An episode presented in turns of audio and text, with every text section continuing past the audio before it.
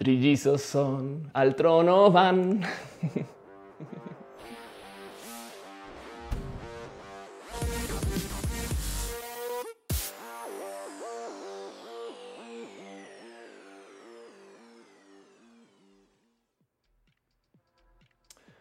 Hey, gente bonita, gente nerd, gente adicta a su celular, pero que piensan que eso es algo bueno, como yo.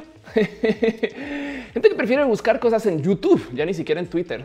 Como que siempre decía, sí, es que la gente pregunta en Twitter sus dudas. No, güey, la banda ahora busca un tutorial en YouTube. Y genuinamente, genuinamente he aprendido cosas bien cool en YouTube que nadie, o sea, miren, no hay mamá, no hay tía, no hay absolutamente nadie eh, en mi familia que me hubiera enseñado o profesor o profesora de la universidad tampoco que me hubiera enseñado las cosas que yo aprendí en YouTube. Eh, eh, y, ahí, o sea, si quieren, pueden aprender a pagar sus impuestos en YouTube. Dejen de pagar contadores. Bueno, a menos que hagan algo que requiera de un contador, me explico. Pero bueno, el caso.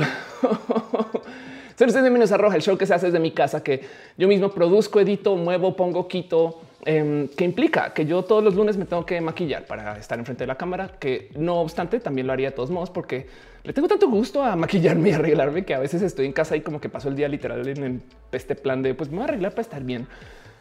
De hecho, como trabajo en casa, no saben lo importante que es para mí estar arreglada como si fuera a ir a una oficina, por lo menos, pero estoy en casa. Y pues bueno, como sea justo este show se trata acerca de muchas cosas. Eh, voy a platicar acerca de un tema central en particular que está aquí en la descripción del video, una cosa que se llama Asgardia.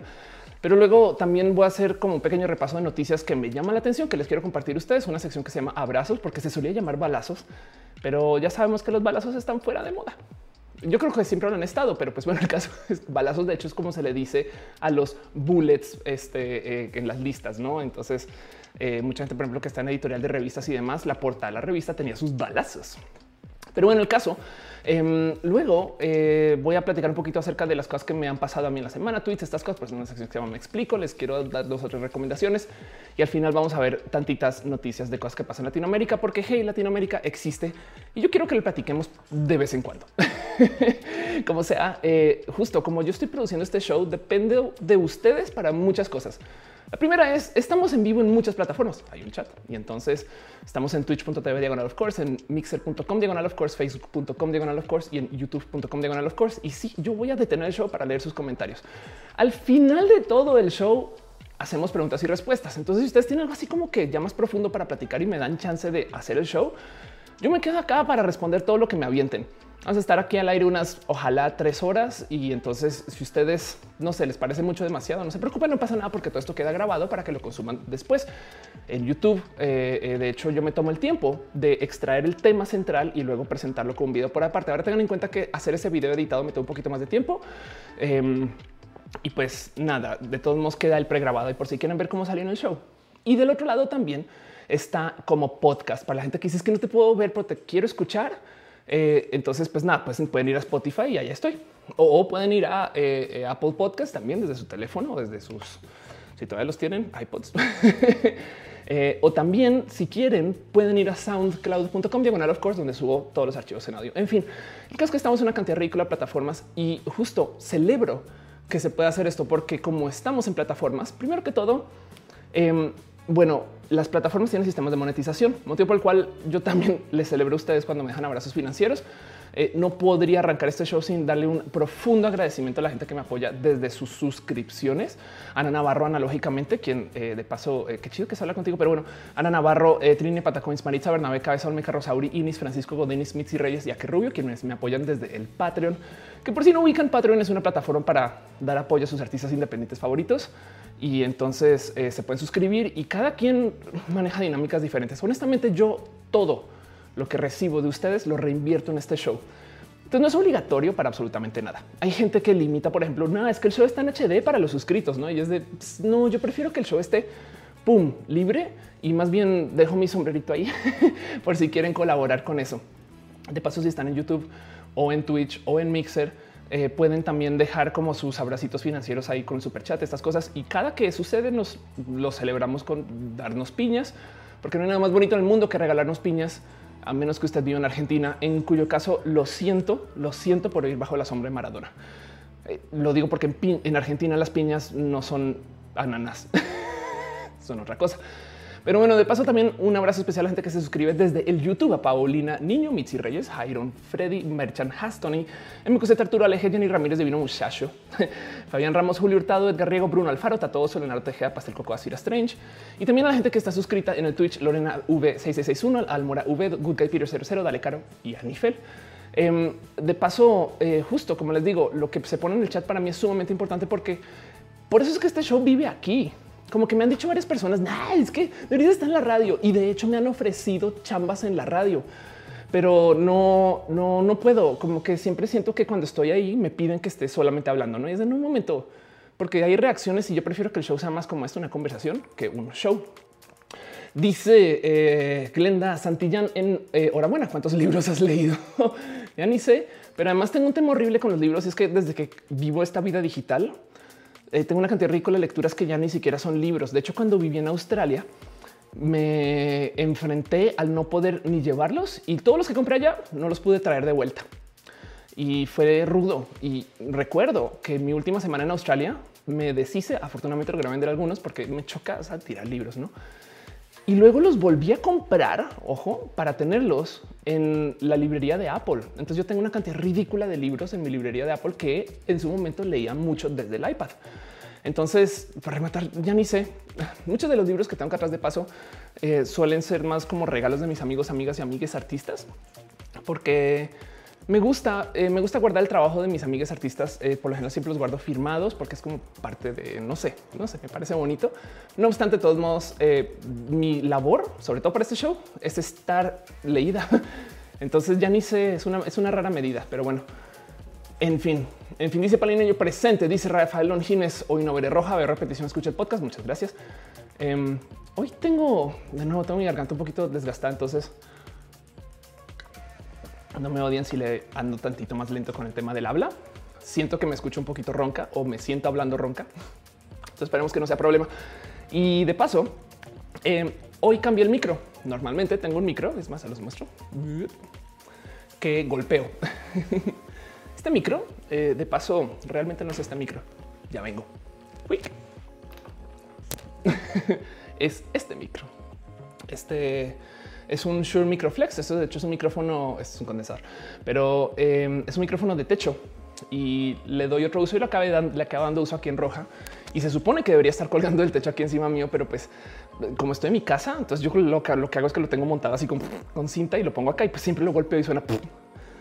Estoy, estoy usando un micro, la Valier, y se va a escuchar también diferente. Entonces cuento con ustedes para que me digan qué tal se escucha, pero son de esas cosas que les digo que justo este show yo les sigo moviendo para que tenga encima de calidad de entrega de show, pues también que tenga de cierto modo, no sé, algún estándar de presentación, no como que ojalá ahí se vea bien el video, esté bien iluminado, este saben como que el video esté bien iluminado, este y como que todo se vea medianamente pasable y presentable, porque que no se les olvide que todo se está transmitiendo desde aquí, desde esta laptop. Entonces, pues bueno, eso em, dice, eh, dice René a programación infantil de Carol. Eh, Mayra García dice siempre ah, encanta verte. Muchas gracias. Si es natural, se está en el chat. Hay una cantidad ridícula de gente norteña. Suriel dice que le gusta el maquillaje. Muchas gracias. Somos Jarocho. Dice que piensas de Decentraland, un mundo digital en que se maneja en bitcoins y todo eso. Este como el mundo de los videojuegos, no? Monserrat dice: Soy esa señora en pijama en casa. Cuando me hago home, soy una piltrafa. Me falta disciplina. Mm. Dice eh, Toledo, el Prisas, exacto, el Prisas ya es canon al parecer. Ana María Gómez dice, yo aprendí a cocinar comida vegetariana porque mis tías no sabían. Y dice René, yo me salí de la universidad porque apareció MySpace, qué caga. Mauricio Pola dice, apenas salió de la universidad después de 11 horas, no tenía noción del tiempo hasta que vi que ya estaba el stream de la tía que bueno, pues ve y descansa, no te preocupes que el show va a quedar acá un rato. Dice Leonardo, se te oye mejor con el otro, ese lavalier no está chido.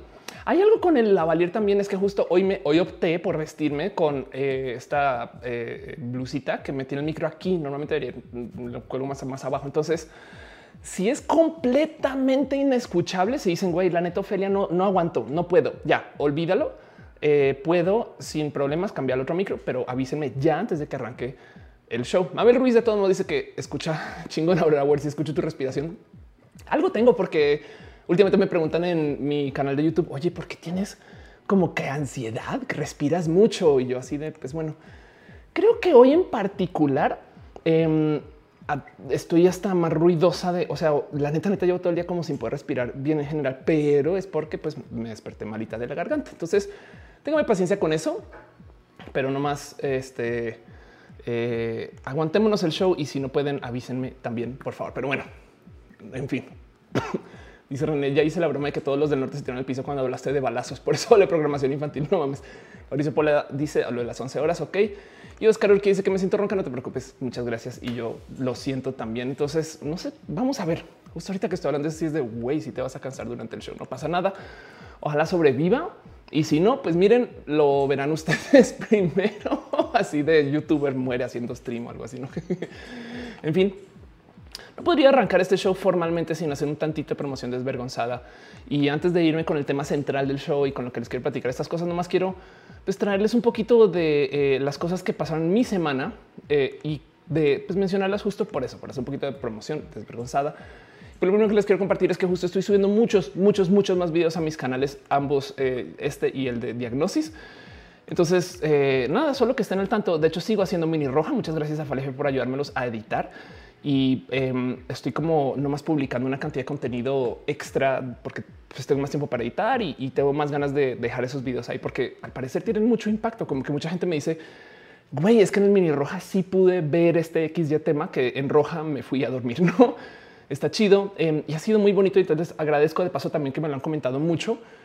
Eh, de paso, y esto no saben, me llegó el corazón. O sea, hasta Giagon me comentó mi video de la entrevista. Entonces fue como de YouTube, mi canal está chiquitita, no?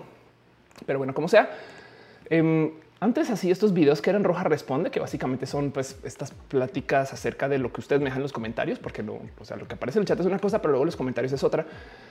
Y entonces ya son tantos que dije, güey, voy a dedicarle una playlist a esto. Digo, ya voy en Roja Responde número 13. entonces, este, si quieren, o sea, estos, todos estos raros temas que me preguntan, si me atraen las personas trans, soy pansexual, que si me hice otra cirugía de implantes, este, que si estoy confundida con mi género, que si me gustan los hombres o las mujeres. Em, todo eso está aquí justo en esta playlist y se los dejo a ustedes pues, para que lo vean un poquito promoción desvergonzada. No es más, es una pasada y se agradece mucho. Em, pero bueno, y la otra es que justo también em, ya comenzó el año y entonces ahora falta la parte donde Ofelia ya comienza el año, la otra mitad. ¿Qué quiere decir eso? Que tengo que volver a los escenarios sí o sí, porque si no, pues qué clase de comediante soy. Y entonces, sin querer queriendo, platicando con la gente, aquí chacoteando que una cosita, acá que otra cosita, ya aceptando una invitación ya. Y de repente un día me doy cuenta, güey, ya tienes tres fechas consecutivas de comedia. Curiosamente son tres fechas de comedia de temas, este, em, eh, pues miren, de chicas. Pero bueno, eso me parece espectacular, ¿no? Es comedia chula, feminista, de género, de pura chingonería y todo esto va a ser este mes y comenzando el otro. Entonces, el primero es justo me va a presentar el 20 de febrero con las estando perras, que por si no conocen, son estas comediantes espectaculares. Las consiguen en Instagram como estando perras o búsquenles en YouTube. Estas cosas, cosas muy, muy, muy bonitas. Y me está presentando una cosa que, que se llama el 77, no el Centro Cultural Autogestivo, que es el espacio del impacto social del Foro Shakespeare, muy, muy bonito. Eh, y esto va a ser justo el 20 de febrero. Luego, el 27 de febrero, me va a presentar en el Baveno y le tengo tantos ánimos, les tengo tantas ganas, perdón, a este show, porque voy a estar con Alexa Suárez, Sara Silva y con nadie más y nadie menos que Ana Julia Yeye. Entonces esto va a ser chido. Y miren, el Babeno se acercó conmigo y me dijo, queremos hacer un lugar que sea safe para temas de la mujer. Como que hay otros foros que la neta se han, se han presentado, o sea, como estos foros de venga quien quiera, pero realmente no tienen como ninguna política por temas de defensa de temas de género y que han estado expuestos a problemas, güey. Estoy diciendo muy mal con mis palabras, pero pues que han pasado cosas, güey. Entonces a hacer un foro donde realmente tuvieron este como enfoque más de no, vamos a realmente darle un espacio a todas estas cosas de la mujer. Y entonces está bien cool porque justo los shows son así, son puras chicas. Y pues yo iba a inaugurar el foro esta semana, pero pues, eh, em, pues viajo entonces, como que pasé mi fecha para después y no sabía que iba a estar con estas personas tan pinches cool. Entonces, va a estar el 27 y luego la más cool de las cosas cool que eh, me han podido pasar en el mundo de las invitaciones de la comedia. Em, me, invitaron a ser parte del Comedy Fan Fest, que es una colección ridícula de mujeres. Y este es un evento tototototote porque 6, 7 y 8 de marzo, o sea, pues acerca el Día de la Mujer. Em, donde pues nada, voy a estar en el escenario. Yo voy a estar hablando acerca de temas de feminismo en el escenario, aunque eh, esto es, eh, es, algo que hay que platicar con pero como sea, voy a estar hablando acerca de temas de feminismo y de transfeminismos. Eh, pero sepan que esto está sucediendo. Entonces, si les interesa, si quieren saber, si quieren ser parte, si me quieren ver en el escenario, ahí tienen 20, 27 y 7, no?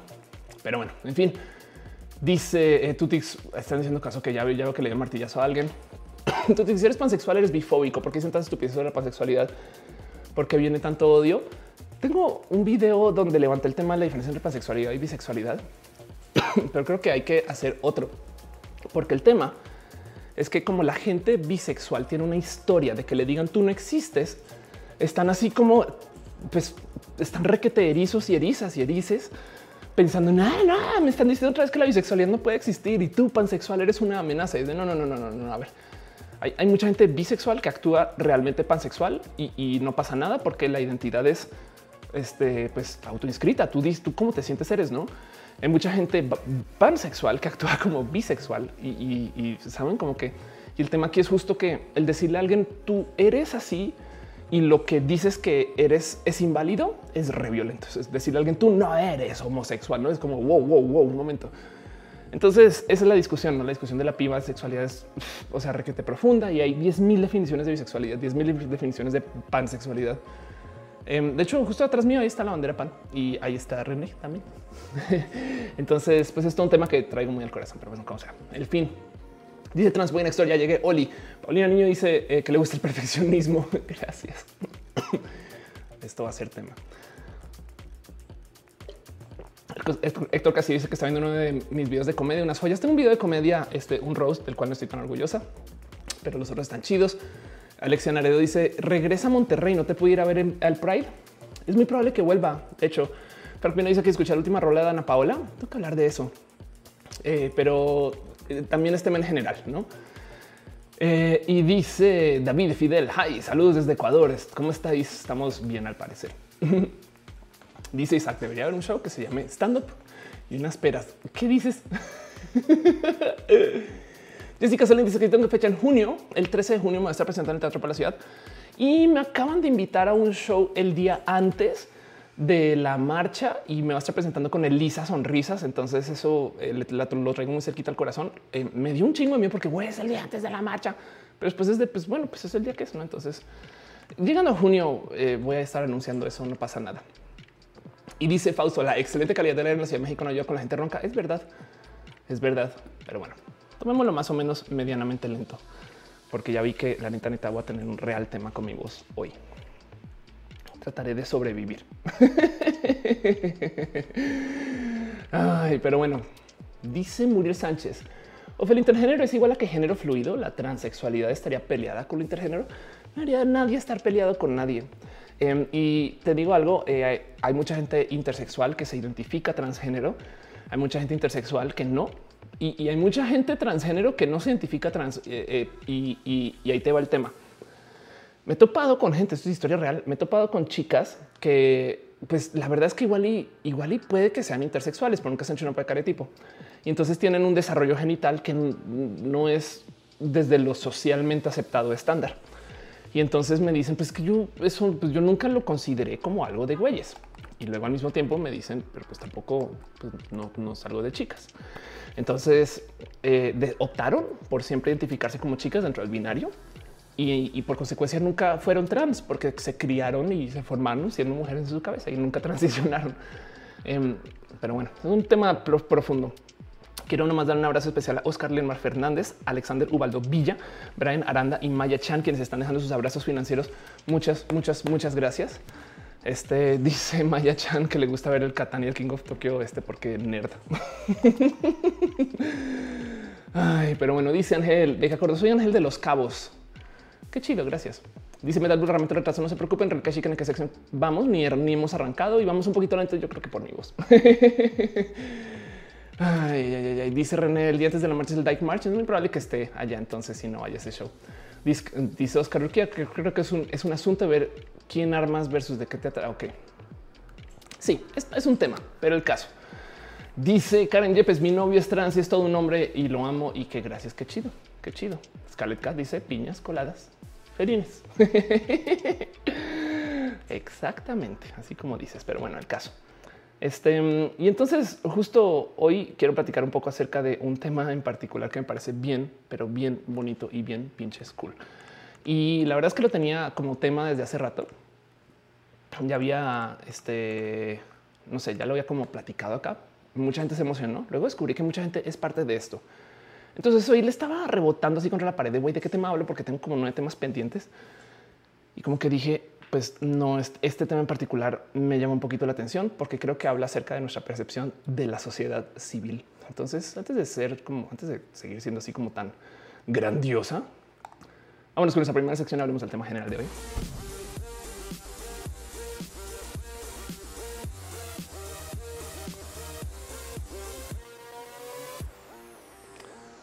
Y justo lo primero que quiero platicar hoy con ustedes es de la gente que ya no quiere vivir en el planeta Tierra.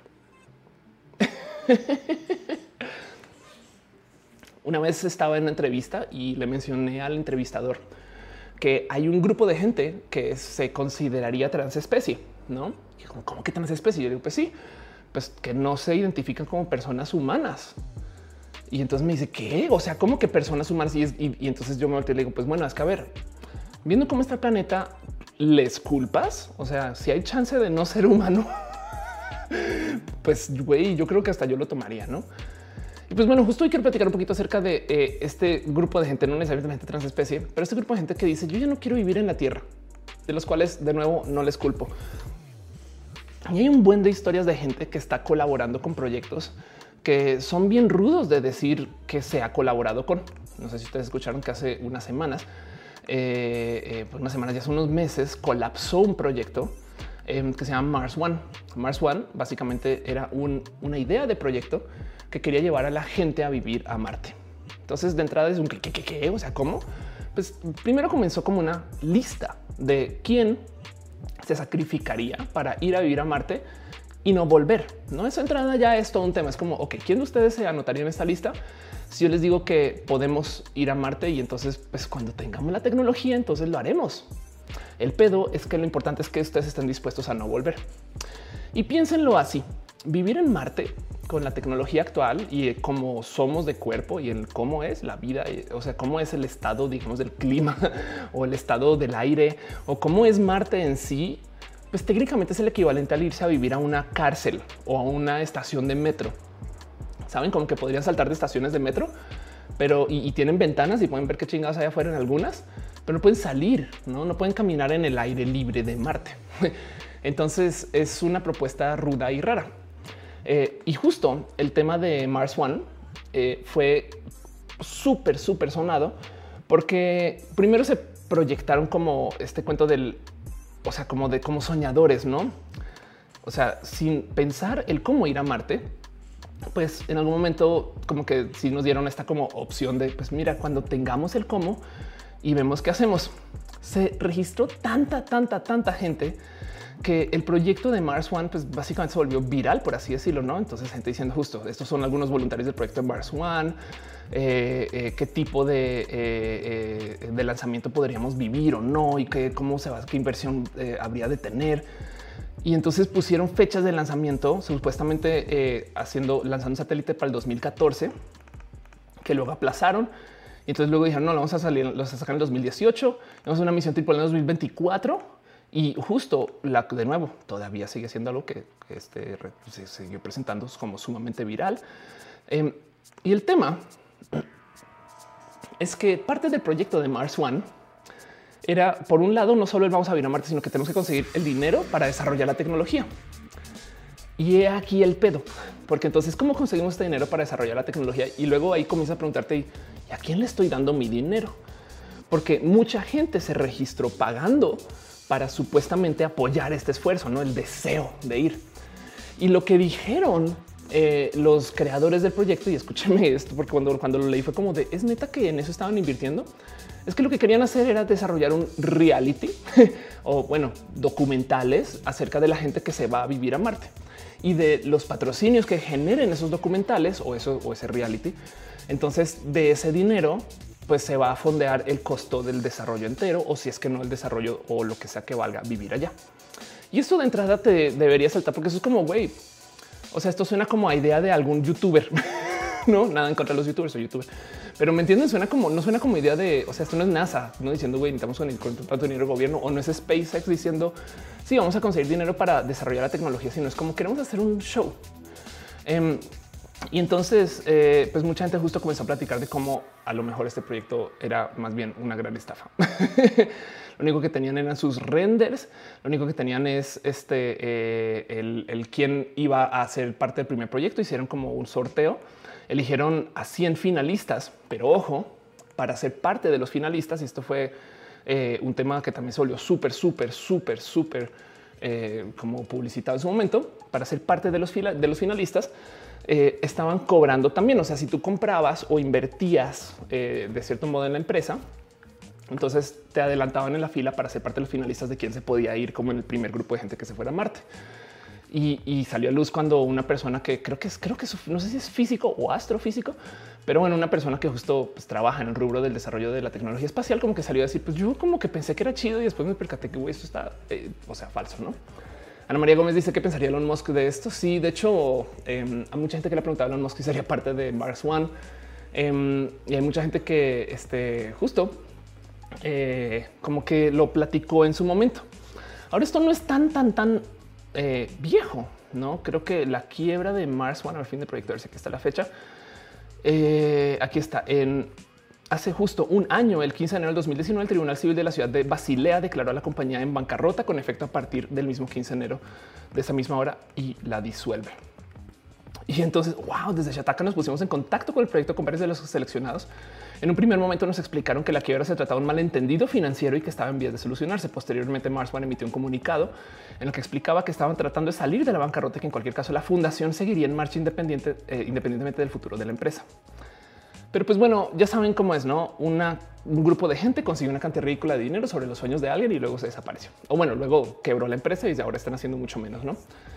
Y aquí queda nomás el... Eh, es neta que esto es tema, ¿no? O sea, si ustedes como que platican con alguien acerca de... Eh, eh, si se quisieran ir a Marte, como que de entrada suena un, pero ¿cómo no? y, habla más acerca de la falta de conocimiento del cómo nos podríamos ir y cómo sería la vida en Marte qué significa. Y para rematar también hay un chingo de plática acerca de cómo, pues, pues mucha gente dice, no, pues es que quebró la empresa, pero yo igual sí quiero vivir en Marte. Y, y viendo a la gente que habla de este tema, son estas personas muy, muy, muy eh, nerdos y nerdas espaciales. Ojo, yo también soy este corte de persona. Eh, de paso, eh, aquí tenemos esta eh, nerd espacial que está comiendo bacon con palillos y yo creo que eso ya por sí es un crimen para la humanidad. Pero justo, em, y a lo mejor por eso se quiere ir a Marte, no? Porque ya los podrá comer sin problema. Pero bueno, justo el tema aquí es que le rasca mucho como a los deseos del escapar, del huir. Puede que esto también sea un poco esta parte del deseo del investigar o del ser y que además que si tú quisieras, no sé, ir al espacio de adeveras, o sea, si, tu misión de vida es yo quiero ser astronauta, cosa que de paso yo sí quise por muchos años creciendo y, no pude cuando descubrí que pues por ser parte, por haber nacido en un país tercermundista, eh, nunca lo iba a hacer y, hoy en día me así rompe la cabeza ver que hay Astro José y, que hay estas personas que no, eh, que sí lo han logrado, aunque pues, no, nacieron en México. O sea, si hubieran nacido en México igual, en fin, eh, yo, nací en Colombia, entonces como que en mi cabeza eso nunca va a pasar. Pero como sea justo parte del tema de Mars One es que le rasca a como los deseos eh, del querer ser una persona que sale y explora. Pero el ser astronauta no es fácil. Chinito los dice, siempre te cuento los directos, muchas gracias. Ulter dice, por eso me choca el capitalismo. Ana María Gómez dice, la NASA también está buscando voluntarios para 2030, ¿no? Correcto. Metal dice, siempre lo he dicho por nada, eh, bueno, estamos en creatividad y sobre todo la capacidad de hacerlo tangible. Chinito los dice, ¿te acuerdas de mí? Me acuerdo de ti. Dice Jessica, humanos nacidos en Marte serían marcianos. Técnicamente sí. Técnicamente sí. Em, entonces, eso este, eh, es, la historia de Mars One.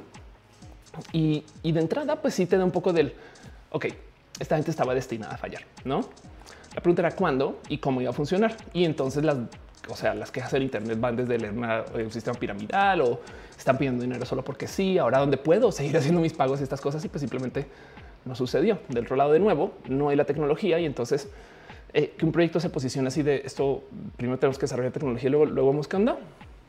Pues ya es dudoso. Pero Mars One es este. Yo creo que crimen es, es, poco criminal en esto del abusar de los deseos y los sueños de las personas Porque luego está la historia de Asgardia y no saben cómo me, o sea, quema la cabeza que esto exista.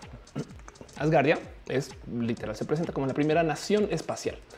Y esto de entrada deja un chingo de dudas, porque Mars One dice vamos a ir a Marte y vamos a hacer una colonia humana en Marte y la idea es desarrollar eso, no la colonia humana. Y, además de paso, la gente que se registra para Mars One, si ustedes, no sé, digo, me da un poquito de risa que si ustedes piensan que la gente que se registra para Mars One son personas o es que están bien idiotas o que no son personas como tan cool para la sociedad, luego piensen que estas serían las personas que en potencia igual y se llevan los planetas y tienen que comenzar una, una este, colonia. Entonces, capaz si hay una cantidad ridícula de descendientes a base de esas personas en otro, en otro planeta. De paso, la gente que vive en Marte tendría que lidiar con muchas cosas de su desconexión con la Tierra. No más por su distancia, enviar un mensaje a Marte a la velocidad de la luz. O sea, literal, un mensaje, imagínense un email, no un mensaje, cualquier mensaje que sea una transmisión de datos cualquiera, toma 20 minutos el ir y volver. Es que si usted tiene algo que es a control remoto ya, la demora entre el envío de la orden y que sucede es de 20 minutos. Por eso todo tiene que ser preplaneado estas cosas. Lo cual quiere decir que ustedes viven allá. No hay tal cosa como un Skype con el planeta Tierra, no que hay 20 minutos de demora. Em, eh, y, en toda la ciencia ficción se pasan esto aquí por, por el entre el arco del triunfo, no como que dicen sí, claro, vamos a una llamada. O sea, están acá como a tres galaxias de distancia y de repente vamos a una llamada a la Tierra. Sí, hola, qué tal? Como es de güey, no espera. Si estás bueno, déjate tres galaxias, si estás mero a media galaxia de distancia, eh, esa llamada en vivo ya no se puede hacer, no es en vivo. Pero bueno, ciencia ficción y como sea justo eh, que los humanos que viven en Marte no van a poder tener esa conexión con los humanos acá y serán de, cierto modo independientes. Y eso yo creo que me parece bonito de observar. Pero la plática justo de lo que sucede con Asgardia es aún más raro, porque se presenta como una nación espacial. Como que nación espacial, sí, vamos a este, ser las, los seres humanos del espacio. Es un proyecto que tiene más o menos 200 mil personas suscritas y que está presentado de modos pues, muy, muy, muy, muy, muy serios. De hecho, eh, eh, como que la estructura de lo que esas Asgardia tienen bandera, aunque están bandera, creo que la había visto diferente, pero no tienen un lema, una humanidad, una unidad. Em, y justo es una micronación de espacio exterior que esté libre del control de las naciones existentes y quieren que se le reconozca como Estado nación. Y fue, de hecho, fue fundada este, por Igor, Igor Ashur Bailey, que está muy divertido porque justo le dicen el doctor Igor. Y vi una entrevista donde una presentadora literal como que se confundió. ¿De verdad dijiste Doctor Evil? No, Doctor Igor. Ah, ya, ok. Dice este Metal Blue luego que Marte no es territorio Telcel. No, no, no sería. Alex Rivera dice el subspace de Star Trek. Totalmente de acuerdo. Este David Fidel dice Sanita brazos y piernas para vivir en el espacio, más biomasa que mantener. Y eso también es verdad. ¿eh? Si tú vives en eh, una zona donde hay eh, gravedad diferente, nuestros cuerpos van a cambiar. Entonces, capaz si son personas que ni siquiera pueden venir a, la Tierra. No es como divertido considerar como todo desde la propuesta. Pero pues justo el cuento es em, es más, es tan, o sea, es tan propia o sea, tan formal la propuesta de Asgardia que tienen himno, tienen himno eh, y, hacen estos como eventos de eh, los gobiernos, o sea, gubernamentales de Asgardia y de la gente que está pues, registrada para vivir en el espacio. Entonces dirán ustedes cómo que vivir en el espacio, porque justo lo que dicen es que es la nación espacial. Ahora el espacio es muy, muy, muy grande, como que siento yo que de entrada hay algo roto. Si tú dices eh, eh, allá, no, o sea, estás diciendo el espacio sideral o estás diciendo el espacio este, eh, orbital afuera de la Tierra o estás diciendo el espacio orbital afuera de la Luna o, qué estás buscando. Una de las propuestas justo es tener una colonia lunar, pero pues como, como eso es espacial por diseño, entonces técnicamente todo eso es pertenece a Asgardia. Y además para rematar, em, luego decidieron hacer un lanzamiento de un satélite, que es un nanosatélite, que básicamente es un satélite muy, pues, entre comillas, fácil de lanzar, entre comillas, porque esto todavía vale dinero, que lleva adentro una USB, bueno, no necesariamente con 500 megas y mal estoy, de información acerca de Asgardia, fotos, la constitución, tienen constitución, el himno, este, y se llama el Asgardia, creo que se llama el Asgardia 1. Y entonces usan esto para clamar que ya hay presencia de Asgardia en el espacio para luego volver con las con los sistemas, este, eh, digamos que de constitución o de, reconocimiento de, nación estado en la tierra y decir no, no, no, no, es que ya estamos allá. No podemos estar como humanos porque no hay la tecnología, pero ya tenemos un satélite que está ya parado. Y lo impresionante de todo esto es que les dije que hay 200 mil personas registradas. No son 200 mil personas que fueron a un website y llenaron eh, un, eh, un formulario, sino son personas que están pagando impuestos para ser parte del reinado de Asgardia. Eh, y entonces es no lo llaman impuestos, de hecho lo llaman solamente un citizenship fee, es, es este un pago por su ciudadanía. Y por si tienen la duda, están cobrando 100 euros al año para poder ser parte de la gente que dice ser asgardiana. De todos modos, eh, eh, hay modos de ser una persona asgardiana sin pagar su, este, su, su, su, fee este, eh, anual. Em, puedes ser tú una persona residente y entonces básicamente eso quiere decir que te registraste, hiciste un pago o puedes ser ya un ciudadano cuando estés haciendo tu pago anual. Ahora, el tema del pago anual es que ellos dicen, pues es que nosotros ya tenemos un gobierno lo curioso es que del gobierno, si bien hay elecciones, el gobierno es, eh, o sea, fuertemente antidemocrático. De entrada, hay un rey de Asgardia, aunque ahora se presenta como creo que es el presidente de Asgardia. Pero es un presidente inamovible porque justo es el mismísimo fundador de Asgardia. ¿Y quién creó esta eh, gran empresa? ¿Quién hizo este? Vamos a buscarla acá en inglés. Em, a ver, Igor, aquí está. ¿Quién creó este lugar? Nada más y nada menos que Igor Raufovich Azurbeili, quien es un ruso que se volvió billonario por justo eh, hacer manufactura, de crear, eh, bueno, llegó un proyecto de manufactura de misiles balísticos para Putin. Entonces, como ya estaba en esto de eh, la, la, inversión de los sistemas militares rusos, como que dijo también, pues bueno, debería de haber algún modo de poder tener presencia en el espacio y ahora capitaliza sobre eso. Absurdo. Dice Ale Caro, fundemos la nación Trek, que nos, nos apoderamos de la galaxia. Ultracat dice ya salió el pen un poquito. José Rod dice hasta que no se empiezan a desarrollar la minería y la producción a baja gravedad no va a ser viable mandar gente más lejos de la luna. Eh, Disfruta que yo soy ciudadana del universo eh, y dice eh, Jessica, la verdad, como vivimos, se les tomaría como una colonia espacial. Utarca dicen ciencia ficción, se usa el mismo método para viajar más rápido que la luz. Para ah, claro, para las comunicaciones instantáneas es verdad. Ahora Karen Yepes dice qué cool está el nombre. Sí, un poco, porque habla acerca de Asgard, el eh, hogar de Thor, que técnicamente no existe dentro del canon de Marvel, pero ese es otro tema. Entonces, de entrada hay mucho que eh, me rebasa acerca justo de la propuesta de Asgard. Uno que sea tan grande. Ahora el rolado la está impulsando un billonario. Y entonces le rasca un poquito al, a ver, em, a ver si encuentro esto. How rich is Jeff? Besos. O sea, hay una gráfica que diga que cuánto dinero tiene Jeff Bezos. Ok, em, aquí encontré una de estas cosas. Esas cosas que también decían de Bill Gates, que también lo pueden ver, ¿no? Jeff Bezos, según acá, no más bien es una persona que hace dos mil dólares el segundo, ¿no? Que eh, despierta una cantidad de preguntas bien raras, ¿no? O sea, si a Jeff Bezos se le caen 100 dólares al piso, ese tiempo que se toma para recogerlos le vale más que dejarlos ahí por la cantidad de dinero que genera por segundo. Ahora de eso básicamente se mide a base de cuánto vale su riqueza dividido por tiempo, no? Pero como sea, em, el tema es que esta gente es muy, muy, muy rica. la gente billonaria de hoy tiene una capacidad adquisitiva que es más allá de lo que sea, este, eh, no sé, comprable. ¿no? Y, y, justo esto es parte de no. Pero el tema aquí es como que es uno de estos recordatorios de que una de las cosas que pueden hacer estas personas Em, es justo de repente agarrar sus miles de millones de dólares y crear una nación espacial y decirle a la gente, pues sí, eh, vamos a hacerla formalmente, vamos a tener eh, este eh, constitución y vamos a tener himno y vamos a no. Y es como las cosas en las que gasta su dinero estas personas. Em, de hecho, es más, creo que por aquí lo vi. Tengo la curiosidad de cuántos años tiene Ok, eh, Igor tiene 56 años de paso, ¿no? Que, se ve un poquito demasiado viejo para tener 56, pero es otro tema.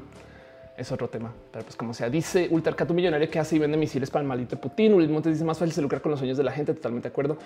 Armando Amador dice nos vimos en Pejania. David Fidel dice quién es el dueño de lugares espaciales. Elon Musk es dueño de Marte si llega primero. Eso es una muy buena pregunta. Muy buena pregunta. Santiago Rendón dice suena a que así inició el imperio terrano. Y pues sí, la verdad es que eh, el mero tema de cómo constituir naciones es el por qué me llama la atención esta historia en particular. Tengo un amigo que y, lo, sigue diciendo y le creo mucho que dice que pues, para la pendejez no hay cura y entonces obviamente habrá quien cae en estas cosas. De otro lado hay gente que es muy, muy, muy soñadora y como que le cree a otras personas. O sea, me explico, no, no tiene que ser una, no tiene que ser que eres una persona tonta, sino que simplemente eres una persona este, o, que te sobra el dinero también. Y dices, pues bueno, vamos a invertir en él, no? Miren, Elon Musk vendía coches eléctricos este, eh, remanufacturados cuando comenzó su empresa. No los, primeros Tesla que hizo literal eran coches este, que eran como con chasis Lotus y los volvía eléctricos y los vendía y decía yo sé que están carísimos, pero es que su dinero me sirve para em, comenzar mi empresa, no para eh, darle vida al proyecto. Y entonces eso luego justo fue parte de lo que se acabó volviendo Tesla y fueron como los modos de dar inversión inicial, si lo quieren ver. Pero como sea, el tema es que eh, el cómo se funda una nación o cómo inicia una nación es bien divertido de observar porque pues esto ya evidentemente no nos tocó. Eh, y un poquito sí, en nuestra vida, por ejemplo, se han creado varios países. En nuestra vida se han creado nuevos modos de vivir dentro de varios países. Hay países que se han dividido eh, y cosas así. Em, una propuesta como Asgardia no es de paso para nada nueva. En 1949 se quiso crear una micronación del espacio celestial que se llama Celestia. Y Celestia, de hecho, esta es la bandera que entonces hubiera sido nación hashtag.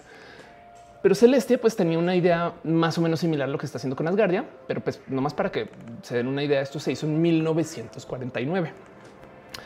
De paso, ¿por qué estamos, eh, eh, perdón, por qué como humanidad tenemos, existía esta como obsesión con estar en espacio, como entre, digamos, de los 50 hasta los 70 y es porque justo el final de la Segunda Guerra Mundial llevó al mundo a pensar que tenemos estas armas que pues, son, son, la bomba nuclear que pueden acabar con una ciudad o con un país o con el mundo solamente con decirlo casi casi. Pues entonces la duda era el cómo detenemos eh, el que me pues dejen caigan, hagan caer una bomba nuclear encima. Y pues por eso comenzó a aparecer toda esta tecnología antibombarderos. Al mismo tiempo, comenzaron a aparecer estos como desarrollos que lo que querían hacer era justo crear cohetes, porque es que el tema es que lanzar un misil con una bomba nuclear es varias veces más difícil de detener que un avión y además no lleva una persona adentro.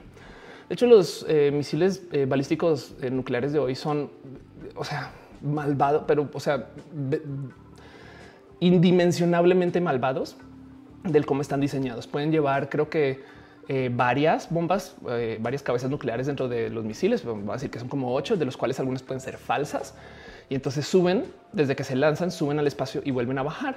Y en el tramo desde que se lanzan hasta que llegan tarda 20 minutos, que es tan poquito tiempo para tratar de destrozar ese misil, eh, bueno, ese cohete, que la única actividad humana que nos mantiene por fuera del estar siempre en guerra nuclear o que ha detenido una es una promesa que se hizo de tener destrucción mutuamente asegurada.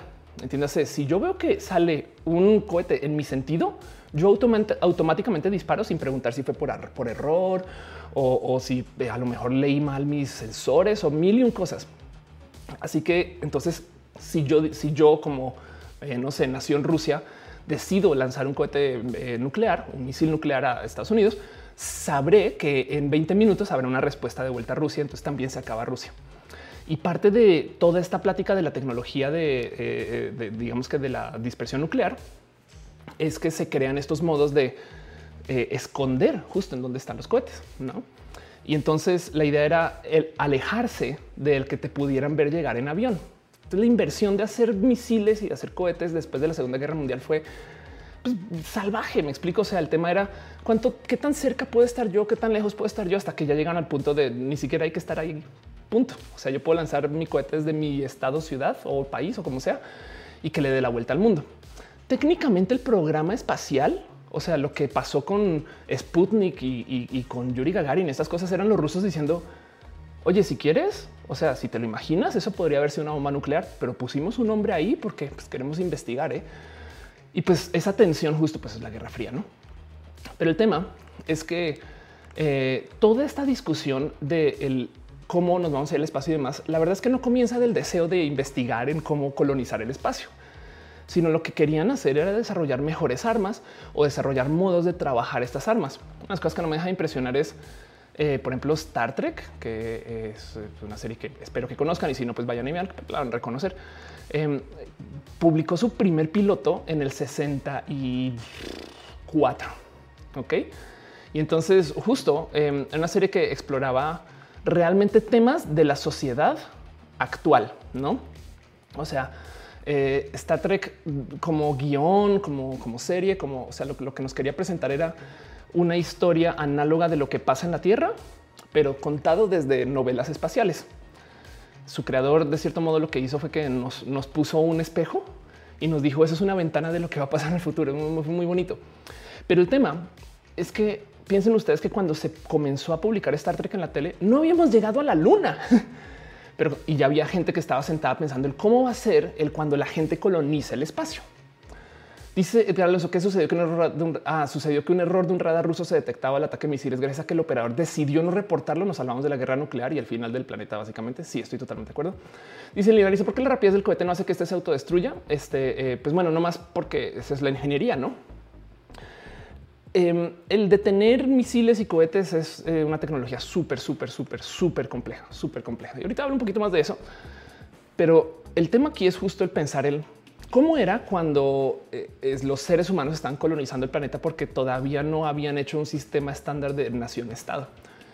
Y hay mil y un modelos del cómo se formaron las naciones como las conocemos hoy.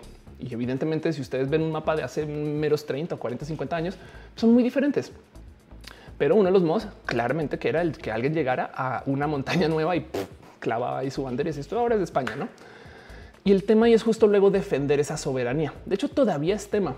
Si México no tuviera modo alguno de defender su soberanía, aparte de que eh, existen evidentes acuerdos internacionales para que, aunque no lo tenga nadie invada, pues de cierto modo, en un mundo más brutal o más salvaje, se expone a que llegue alguien más y diga ahora esto ya no es México.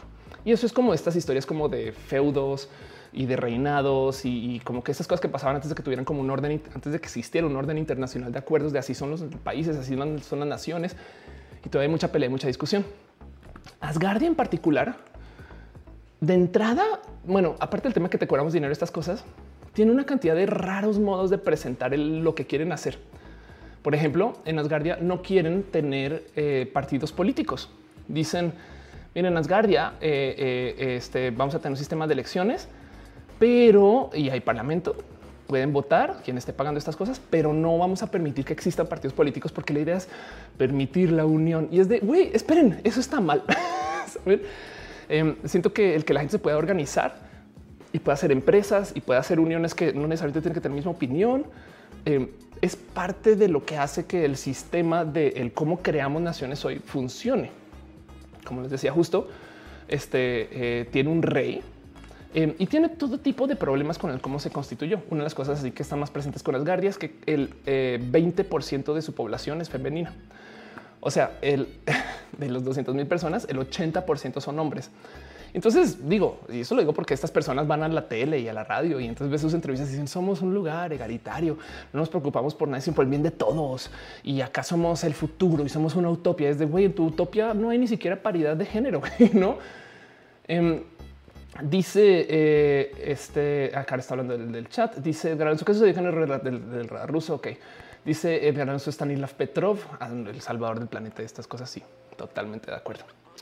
Y así que justo las cosas de lo que sucede con Asgardia no me deja de sorprender porque habla mucho acerca de cómo no puedo creer que esto esté pasando en este año, solamente que le añadieron espacio a una cantidad de dinámicas que ya existían. En Excel, en algún momento levantaron el tema esto fue en noviembre del 2018 y es bien divertido ver porque eh, ambas dos personas presentando hablan de haberse registrado como asgardianes y luego eh, justo fue como cuando les llegó su cobro de, impuestos y están diciendo no, pues ya no, no sé si lo quiero pagar, pero pues qué chido que esto pase. Em, una de las cosas que están aquí en los comentarios, eh, Blue, Blue Violet dice en edad media la iglesia le vendió un pedazo de cielo a los fieles ignorantes. Ahora es lo mismo, el mundo virtual. Y, qué cagado que diga virtual, porque en este caso técnicamente lo que está diciendo es que te están vendiendo un espacio en el espacio, no? El tema es que justo la pregunta es qué es esto de hacerse nación, no? O sea, cómo es la plática de la ley espacial, justo que están preguntando. O sea, si alguien llega a la luna ahorita y clava la bandera de eh, eh, justo de su país, ahora la luna es de su país. Pues bueno, si tú tienes el poder militar para defenderlo, quieraslo o no, podrías, no? Hay un acuerdo internacional que se llama este, eh, la ley de, ah, ¿cómo se llama?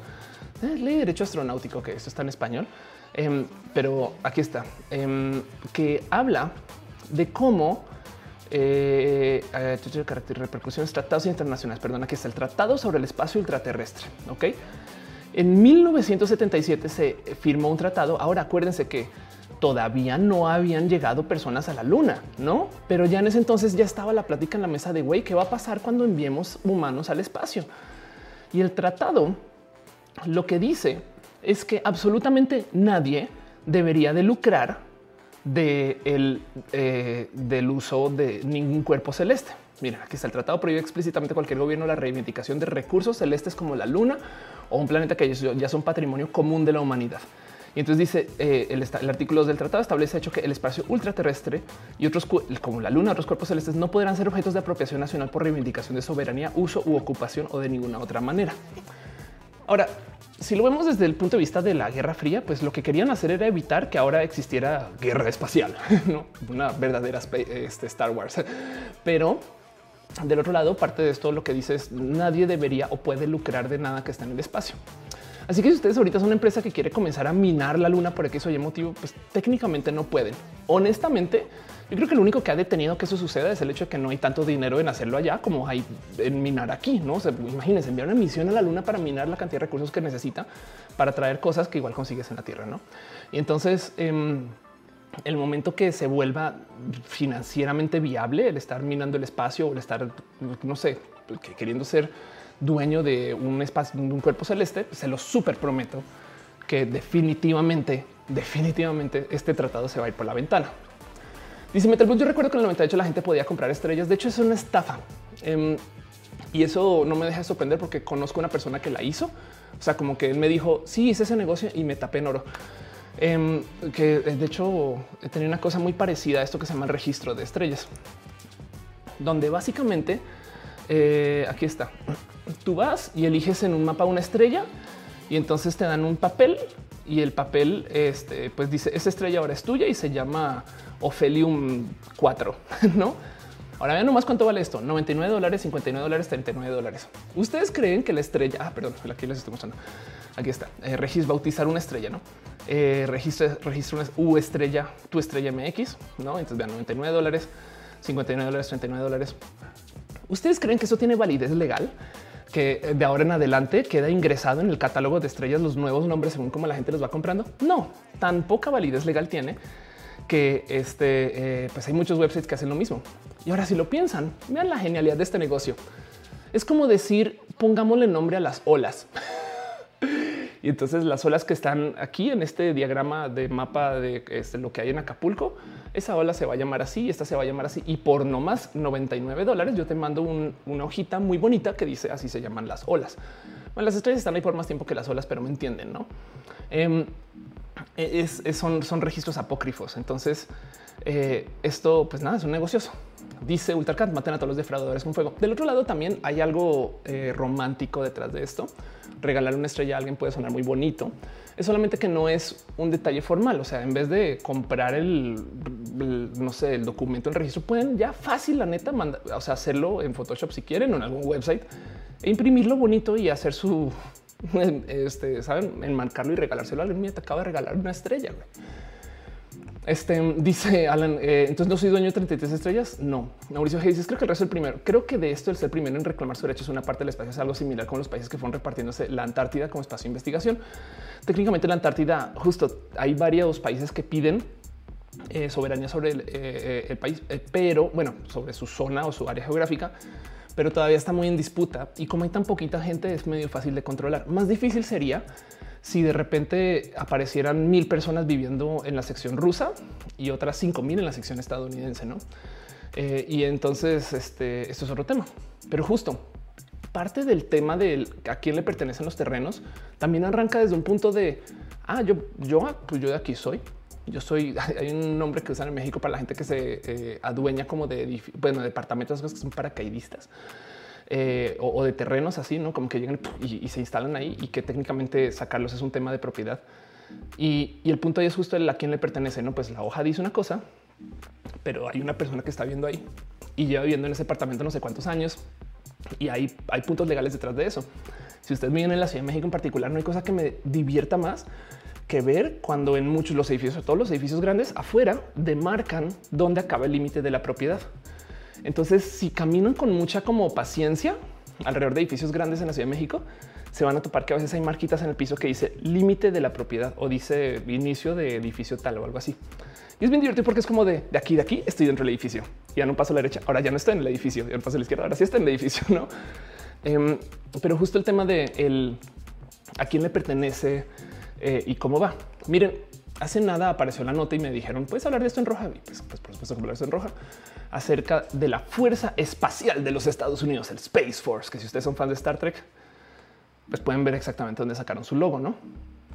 Pero como la Fuerza Espacial básicamente es la rama del Servicio de Operaciones Espaciales de las Fuerzas Armadas de los Estados Unidos y uno de los ahora ocho servicios uniformados de Estados Unidos. Es la sexta rama del ejército de los Estados Unidos, el primer nuevo servicio armado que desde que se desde que se armó la Fuerza Aérea en 1947. ¿Cómo que Habana es una fuerza espacial? O sea, ¿qué, está sucediendo?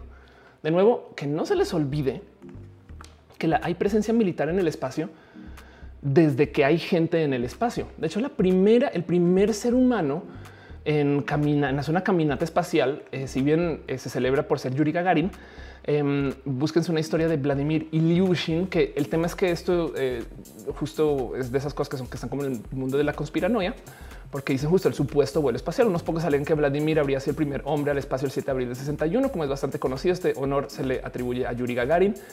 Em, y las teorías de su supuesto vuelo espacial es que justo no lo admiten, em, pero porque hubo un fallo a bordo que habría causado este, eh, complicaciones, no? Pero de del otro lado también hay eh, testimonios acerca de lo que hizo. Y en parte, una de las complicaciones que tuvo eh, este personaje, este Vladimir, es que su traje no sabían que si lo inflas de más ya es inamovible. Saben, es, como que una de las cosas que pasan con los trajes espaciales que si lo, si lo llenas a capacidad, o sea, 100% de presión, te vuelves este Baymax ¿no? y entonces ya no puedes mover los brazos porque tienes que batallar contra un traje que está completamente inflado. Así que eh, su supuesto viaje del cual supuestamente no pasó estas cosas, pues ah, se habla de cómo parte del problema fue como casi que muere en el espacio. Y, este personaje en particular em, es un eh, miembro de, las fuerzas militares rusas que al parecer había sido parte de una cantidad ridícula de de, aviones y cohetes y, todas estas cosas relacionadas con el, naciente proyecto espacial ruso. Y entonces, como es tan con, o sea, tan celebrado como personaje, pues el honor de haber sido la primera persona en el espacio se le, se le iba a entregar a él, ¿no? Pero donde sucedió eh, se celebra Yuri Gagarin y es un tema, esto es como de honor espacial y los rusos y estas cosas, pero es como sea esa historia todavía está. Y si no, si quieren, tomen la historia de Yuri Gagarin. Pero lo digo porque justo piensen ustedes que supuestamente ¿no? la primera persona en el espacio fue una persona que fue por fines militares. Y de resto, todas las presencias espaciales igual son militares. Me explico. Si es que la NASA quiere ir al espacio, sí, pero el motivo por el cual la NASA quería ir a la Luna era para que se le pudiera decir a los rusos: mira la tecnología que tenemos, no? Em, el motivo por el cual se construyeron cohetes y con esas formas era porque técnicamente el mensaje que le están dando a las personas de otros países es oye, no nos cuesta nada reemplazar esa cabinita modular de esta cosa que va a la luna y poner ahí eh, algún arma nuclear, no? Em, y, entonces como que hay mucha gente que se escandaliza de qué chingas tiene que hacer la fuerza espacial y cómo que van, es como que el Pentágono va a estar en el espacio y no sé qué, güey, están desde hace mucho, mucho, mucho, mucho tiempo.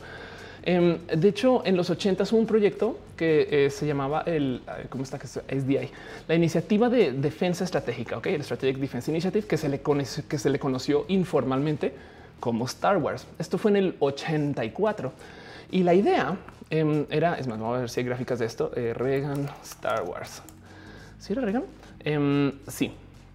La idea era tener una serie de satélites que, a ver si hay algún video con esto, que ah, encontré una gráfica acá, de esas que se hacían en ese entonces. Aquí está, qué chida esta gráfica. La idea era tener una serie de satélites que eh, automáticamente detectaran justo estos cohetes y desde el espacio los pudieran destrozar. O sea, hacer una como suerte como de capa invisible espacial que cuando pasara un cohete por ahí cerca, pum, con un láser o con eh, o hasta golpeándolos o cosas así, pudiera eliminar el riesgo de, eh, que te avienten un, cohete nuclear o un misil nuclear, no? Em, y esto, o sea, la neta de entrada, si lo piensan, es sumamente complejo de la tecnología, porque es detectar que hay un satélite que se está moviendo, que le toca a láser que tengo no más segundos para disparar y que la tecnología más en el 84 no existía, pero era presencia militar. Porque están dejando piñas en el chat. Em, dice este eh, a que en Revolution que sí he escuchado el patrón de Moaré. Hoy estoy disfrazado, hoy estoy en cosplay de Moaré. Este, entonces, perdón. eh, Disculpa, yo sé, que esta camisa, esta blusa hace muere y es culpa mía, pero eh, ojalá y eso me haga más memorable. Famosísimo John dice la misma NASA hasta la fecha lo admite. Se llegó a la luna por carrera espacial contra la Unión Soviética. Claro, la misma carrera espacial nació gracias a la, a la tecnología militar. Exacto. Entonces lo digo porque eh, para esta gente que se escandaliza de qué chingados hace eh, el gobierno estadounidense hablando, arrancando una fuerza espacial. Les quiero contar la historia del Boeing X-37 por si no la ubican. Ustedes creen que se acabó el, el shuttle espacial, este, este famoso avión, entre comillas, que iba a volver al espacio. Pero pues también tenemos este proyecto que se llama el X-37, que es un supuesto vehículo de pruebas. y es muy divertido porque además es el segundo en su fila. Em, pero es un dron, es una aeronave espacial no tripulada eh, eh, reutilizable y básicamente es una versión más grandecita, una cosa que antes que el X40. No más por si no lo tienen presente, eh, mi military drone size. Es que cuando, cuando una dice dron, pues la banda piensa en aviones a control remoto pequeños, no? Que no se les olvide que este es el tamaño de los drones, ay, caray, ¿no? Que es el tamaño de los drones militares estadounidenses. Ok, ese avión que está ahí atrás es a control remoto. Entonces, esos son el tamaño de los proyectos que hacen estas personas. Digo, este no es el único, la verdad es que eh, eh, no eh, hay, de todo.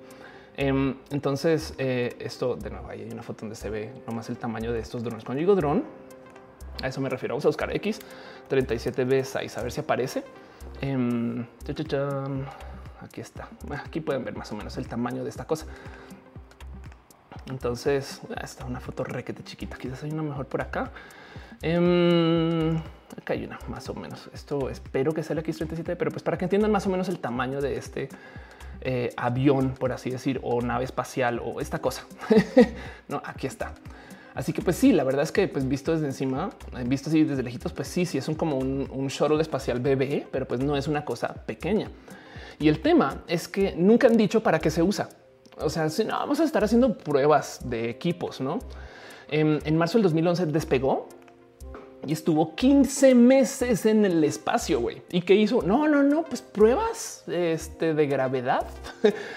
Luego en octubre del 2014 lanzó y estuvo 674 días este, eh, en órbita alrededor de la Tierra. Y, y ese fue su tercer viaje. No me explico como que es unas cosas que hace eh, las fuerzas militares estadounidenses que tienen estas cosas por allá. Y además que piensen que el espacio en particular, o sea, bien que pueden usar esta nave espacial para hacer una cosa tan simple como golpear satélite. O sea, así eso es todo lo que tiene que hacer. Ah, mira, hay un satélite de DirecTV. Queremos que, se acabe. Queremos interrumpir toda la señal de DirecTV en el espacio. Solamente lo tenemos que golpear y sacamos el satélite DirecTV de tantito de su órbita y entonces ya adiós, no se acabó. Y entonces esos satélites no están equipados como para poder volver y navegar. Bueno, algunos son tantitos, se pueden mover un poquito como entre órbitas, pero me explico. O sea, no tampoco tienen que subir con láseres y hacer piu, piu, piu para eso. No, es solamente con que estén ahí Em, ya es un tema y, bien, por supuesto que pueden tener todo tipo de armamento adentro, pero nunca se sabe. No dice Mauricio González. Me, imaginaba un dron como el de Interstellar. Anda. Y siempre dices, pero todo está bien. Tengo un poquito como de gripa o tema de la garganta o tema de las cosas de la guerra mueve al mundo. Más bien el miedo. No eh, Karen Yepes dice mis temas favoritos de opciones de tecnología. Gracias. Este y qué chido. Ahora que lo pienso, gracias John por estar acá. El famosísimo John. Conozcan su, canal que hace cosas muy chidas. Se habla del espacio. Maya dice, dice los inmigrantes nos roban los trabajos. Yo quiero que mi gobierno invierta millones en drones, empleos, pero mira esas naves.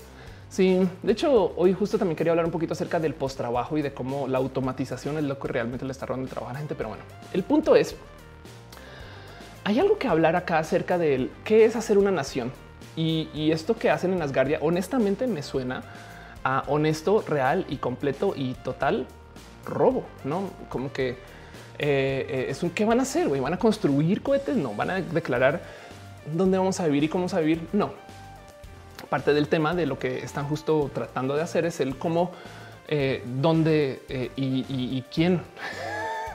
Pero ya estamos cobrando por eso. Entonces, aunque tuviera la tecnología para hacerlo, el declararse una nación espacial tiene tanto sentido como eh, justo eh, el declararse una nación oceánica, ¿no? Y, el tema es que hay gente que lo ha intentado, no porque técnicamente los, océanos son el alta mar, están en aguas internacionales. Estas cosas que todos tienen reglas y acuerdos y, hay muchas cosas que pueden suceder en alta mar que la gente cree que no. Em, pero no obstante, eh, por ejemplo, hay tramos del océano que supuestamente son libres de ley, pero se los prometo que porque tienen eh, tanta militarización, la verdad, verdad es que son indirectamente tramos estadounidenses externos. Em, por ejemplo, China, eh, China Islands Sand. Vamos a ver si lo encuentro. China está haciendo un proyecto para cambiar. Aquí está para cambiar su demarcación de eh, este internacional sobre aguas internacionales por construir islas. Ok, entonces el tema es que, eh, pues sí, técnicamente hay tanto, por ejemplo, en este caso se, trata de petróleo y se trata de este, tramos por los cuales pueden pasar barcos, estas cosas y demás. Pero entonces técnicamente la demarcación internacional es tal, ¿no? Esta es la zona de este por donde puedes pasar y, y de aquí para acá le pertenece a una persona, aquí para allá le pertenece a otra persona. Y entonces no tuve ningún problema con decir, ah, bueno, pero sabes que vamos a comenzar, a ver si lo encuentro por aquí más adelante, vamos a comenzar a, este, a añadirle arena a unas islas que no necesariamente estaban acá. Em, y entonces vamos a, aquí está, y entonces vamos a este, eh, crear islas que no existen. y en esas islas luego ponen puertos marítimos. Ahora, como esas islas no existían, pero ahora sí, y técnicamente le pertenecen a China, que creen, uh, se crece la zona del control de, China sobre este tramo oceánico. Em, qué raro, no? Como que el ok, y esto le pertenece. Luego también está este tema de cómo hay muchos países que tienen todo tipo de discusiones acerca de, dónde a dónde le pertenece el terreno a la gente. Em, por ejemplo, Inglaterra hay una cantidad ridícula de terrenos y propiedades que le pertenecen a la reina. Fin. Y todo el mundo le está rentando a la reina pero estoy hablando de eh, eh, eh, estos son millones de personas. Ahora, el tema es que la renta contra la reina es por 100 años, 200 años, no como que es sobre tanto, o sea, básicamente es contra, contra el trono. Em, y pues es virtualmente manejado como si fuera terreno de tu pertenencia, pero realmente le estás rentando tu terreno al trono y, y pues lo que compraste en cualquier momento te lo podrían decir, no me lo devuelves. También hay territorio eminent domain, territorio que el gobierno te puede decir, sabes que esto por temas de seguridad o por no sé qué te lo podría quitar. Em, y luego también está este debate de, de dónde, cuántos metros para abajo. Lo siento, pero ya no es tuyo. Si ellos compraron una casa aquí, el subsuelo no es tuyo. Y del otro lado también lo mismo para arriba. Y para arriba es bien divertido considerar porque pues la tierra es una esfera, ¿no? Entonces, si estas paredes de mi hogar, no, yo los extrapolo, pues con el tiempo se van a ir volviendo así como cónicos. Lo que quiere decir que técnicamente yo podría ser dueña de hacia el espacio una cantidad ridícula de espacio. Así que eh, eso también es tema y es tema legal, pero no entra en ningún momento en disputa porque no es como que de repente alguien llegue y diga, oye, voy a construir un edificio. Imagínense que este es su casa y este es el edificio. Voy a construir un edificio y que luego haga una L. Entonces aquí estoy encima de tu casa, pero no estoy tocando el piso. No como que esas cosas no pasan, pero son como estas como eh, cosas bonitas que aparecen dentro del debate de la pertenencia del terreno y la propiedad. Entonces ahora justo que de repente los Asgard, la gente asgardiana eh, diga, este, sí, vamos a ser las personas del espacio. Eh, perdón, un chingo de dudas y una cantidad de pláticas. Em, y pues bueno, acá dice Asgardianos, hay un millón de Asgardianos recientes, 1197, o sea, muy diferente a los 200 mil que dicen en los medios. Em, pero bueno, de todos modos, sumen esos 1900, 1197, eh, multiplíquenlo por la cantidad de impuestos que pagan este al año. Pero bueno, como sea. Dice Edgar Alonso, la isla Bermeja, Selena, que se un poco tarde, acaba de llegar, no te preocupes, gracias por estar acá. David Vázquez dice, está leyendo los comentarios de YouTube, estoy leyendo los comentarios de YouTube. Dice Miguel Ángel que si la luna tiene dueño, no, técnicamente no. Edgar Alonso dice, también existe un caso de la supuesta isla mexicana que le da más territorio marítimo el Golfo de México, ándale. Em, dice Metalul, ven como los fraudes de la chilanguita. Y dice Ultercat, Asgardia es puro fraude. Alex Rivera dice, tanta basura en el espacio, tal vez sin querer ya tenemos ese escudo antimisiles. es total, ¿no? Eso también es muy posible. Em, y dice Ultercat, eso fue un problema con el segundo piso, lo del periférico o el viaducto elevado. Ándale, ándale. Em, luego hay todo tipo como de eh, raras propuestas justo acerca de eh, la definición de que la propiedad. Em, hay una isla eh, que no es isla, que está registrada como país. pero esto es técnicamente es el país más chico del mundo y es una cosa que se llama Sealand. Y el tema es, o sea, tiene bandera, tiene su escudo. Eh, el tema de la vida en Sealand es que cuando la vean, esto es. Es una estructura que, si mal no estoy, iba a ser una estructura de uso petrolero que no se usó. Y entonces el tema es que ahora que ya está construida, alguien básicamente salió a decir, pues bueno, mira, yo voy a tratar de constituir esto como una nación. Y eso tomó vuelo. Y hay muchas cosas raras que se han tratado de constituir sobre Sealand. Eh, en algún momento de Pirate Bay, el famoso sitio para, eh, para torrentear y estas cosas. Bueno, es un motor de búsqueda de torrents, la realidad. Pero de Pirate Bay eh, se intentó declarar e inscribir como miembro residente de Sealand para que entonces nadie le pueda perseguir, porque pues técnicamente se depende de la constitución de allá. Y como es un país así, entonces pues tú tienes que lidiar con la policía de Sealand. Me explico que es un dude que a la vez también es el presidente, que a la vez no sé, saben como que es raro de considerar, como que legalmente hablando em, es bonito saber que esto existe, porque pues nada, abogados. Pero otro lado es como es meta que eso está constituido con un país y que tiene los derechos, por así decir, reconocidos internacionalmente de ser un país. Em, no, eh, una plataforma solitaria en medio del Mar Norte se autoproclamó Principado en 1977. Tiene 22 habitantes, bandera, himno, moneda y seleccionado de fútbol. ¿Qué es esto? güey? Pero bueno, dice Julia Guevara, ¿qué pasaría si alguien compra la luna? Es que el tema es que nadie te la puede vender porque no le pertenece a nadie. Es lo mismo que comprar este justo una ola en el mar, no le pertenece a nadie. Así que el tema ahí es, ¿habrá gente que te la vende? Sí. Habrá gente que te dice, vamos a colonizar la luna y entonces este, danos dinero para lograrlo. Eso es justo lo que está pasando con Asgardia, lo que pasó con Mars One.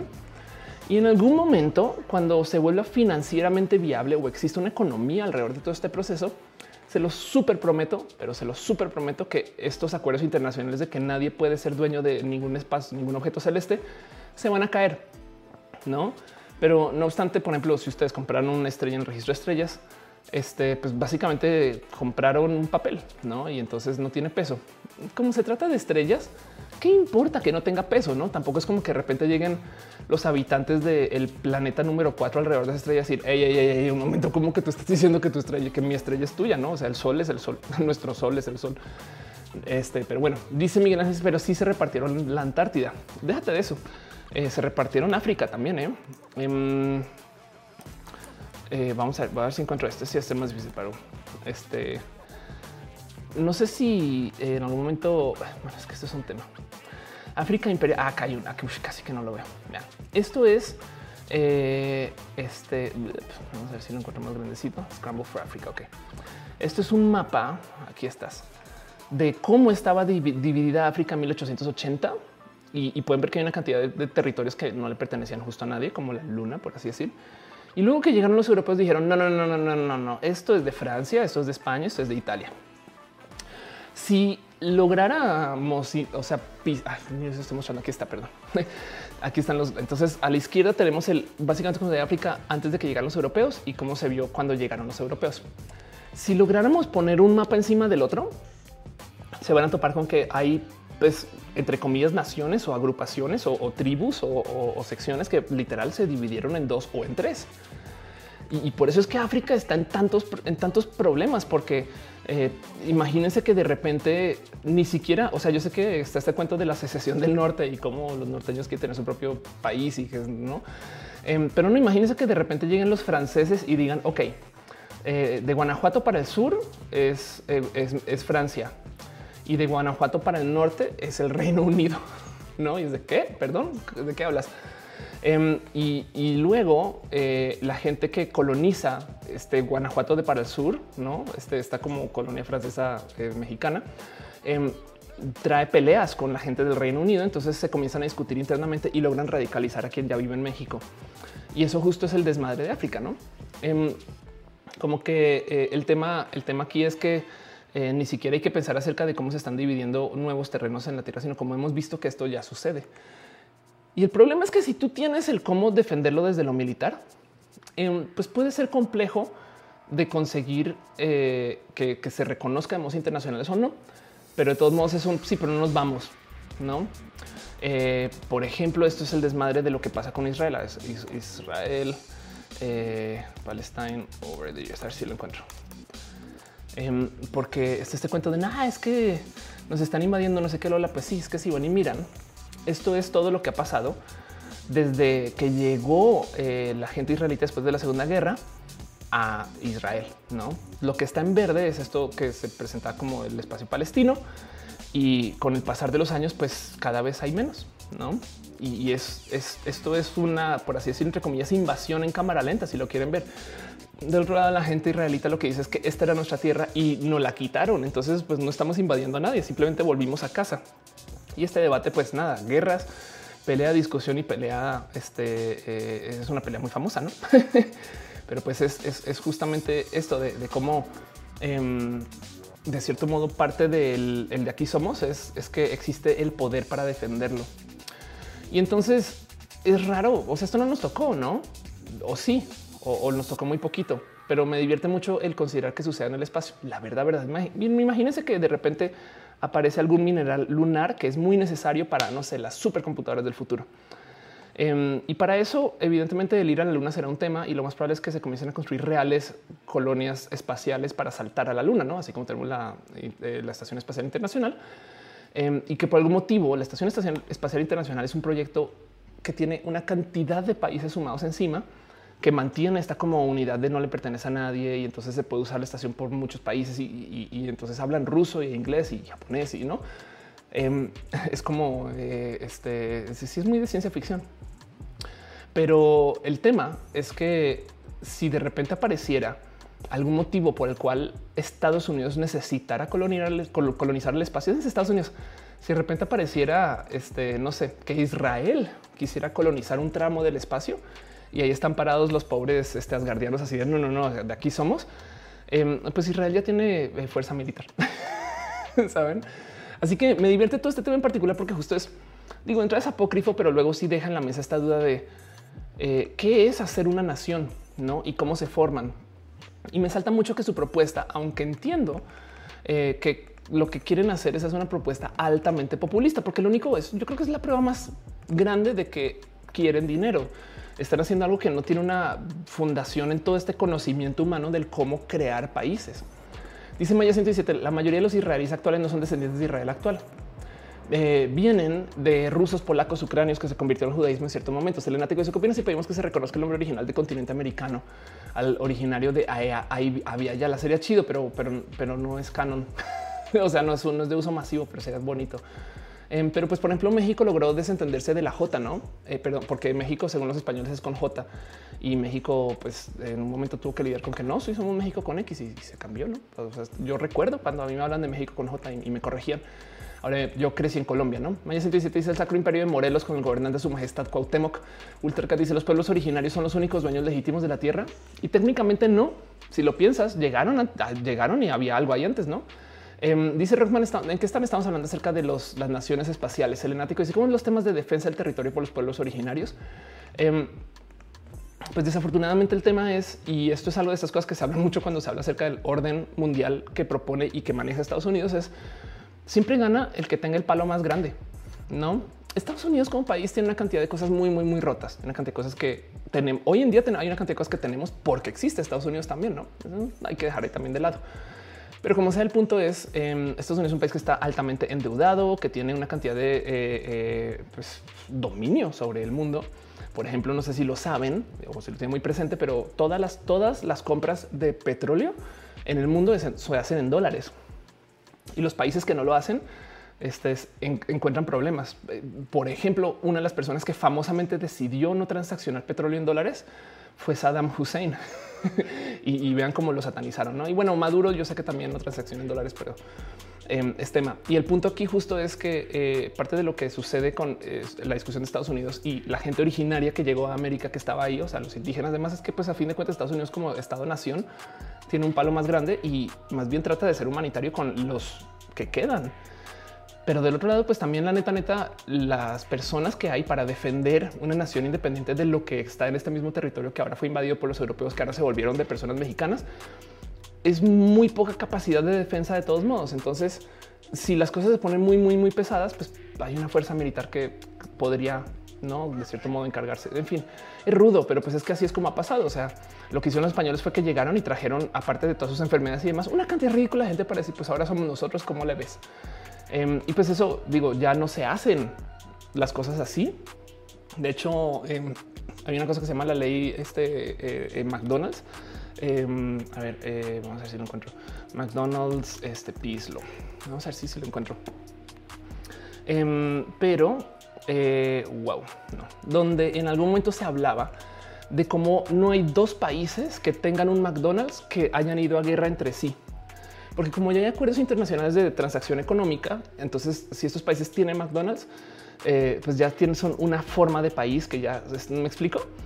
Ahora esto se rompió un poquito porque hace nada sí hubo una invasión y pasó así como medio entre comillas debajo del radar y como que no se volvió un tema tan grande. Pero fue cuando Rusia invadió, invadió Crimea.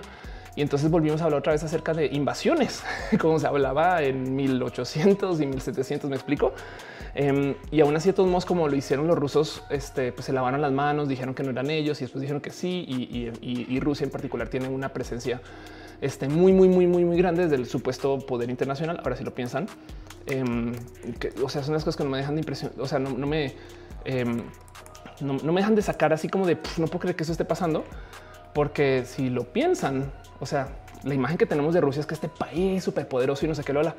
La verdad es que la imagen que tenemos de Rusia son recuerdos de la Unión Soviética, porque Rusia como país tiene un país que tiene este 1500 eh, billones eh, como, de, o sea, su producto bruto eh, reporta ser de 1500 billones de dólares, que nomás por poner en contexto, México tiene 1100, 1150. Ok. Entonces ustedes piensan que Rusia, yo sé que es una economía más grande, pero no es salvajemente más grande que México. Me explico. O sea, imagínense si México bulleara a Estados Unidos tal como lo hace Rusia. no? Y, ya lo que tenemos también es un chingo de recuerdos de la Guerra Fría, la Unión Soviética y demás. Em, pero me impresiona que eh, eh, tengan justo también tanto desarrollo. Em, pero eso es otro tema. Dice este eh, Metal Blood. Empezamos con que los hombres de América venían de Europa y cruzaban por el estrecho de Bering. En teoría, ándale. Al final dice cuando existían los ejércitos 100% automatizados, va a ser un desmadre porque cualquiera con el poder de producirlos podría con la mano en la cintura invadir y defender lo que sea. Sí, hecho, un episodio muy bonito de Star Trek de la serie original, que de nuevo, como les decía, la serie original de Star Trek es la más política de todas, porque quería mostrarle al mundo lo que podría ser, pero en un mundo alterno que era en el futuro. En vez de decir en, una, un universo paralelo, estas cosas pasarían, lo que dijeron es en el futuro esto va a pasar. Em, digo, Star Trek fue la primera serie que tuvo un beso interracial en la tele. Pero no solo fue que eh, un hombre este, de tez originaria blanca le dio un beso a una mujer negra, sino que también que había una mujer al mando en el Enterprise, ¿no?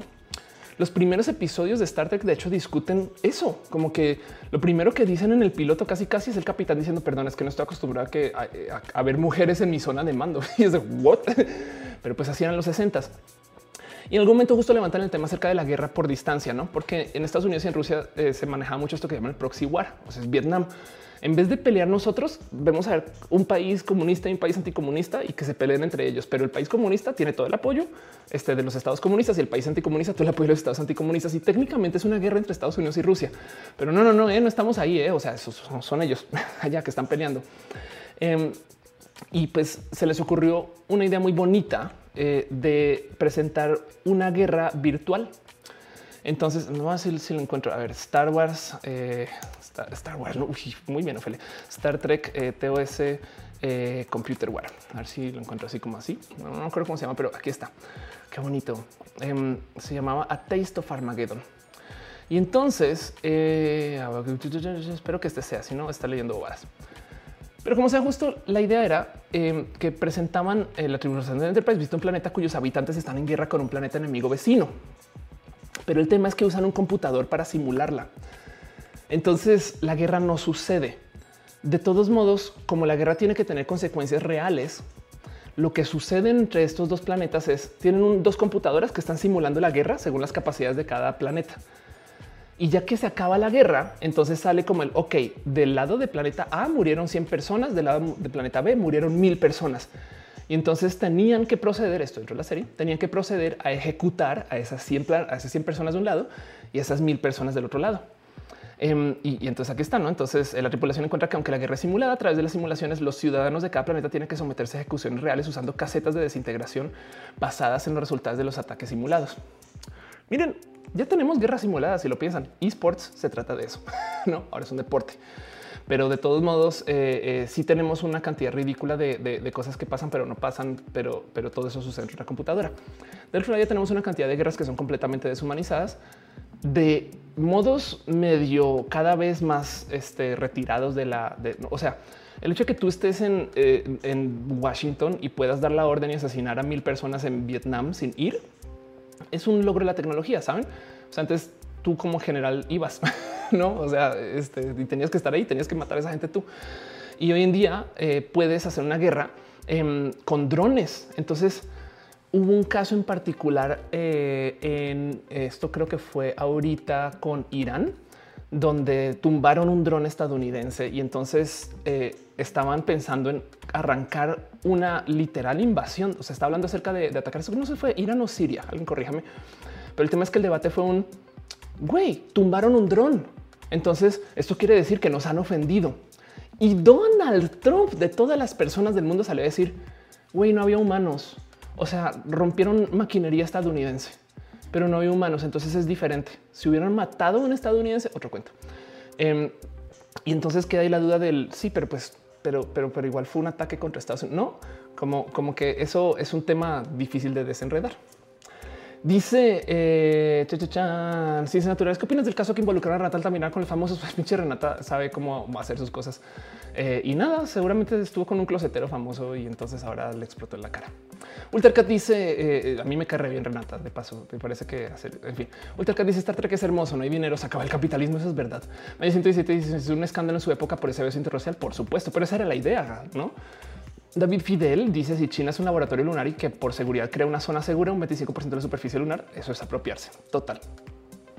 Entonces, justo quería, y eh, Metal se están documentando los comentarios, puede que sí, o le estás dando copy paste. Entonces, pues nada, justo quería hablar de todo esto porque eh, de las cosas que más me asombran acerca de lo que es el crear o no crear naciones Em, yo recuerdo creciendo en Colombia, yo, nací en el 82 y recuerdo que en algún momento cuando vivía allá y no tenía presencia ni conocimiento alguno porque era este, una pobre bebé, em, alguien en algún momento me dijo, ah, es que la amiga de tu tía es constituyente, eso no se me olvida. Yo como que constituyente, muchos años después aprendí, me tocó vivirlo, esto pasó enfrente mío, pero yo, pues que les digo, tenía nueve, diez años, em, pero viví cuando cambiaron la constitución colombiana. Colombia tenía una constitución horrible que este, avalaba la esclavitud y, entonces tenía mil motivos por los cuales debió de, haber cambiado su constitución mucho, mucho, mucho antes de lo que este, lo hicieron. Porque vean esto, la constitución del 91 reemplazó la constitución política del 86, pero de 1886. Em, y entonces, pues hay muchas cosas acá que evidentemente quedan este, por, repasar y más, etc. Pero pues como sea, em, hubo gente que en su momento se sentó a escribir la constitución colombiana. Imagínense eso. En Estados Unidos se habla de los fundadores, no los founding fathers. En México también está la gente que creó el país. No sé qué, pero de repente decir, ah, pero cambiamos la constitución hace cinco años de qué? y, esa gente anda por ahí. Me explico esos abogados y esas abogadas y esas personas que sentaron a escribir, ok, cómo va a ser la constitución de ahora? Eh, y el poder cambiar la constitución es complejo Em, porque sobre todo en Latinoamérica había mucho abuso de poder para cambiar la constitución, para limitar o, más bien, eh, bueno, sí, para limitar los pesos y contrapesos o, más bien para crecer los poderes, por ejemplo, presidenciales, que es esto que pasa con Maduro, estas cosas, ¿no? Em, pero como sea, con todo este respeto que hay como nación por su constitución y sus documentos de constitución, yo todavía recuerdo el, ah, sí, pero la tía no sé quién, su, su cuata es, es, este constitucional. Es de qué? Este, eh, ¿cómo que existe una abogada que creó la constitución? No? Em, entonces, como que me divierte mucho el pensar cómo haría una, una nación desde cero si la tiene que planear, no? Hay mucho aprendizaje acerca de el cómo se han constituido muchas naciones hoy. Hay muchos casos que son muy tópicos, hay muchos casos que se prestan por una cantidad de plática y discusión y evidentemente todo eso es debate legal, ¿no? Y hay cosas que funcionan hoy, pero porque han funcionado antes y ya. Y entonces eh, medio le seguimos rascando a eso, pero no es el método óptimo. Pero pues es que transicionar de sistema A de orden de nación a sistema B puede ser desastroso. por ejemplo, los sistemas legales eh, varían eh, y no hay tantas versiones del cómo, pero pues por ejemplo hay una cosa que, está hecha a base del derecho romano, un chingo del sistema legal está hecho a base del derecho romano, que si lo piensan básicamente es el agregado de los aprendizajes del cómo se hacían las cosas en Roma, que viene también de esta cosa que existe el derecho, este, cómo se hacían las cosas en Grecia, em, y que hoy en día, miles de años después, todavía pues tenemos una versión súper ultra requete mega turbo refiero. O sea, en la revisión dos mil millones, pero pues que está basado en como esas ideas de esas cosas que se eh, presentaron en ese entonces. Y de repente decir estas cosas que hacen las personas de Asgardia de no, vamos a tirar eso por la ventana, no? Em, me suena rudo, no es como es como eh, eh, una discusión que yo creo que podría ser súper, súper, súper profunda. Dice em, Animor, ¿existe un regalo barato para darle el 14 de febrero a un fan de Star Trek? Un chingo, cualquier cosa con el logo. What dice Rafael Cáceres? Yo salí con alguien que cambió la constitución en Sudáfrica. No mames. Dice que sobrevivió atentados con las negociaciones. Eran como película. Le lloran sus ojitos cuando lo recuerda. Ándale. Caro dice México le una constitución en 1917 está provocando, está provocando el, norte, el Nortexit, Yukexit, Chapexit y no ha sucedido igual. ¿eh? Em, dice Ultercat un uniforme. Anda, Adri Paniagua está en el chat. Qué bonito verte, Adri. Qué chido. Y dice Rafael Cázares que ahorita tiene 53, de verse una persona muy chavita. Dice Mauricio Glenn, no sabía que Star Trek fuera tan profundo. Si, te interesa esto, eh, checa Star Trek eh, The Next Generation, la de Picard. Ahorita hay una serie de Picard, pero, pero justo Star Trek es una serie altamente filosófica. Y entonces, bueno, la de la serie original tiene estos dilemas que son muy, muy, muy dirigidos a los temas de entonces. O sea, literal hay episodios que se tratan de la guerra de Vietnam, hay episodios que se tratan acerca del, tema antirracial, hay episodios que hablan acerca de la diversidad, etc. The Next Generation habla acerca ya de la filosofía general de la vida. Entonces es muy bonito porque está bien pendejo si lo piensas, pero lo que hacen es que llegamos a un planeta donde resulta que en este planeta se están formando sin la noción de que puedan existir puertas. Mi mente eso, no? Pero son las cosas que pueden pasar en Star Trek.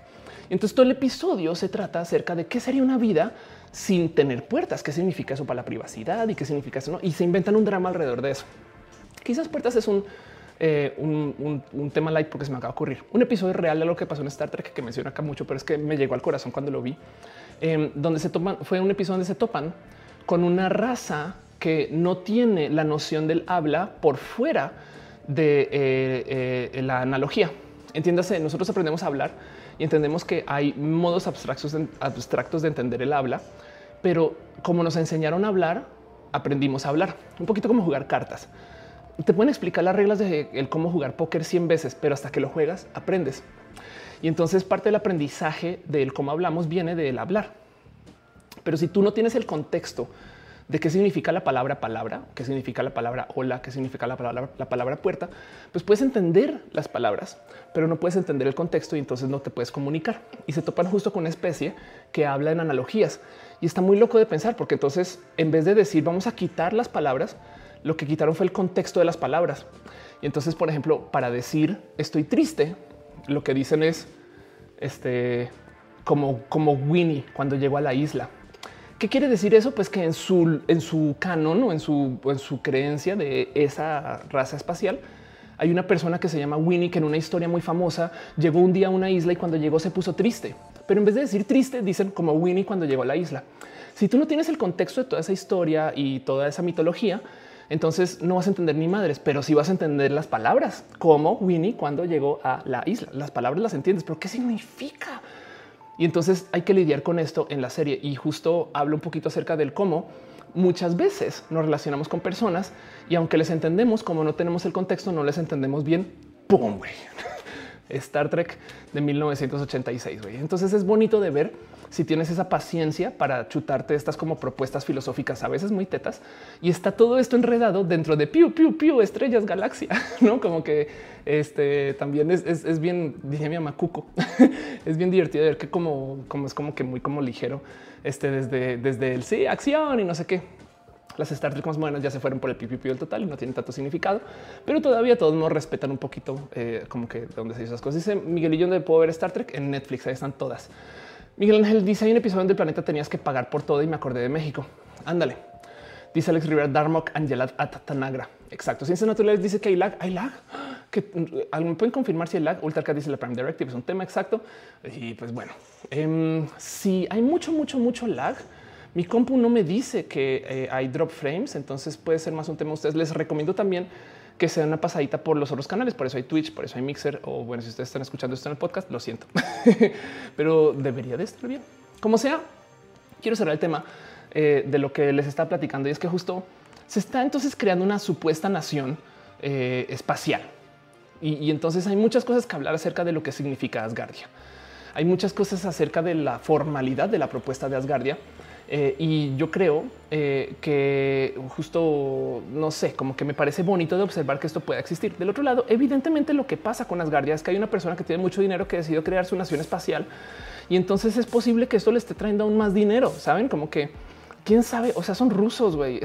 Si vieron el documental de, eh, de la gente que hace doping en Rusia, en algún momento el personaje, un ciclista que hace doping y, investiga todo esto, algún momento habla con su doctor ruso y él le dice, pero esto se puede hacer y le dice, cariño, yo vivo en Rusia, esto es el reino del malvado.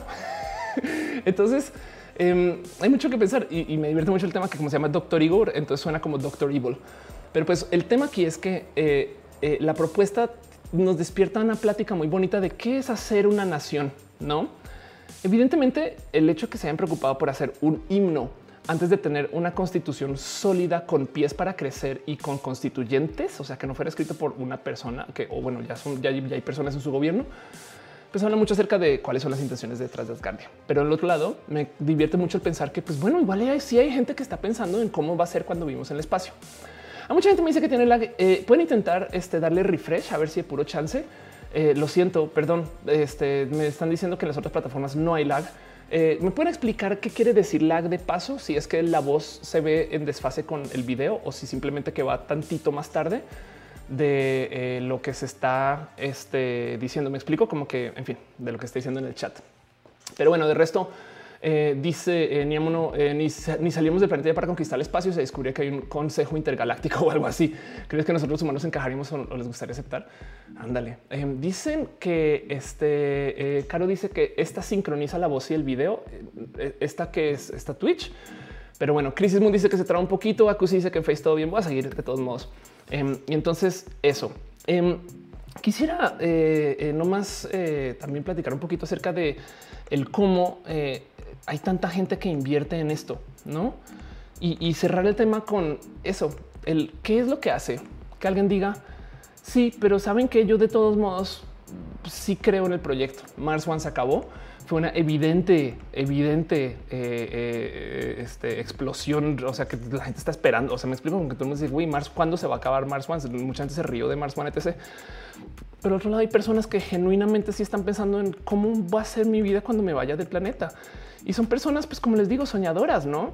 Em, y, entonces esto me parece bonito, como que siento que esto no es algo como para despreciar, ¿no? Gente que, que sí dice, güey, qué chido sería que podamos ver nuevos terrenos, etc., ¿no? Así que eso para mí, eh, no sé si es algo que valga la pena nomás tener presente. Les quería compartir la historia de Asgardia, porque luego, viendo los comentarios, viendo a la gente que está hablando en Excel y no sé qué, mucha gente dijo, yo sí me registré para ser parte de Asgardia puede ser el tren del mame nomás. Pero del otro lado, es considerar que existe gente que sí cree que esto puede suceder. Me parece muy bonito. Y ojalá en nuestra vida, de cierto modo, podamos ver el espacio, por lo menos de modos más masivos que ahorita, ¿no? Porque ahorita hay muchas personas que han ido al espacio, pero pues comparado con la población mundial es como que nada. De todos modos, dice David Fidel eh, Cuellar Castillo, dar esperanza es una buena forma de este, ganar dinero. Y tienes toda la razón con eso. Eh, dice Patinajera, hola, ya llegué, dice Alex Rivera, si pueden vean, lean The Expanse, habla de cómo estos temas económicos en el espacio. Piu, piu, Es verdad, The Expanse es bueno. Deku dice, hay unos capítulos de South Park donde tocan ese tema de una manera muy a su estilo, pero que eso es tan real y tan de miedo que son una caricatura, ¿no? Es verdad, ¿eh? eh Cristian Mejía dice, entonces, ¿qué onda con los nuevos países? ¿Será que es mejor seguir modificando leyes? Se ven perfectamente. No hay la no que nos destruyen. Ok, gracias. Este, mm, sí, pues el tema con los nuevos países, las nuevas constituciones, este tipo de cosas es yo creo que gran parte de lo bonito de los, esquemas legales que tenemos ahora es que permiten que se reescriban. Ah, del otro lado, esto es un arma de doble filo. Em, el sistema constitucional estadounidense es de una constitución única, pero puedes añadirle, si quieren verlo, parches, no? O sea, tenemos el, Second Amendment, el tercer, no como, como que es, como que es la constitución y luego le vamos añadiendo cositas eh, que van eh, ajustando el cómo se vive acá. Eh, mucho de cómo funciona la ley pues depende de exactamente de la formación de cada país.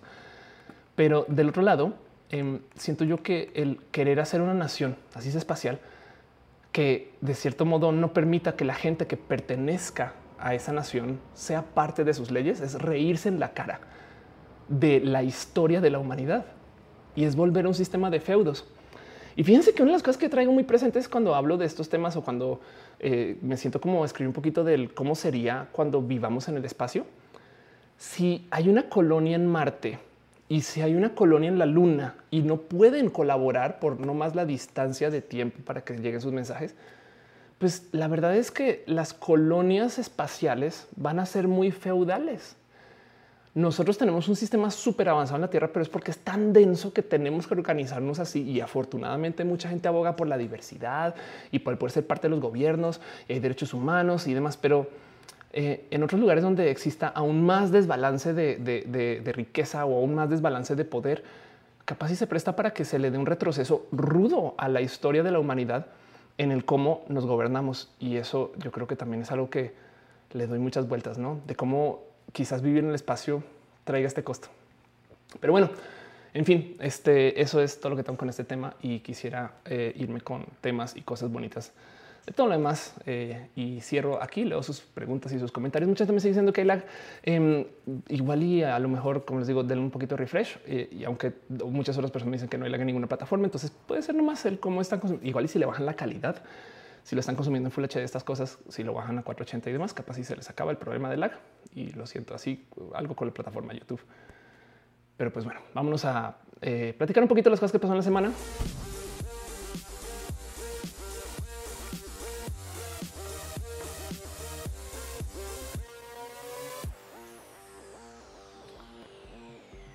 Entonces, vámonos con una sección que yo llamo de puro cariño, abrazos. Pues también porque hay que darnos abrazos. Hace sentido. Em, es un poquito de cariño y demás. Y son las cosas que pasan la semana que yo creo que vale la pena platicar o discutir, cosas que de cierto modo últimos pueden ser importantes o no, pero pues que me llaman la atención y siento que vale la pena compartir con ustedes. Dice Chris Moon que fue la por sueño. Dice Caro, eh, alguna vez calculo que el sacar materia de la Tierra puede tener impacto en la Tierra al perder masa y gases. Yo creo que no tenemos la capacidad de sacar tanta materia de la Tierra como para que tenga impacto en la Tierra. No, si algún día tenemos esa tecnología, pues wow, eh, no? Porque, porque, por ejemplo, la Tierra y la Luna em, están en un baile gravitacional donde el centro de gravedad de esas dos, pues obviamente no está en el centro de la Tierra, está como tildado un tantito hacia la Luna. Por eso hay mareas, no? Porque la Luna jala el agua este, desde allá, no? La gravedad de la Luna jala el agua de la Tierra porque no está tan pegada a la Tierra como la Tierra.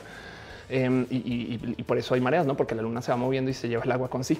Pero el tema es que si pudiéramos sacar un trozo así, imagínate, podríamos rediseñar sistemas gravitacionales enteros y eso podría pues, cambiar órbitas, podría poner a un sistema binario de planetas que antes era un planeta junto en órbita, este, eh, digamos, decayente y capaz si lo destrozas, no, no sé. Pero bueno, dice César Gómez que no le muchas gracias. Dice Ultra Cayonito, abrazos, yo doy abrazos. Dice eh, Ultraca también, por eso no debe salir la humanidad de la Tierra hasta que deje de ser tan malvada. No hay la... Yo creo que más bien tenemos que eh, enviar a la gente a otros planetas con estas cosas en mente. Una vez vi a alguien decir de cómo quizás un modo de colonizar otros planetas y, y vean la locura de la propuesta no es enviar gente, sino es enviar código genético y replicadores de materia que usen ese código genético para crear eh, por lo menos, por lo menos sistemas gestacionales allá.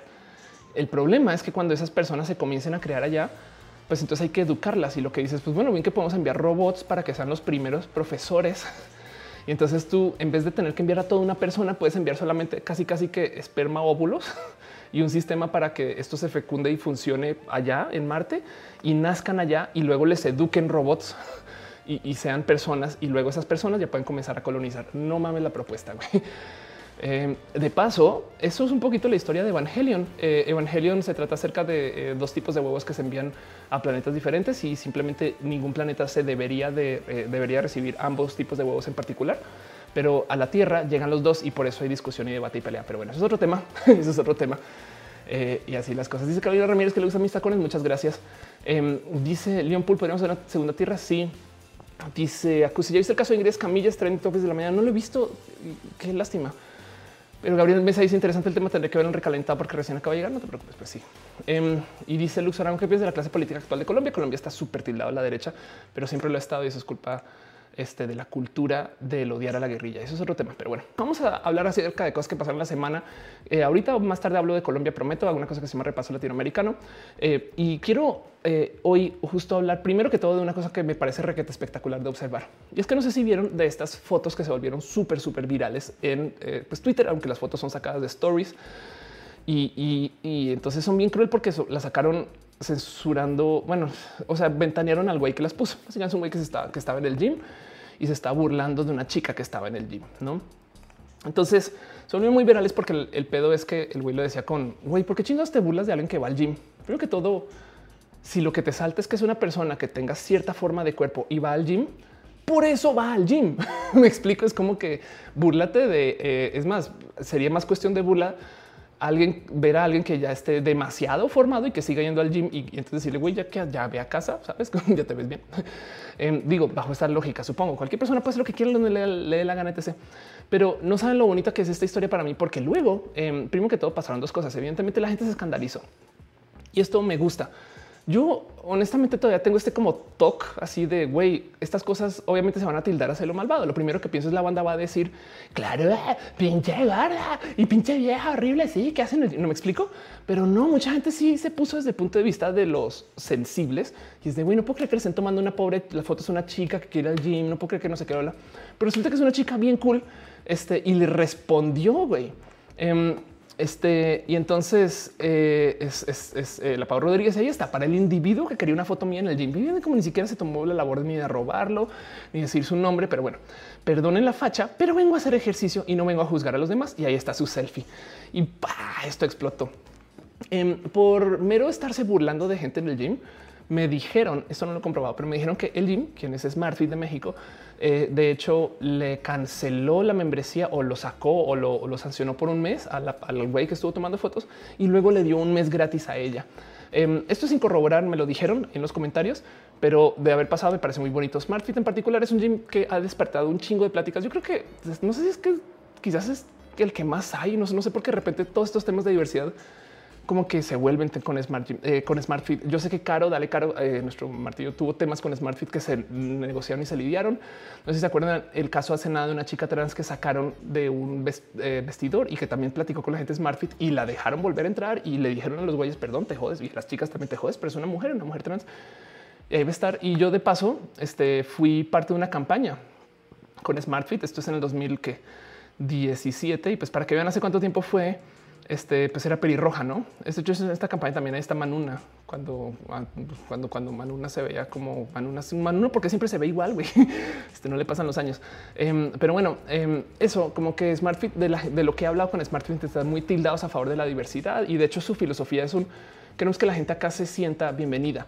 Entonces, em, como que me parece muy bonita toda esta historia y lo más espectacular de todo esto es que justo ahí está esta mujer respondiéndole Sí, eh, para este güey que quería esa foto. Ahí está, ahí está la foto. Ahí toma, mira, vela. Ahí está. Perdonen la facha, pero pues nada, pues yo vengo a usar el gym. ¿Tú qué pedo, güey?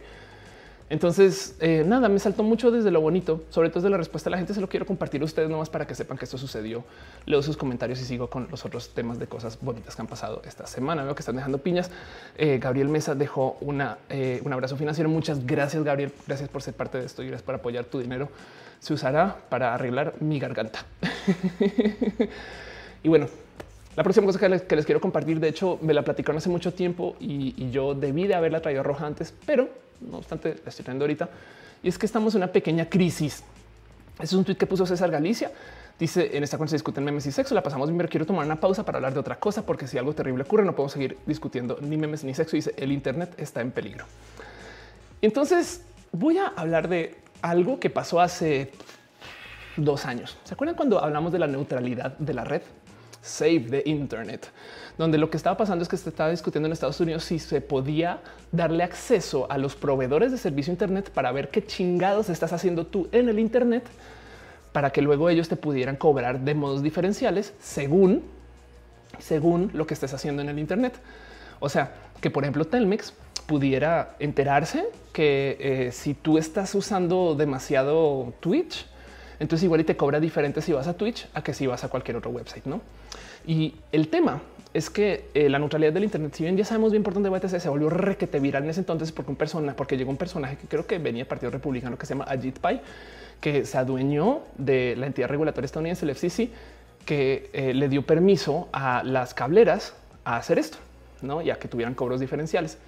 Del otro lado, la neutralidad de red nunca ha existido en los servicios de celular. Entonces es un tema que también cuando las empresas sí se adueñaron del poder ver qué chingados estás haciendo ahí adentro, han hecho cosas que hemos asumido como buenas. Por ejemplo, mucha gente le encanta que en su plan celular tengan WhatsApp ilimitado. Si lo piensan, ¿cómo chingados sabe Telcel que están hablando por WhatsApp y no por Telegram? Y es porque está viendo qué hay en tu uso de tu Internet que tú contratas.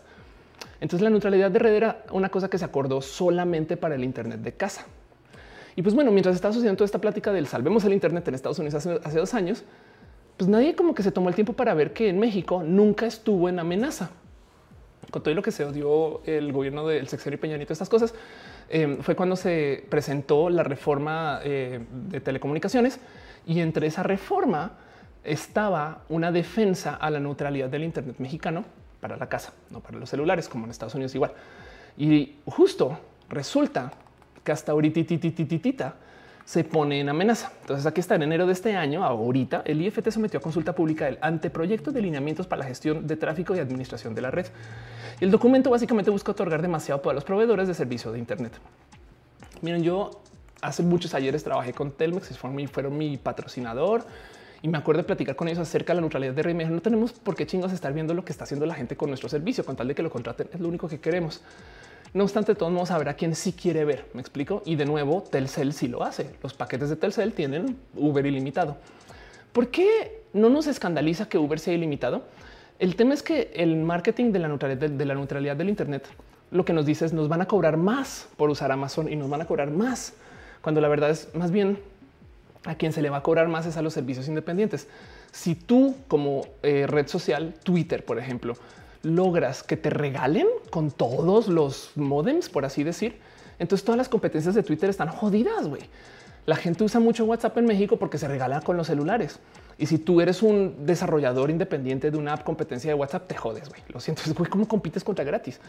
Entonces esa es la injusticia de todos modos. Del otro lado, como te la dan gratis, la gente no se está quejando, pero sí sucede. Y el mero hecho de que tengan permiso para ver qué está pasando allá adentro, pues se presta para abusos de poder evidente, ¿no? Entonces, como dice César, ¿no? ¿Te imaginas que el gobierno pueda bloquear una página o un servicio porque no le conviene lo que estamos hablando? Puede ser así. Ahora la oportunidad que el Estado puede implementar mecanismos de censura arbitraria. Este, eh, y entonces es un tema bien, bien, bien pesado y mucha gente se está sumando como a hablar acerca de esto. Salvemos Internet. Eh, de hecho, hay un website, salvemosinternet.mx y, y esta, campaña con este manchita me, divierte un poco porque hay gente disfrazada de, de proveedores de servicio de Internet. Em, pero aquí está, salvemos internet.mx. Dense una pasadita. Este, déjenos un comentario si quieren. Em, justo ahí quedan 25 días para esto. Supongo que será para el voto y acá tienen el documento completo. Cuáles son las amenazas, invasión de privacidad, priorización pagado, opacidad, impunidad, eh, eh, censura, etc. Em, y, mucha gente como que está hablando de esto. Eh, acá hay una infografía también que la compartió Chacho Álvarez. Mucho amor por Chacho. y quería que ustedes sepan que esto existe porque es un tema. honestamente, me rebasa como la discusión del net neutrality cuando era gringo se volvió viral en México y ahorita está no. no es como de, es como de ok, wow, no. Pero bueno, hizo el Cat. Este eh, tiene sentido, es importante. Eh, y también dice WhatsApp es cifrado, no? Em, ahora sí, pero antes no. Y, eso es un tema, no? Dice eh, David: si las VPN sirven los móviles, sirven los móviles. Rainbow David dice acaba de llegar, llamó y nos vemos en recalentado. Gracias por pasarte por acá. Crisis Moon dice saben de toda la gente que veo. Pues sí. Em, y dice Metal de verdad, porque así pintan que solo vaya puro riquillo y el espacio. Pues es verdad. Sí. Eh, y Fausto dice tal vez chicos le tuvo envidia por autoestima a la chica. Pues puede ser, no? Hablando de la nota de SmartFit, pero bueno, el caso. Luego está otra cosa que les quiero compartir, que son las cosas que digo, güey, el futuro es horrible y somos seres humanos horribles y, no nos merecemos ser seres humanos después de ver estas cosas. Pero es una noticia que compartí nada más y nada menos que Freddy Vega, que le tengo mucho cariño, em, donde eh, nada lo compartió como pues sí, el, futuro es terrible. Esto es eh, un video de una mamá que usa un equipo de realidad virtual que incluye guantes este, para rastrear cómo dónde están sus manos. Eh, este y evidentemente también rastrea dónde está parada ella y, pues tiene su visor y sus audífonos, etc. Y la niñita que está consintiendo es su hija muerta.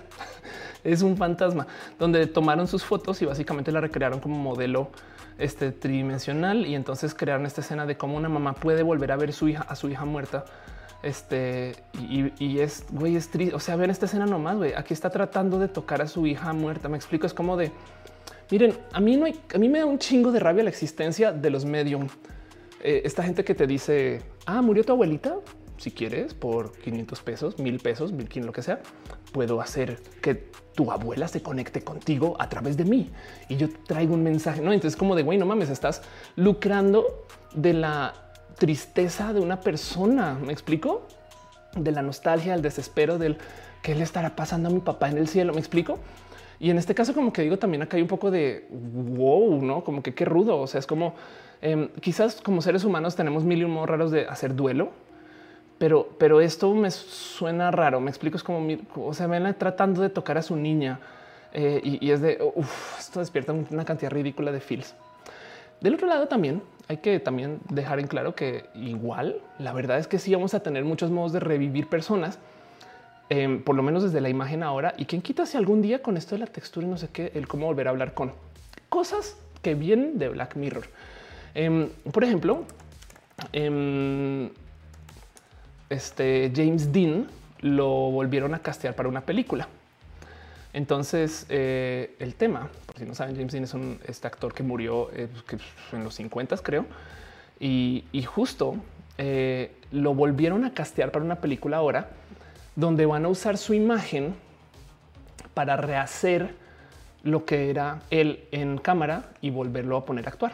Y la pregunta es ahí quién está actuando.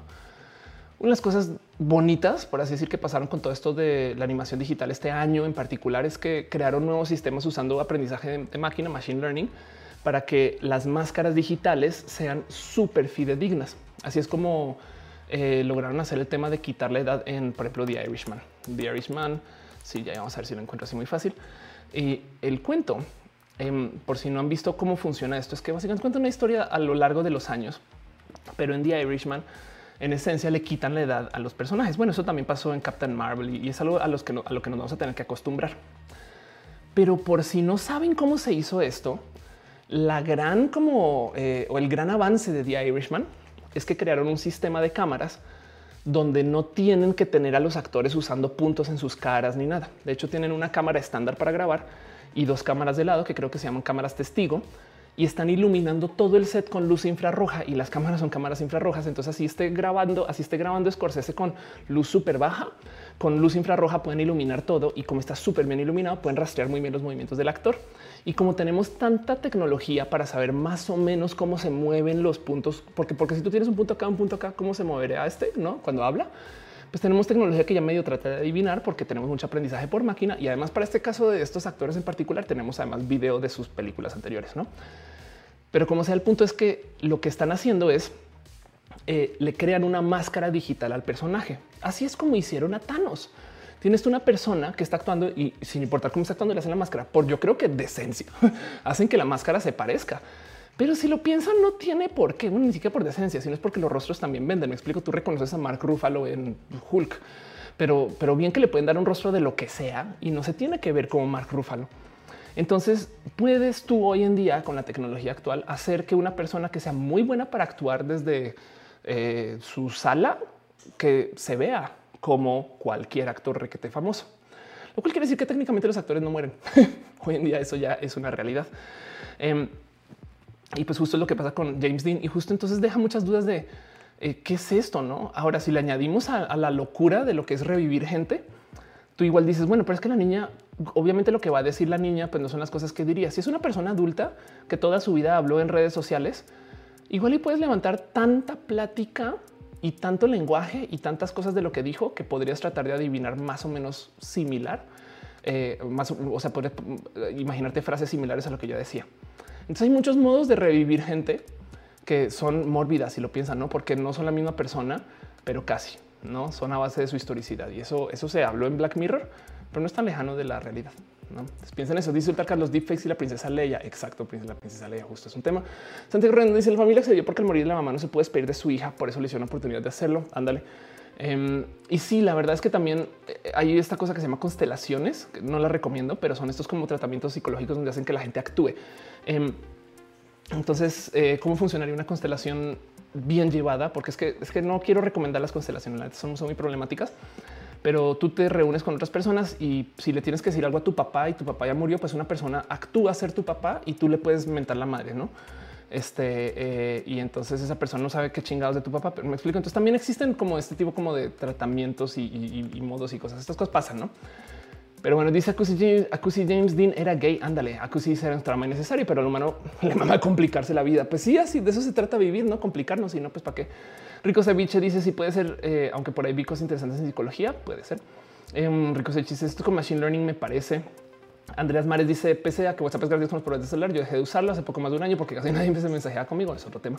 Suriel dice, imagínate que se puede hacer una copia de ti con información tanto como te expresas con tu voz, con tu rostro y sobre todo que sea personalizado. imagino un software que me reemplace con mi madre, por ejemplo, este, pero adaptado a sus expectativas, ingeniero heterocristiano, miedo.com, miedo.com. De hecho, hace mucho tiempo, mucho, mucho, mucho. O sea, esto es impresionante. Esto fue antes de, eh, no sé, güey. O sea, esto fue cuando Instagram presentó un filtro de face swap que fue antes de, del filtro de cambiar de género. Es viejísimo, me acuerdo. Bueno, viejísimo, dos años, tres años. Y me acuerdo que alguien tomó un video, un roja o bueno, un video en YouTube y se face swapeó conmigo. Em, y, entonces usó mi rostro para decirme cosas, no? Y lo que pone en el tweet, y ojalá tuviese ese tweet por ahí, es ¿será que en el futuro habrá algún tipo de proceso legal para que tú no te puedas impersonar? ¿Me explico? Digo, hoy en día técnicamente ponerte una máscara de alguien y salir a la calle y decir yo soy esa persona, pues bueno, si te creen, este, si te haces, o sea, si te haces pasar por alguien, es ilegal, ¿no? O sea, es, es, impersonal a alguien. Pero desde lo digital, no, la verdad es que imagínense ustedes que tenemos tecnología para que de cierto modo esto sea una máscara digital muy cool y, es, y, esto realmente salgan escribiendo ahí rápido todo el guion de roja, güey. Y yo lo estoy diciendo porque, en fin, me explico como que dice Edna Gómez, fue en Snapchat, no fue en Instagram, que la tienes toda la razón. Este, entonces, esa es una plática real, la neta, porque el pedo aquí es cuando la tecnología para ser la princesa Leia sea tan barata que lo podamos tener en el celular y cualquier persona sea la princesa Leia, que hay que pagar regalías por eso. Me explico.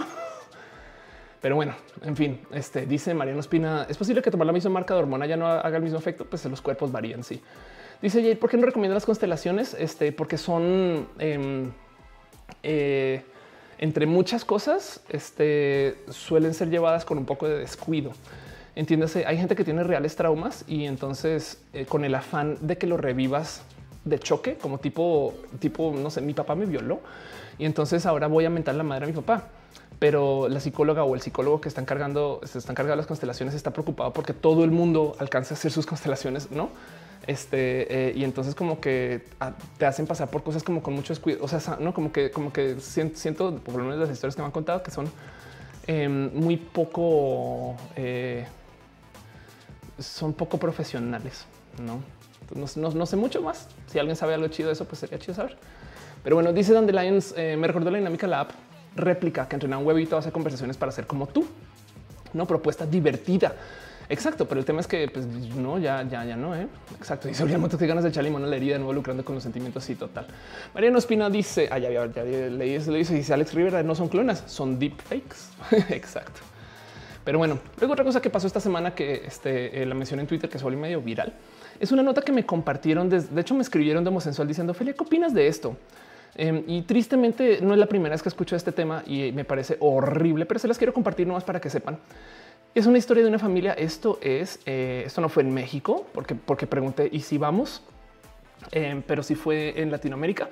Eh, una historia de una mujer trans que muerta, su familia le quita el pelo, sus senos y la entierra como él, o sea, la destransiciona.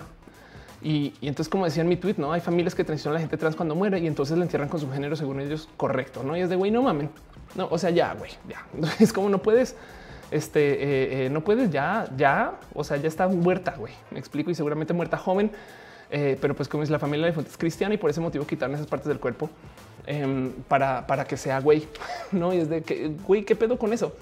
Me parece horrible, me parece deleznable, me, da mucha rabia que esto suceda y desafortunadamente em, no es eh, raro. Bueno, sí es raro, pero o sea, no es la primera vez que escucho esta historia. Em, y la pregunta aquí es, por un lado, ¿qué significa eso? Como mujer trans todo el santo día me dicen, sí, pero en 100 años, cuando encuentres tus huesos, ya ahí en tus huesos se van a dar cuenta que tú eras realmente hombre. Y es de no mames, güey, en 100 años ya va a estar muerta 100 años, güey.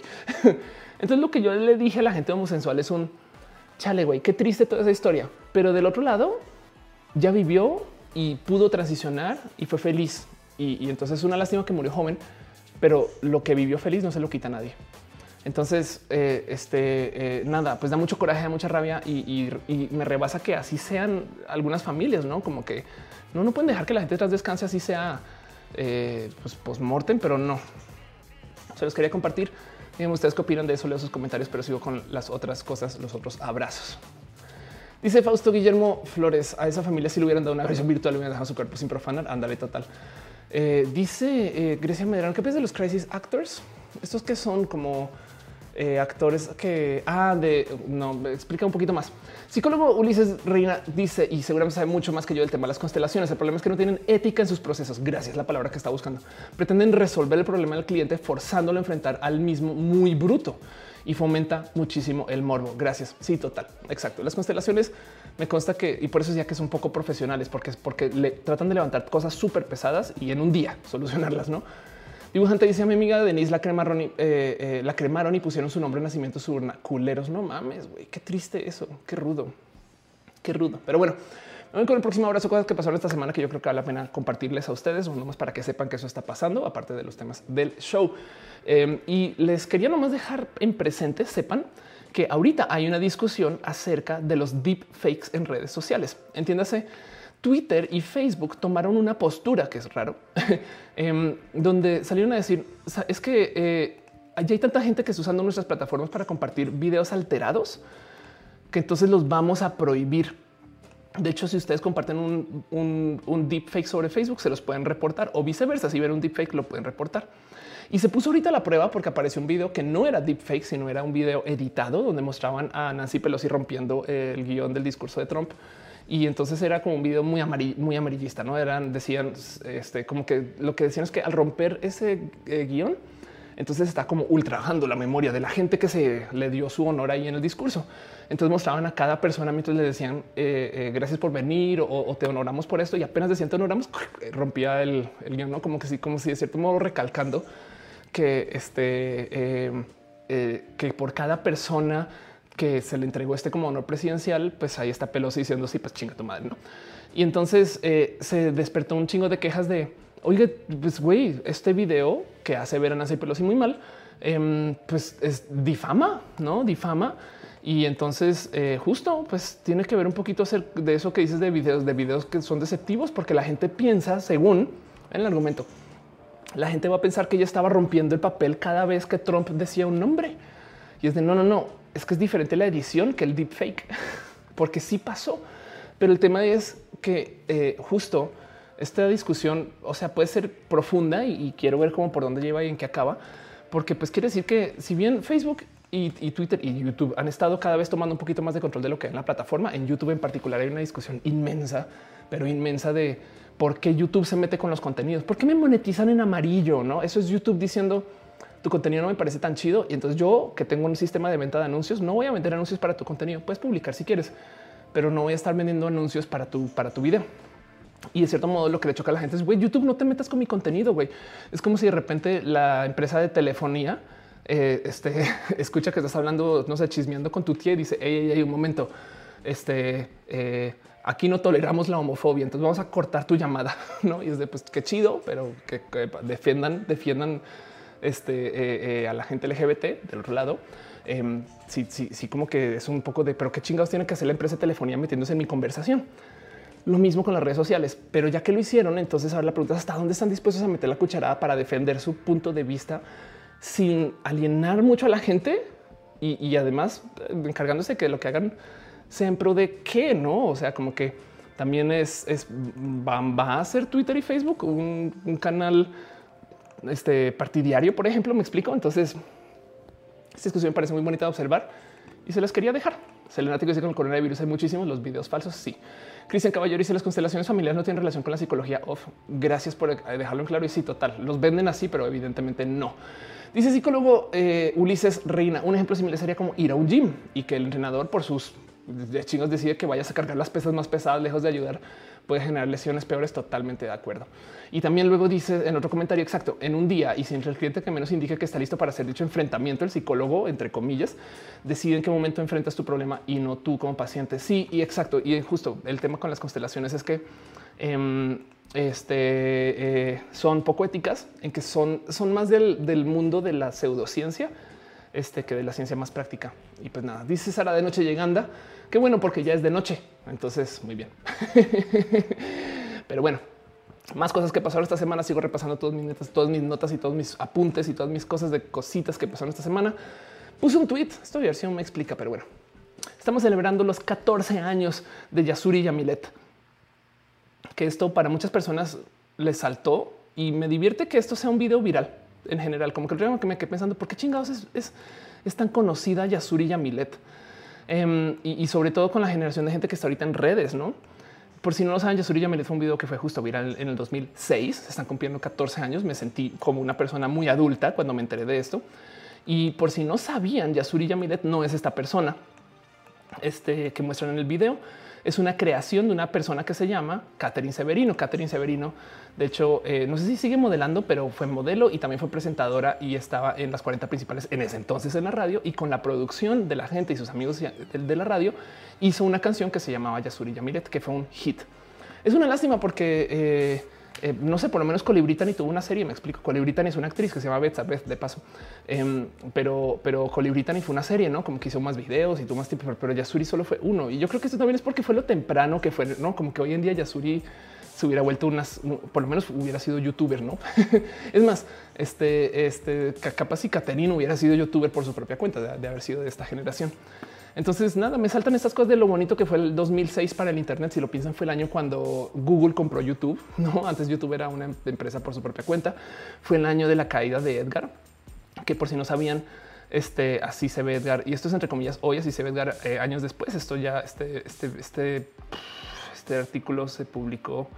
Eh, actualmente tiene 21 años de cuándo habrá sido esta publicación. Eh, vamos a ver el, el video en sí este eh, Edgar de la caída de Edgar. Esto se publicó en el 2017. Ok, entonces ahorita, debe tener 23 años Edgar. Este, entonces este es Edgar el que se cayó, que cada tiene 250 mil suscritos en YouTube. No sabía que, pues sí, pues por supuesto que es youtuber. Famosos de Internet hace un año y ya dejó, abandonó su canal. No mamen, güey, el güey más famoso del Internet de México y no es youtuber famoso. Em, pero bueno, de todos modos, eso como que lo bonito que fue el 2006 para los contenidos en español y quería como compartirlos a ustedes como una celebración de que esto ya tiene 14 años. Ciencia Natural dice en el tiempo de Whatever Tomorrow eh, era el rey de YouTube. Miel dice no digas jamás había alcanzado a llegar un directo. Gracias por estar acá, Miel. Ana Cristina dice: eh, Yo sé que nada tiene que ver, pero acabo de ver tu video de Evangelion y lo amé me hiciste decir la palabra prohibida. Debo un roja de Evangelion hace ya meses y, es un tema porque es tan pesado ese roja de hacer que, me, asusta nomás el estudiar para hacerlo. Em, y entonces me hago pato con que debo un roja de Evangelion, pero, pero este, en un multiverso ya se hizo. Dice hueva Lira, Colibritani no era real, acabas de romper mi corazón, te lo puedo romper más si quieres. Eh, Chip Torres tampoco. Chip Torres era un actor y de hecho, los videos de Chip Torres eran campaña, fue una campaña promocional para promocionar la plaza de la computación. Eh, para los que no saben quién es Chip Torres, eh, búsquenlo, se van a divertir mucho. Em, Chip Torres hacía estos videos que eh, justo se veían como un güey que trabajaba en la plaza de la computación, que tenía tanto tiempo libre que se puso a hacer videos, güey. Y, por algún motivo esa historia vendió. ¿Cómo, ¿Cómo es esto un comercial? Vean nomás como aparece un ching, o sea, todas las rolas en cada momento dicen, no, yo soy este güey que es vendedor de la plaza de la tecnología, no la plaza de la computación, perdón. De hecho, en algún momento durante este video es, más tan, tan, perdón, tan, tan comercial es que vean que cuando baila este, eh, la que está, vean que acá rato aparece este, gente de la plaza de la computación atrás, como del con logos y no como diciendo aquí estoy. En algún momento durante este video, el güey este, eh, está comiendo tortas de huevo Ahí está, el payaso de la plaza de la computación atrás, ¿no? Está comiendo tortas de huevo y se lo muestra en la cámara y la gente se conectó tanto con eso que luego hizo firma de tortas de huevo en su local en la Plaza de la Tecnología. Em, y, eso llevó a mucha gente a la Plaza de la Tecnología también. No, entonces, pues, quién, por qué sé todo esto? Porque Colibritar y Chip Torres y otro par de grandes famosos los hizo una productora que se llama La Gran Royal. Eh, la Gran Royal este, hizo un video súper requete mega viral que se llamaba Quiero ir al antro, que se puede que sí lo conozcan. Eh, y Quiero ir al antro eran videos de supuesto Ferry Santi, este, este, que son estas personas cantando nada pendejadas. Eh, y este video se volvió muy viral en su momento y luego de eso comenzaron a hacer producción de videos muy chido. Es una bonita historia también, pero bueno, en fin. Dice Marco Antonio Chip Torres, no fue real. Sinceramente, les plaza la tecnología. Gracias. Eh, sí, em, dice Alonso Méndez, mi corazón. Perdón, perdón. Eh, Caro dice, por favor, ok. A ah, las mayúsculas seguramente están hablando. Y Sara Noche dice, también falta una actualización el tema de las infancias trans. Es verdad, vi tu comentario, Sara. Em, y ese video te lo prometo que sale y ojalá y, haya tiempo para que todavía tenga peso sobre el tema de las infancias trans justo. Pero bueno, quería nomás comentarles que el Internet ha cambiado mucho en los últimos 14 años. De hecho, desde la época de la plaza de, perdón, de Chip Torres y de, y de Betsabeth, de, de ha cambiado el Internet también un poquito. Me explico. Em, eh, esto que hablé del el roja pasado todavía lo tengo ahí andando de, la caída de Badabur y MeToo y demás. Em, me da muchas vueltas del, que se ha vuelto el YouTube de hoy. Pero bueno, otra nota, otra cosa que les quiero compartir. Sigo leo sus comentarios ahorita. Em, y esto es una cosa de estas que son difíciles de, volver nota formal, porque honestamente la persona que lo publicó y, a mí me, lo, me lo, o sea, alguien se quejó eh, eh, en, mi post del tema, pero esta queja es medio válida. Lo que pasa es que este güey, como es una aparente transfoba, em, no le quiero dar como tanta luz a su queja, pero, pero su punto es medianamente válido. Y el caso es que una chica trans asumiendo que es una mujer trans y demás, porque la neta no le sigo, no sé quién es. Este solamente vi, yo estoy juzgando a base de un tweet. Entonces todo esto igual y capaz puede ser falso, pero de lo que habla es muy real. Pero el caso es que dice voy a eh, eh, compartirles algo. Me hice una prueba de cariotipo, o una prueba genética y resulta que eh, esta mujer trans tiene cromosomas XX y pum, no? O sea, es como que esto es, o sea, ¿qué? Me estás diciendo que una mujer este, que no tiene vulva, tiene cromosomas XX. ¿Qué está pasando acá? Y yo también lo puse en Twitter como un y ahora, ahora, pues que procede conservadores. Ahí tiene una mujer trans que tiene genética XX. Pues bueno, esto evidentemente es una expresión de la intersexualidad. Caro, dale Caro, nuestro martillo, el martillo masculino del Internet es una, es una mujer intersexual, es una mujer trans intersexual. Este y hay mucho que hablar de ese tema. Y también eh, hay una entrevista con Caro en justo en mi canal Diagnosis donde hablamos del tema o le pueden preguntar a Caro si quieren. Pero el tema justo es que existen mujeres trans o gente eh, eh, que tiene genética que no va de acuerdo con esa ley de XX. Eh, son un género y X es el otro. Em, lo que dice, de todos modos, como no comparte ni la prueba, este lo dice, pues justo lo que dice es fuente, créeme, no? Pero de todos modos, lo que dice, lo que dice esta mujer en su otro post es una cosa que se llama el síndrome de la Chapelle.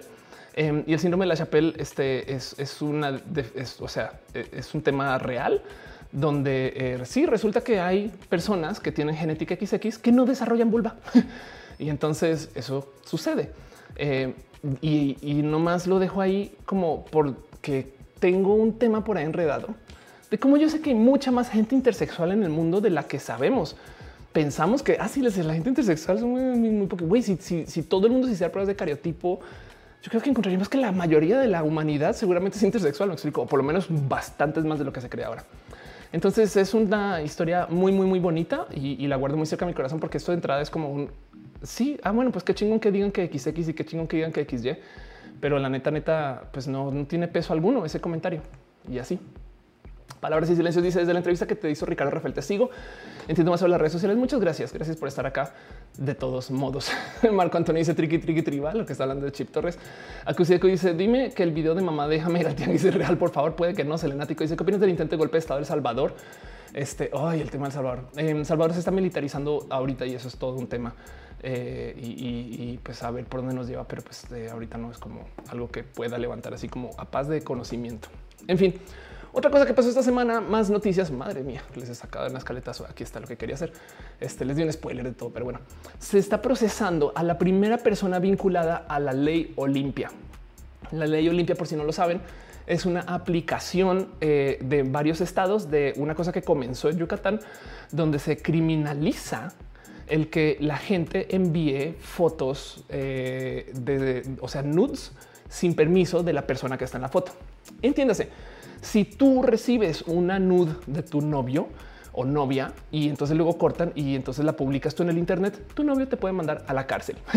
y la ley Olimpia existe por mil motivos. La verdad es que la, porno venganza, este, la sextorsión son reales. De hecho, hay websites y, sobre todo en Yucatán eh, que venden packs, no? Entonces coleccionan los packs de varias chicas y los venden y luego dicen, pues bueno, entonces para qué las publican desde el comienzo conociendo a las activistas que están detrás justo de este tipo de leyes, lo que más impresiona de eh, el, cómo estos procesos, o sea, porque chingados no es ilegal que tú vendas un pack, no?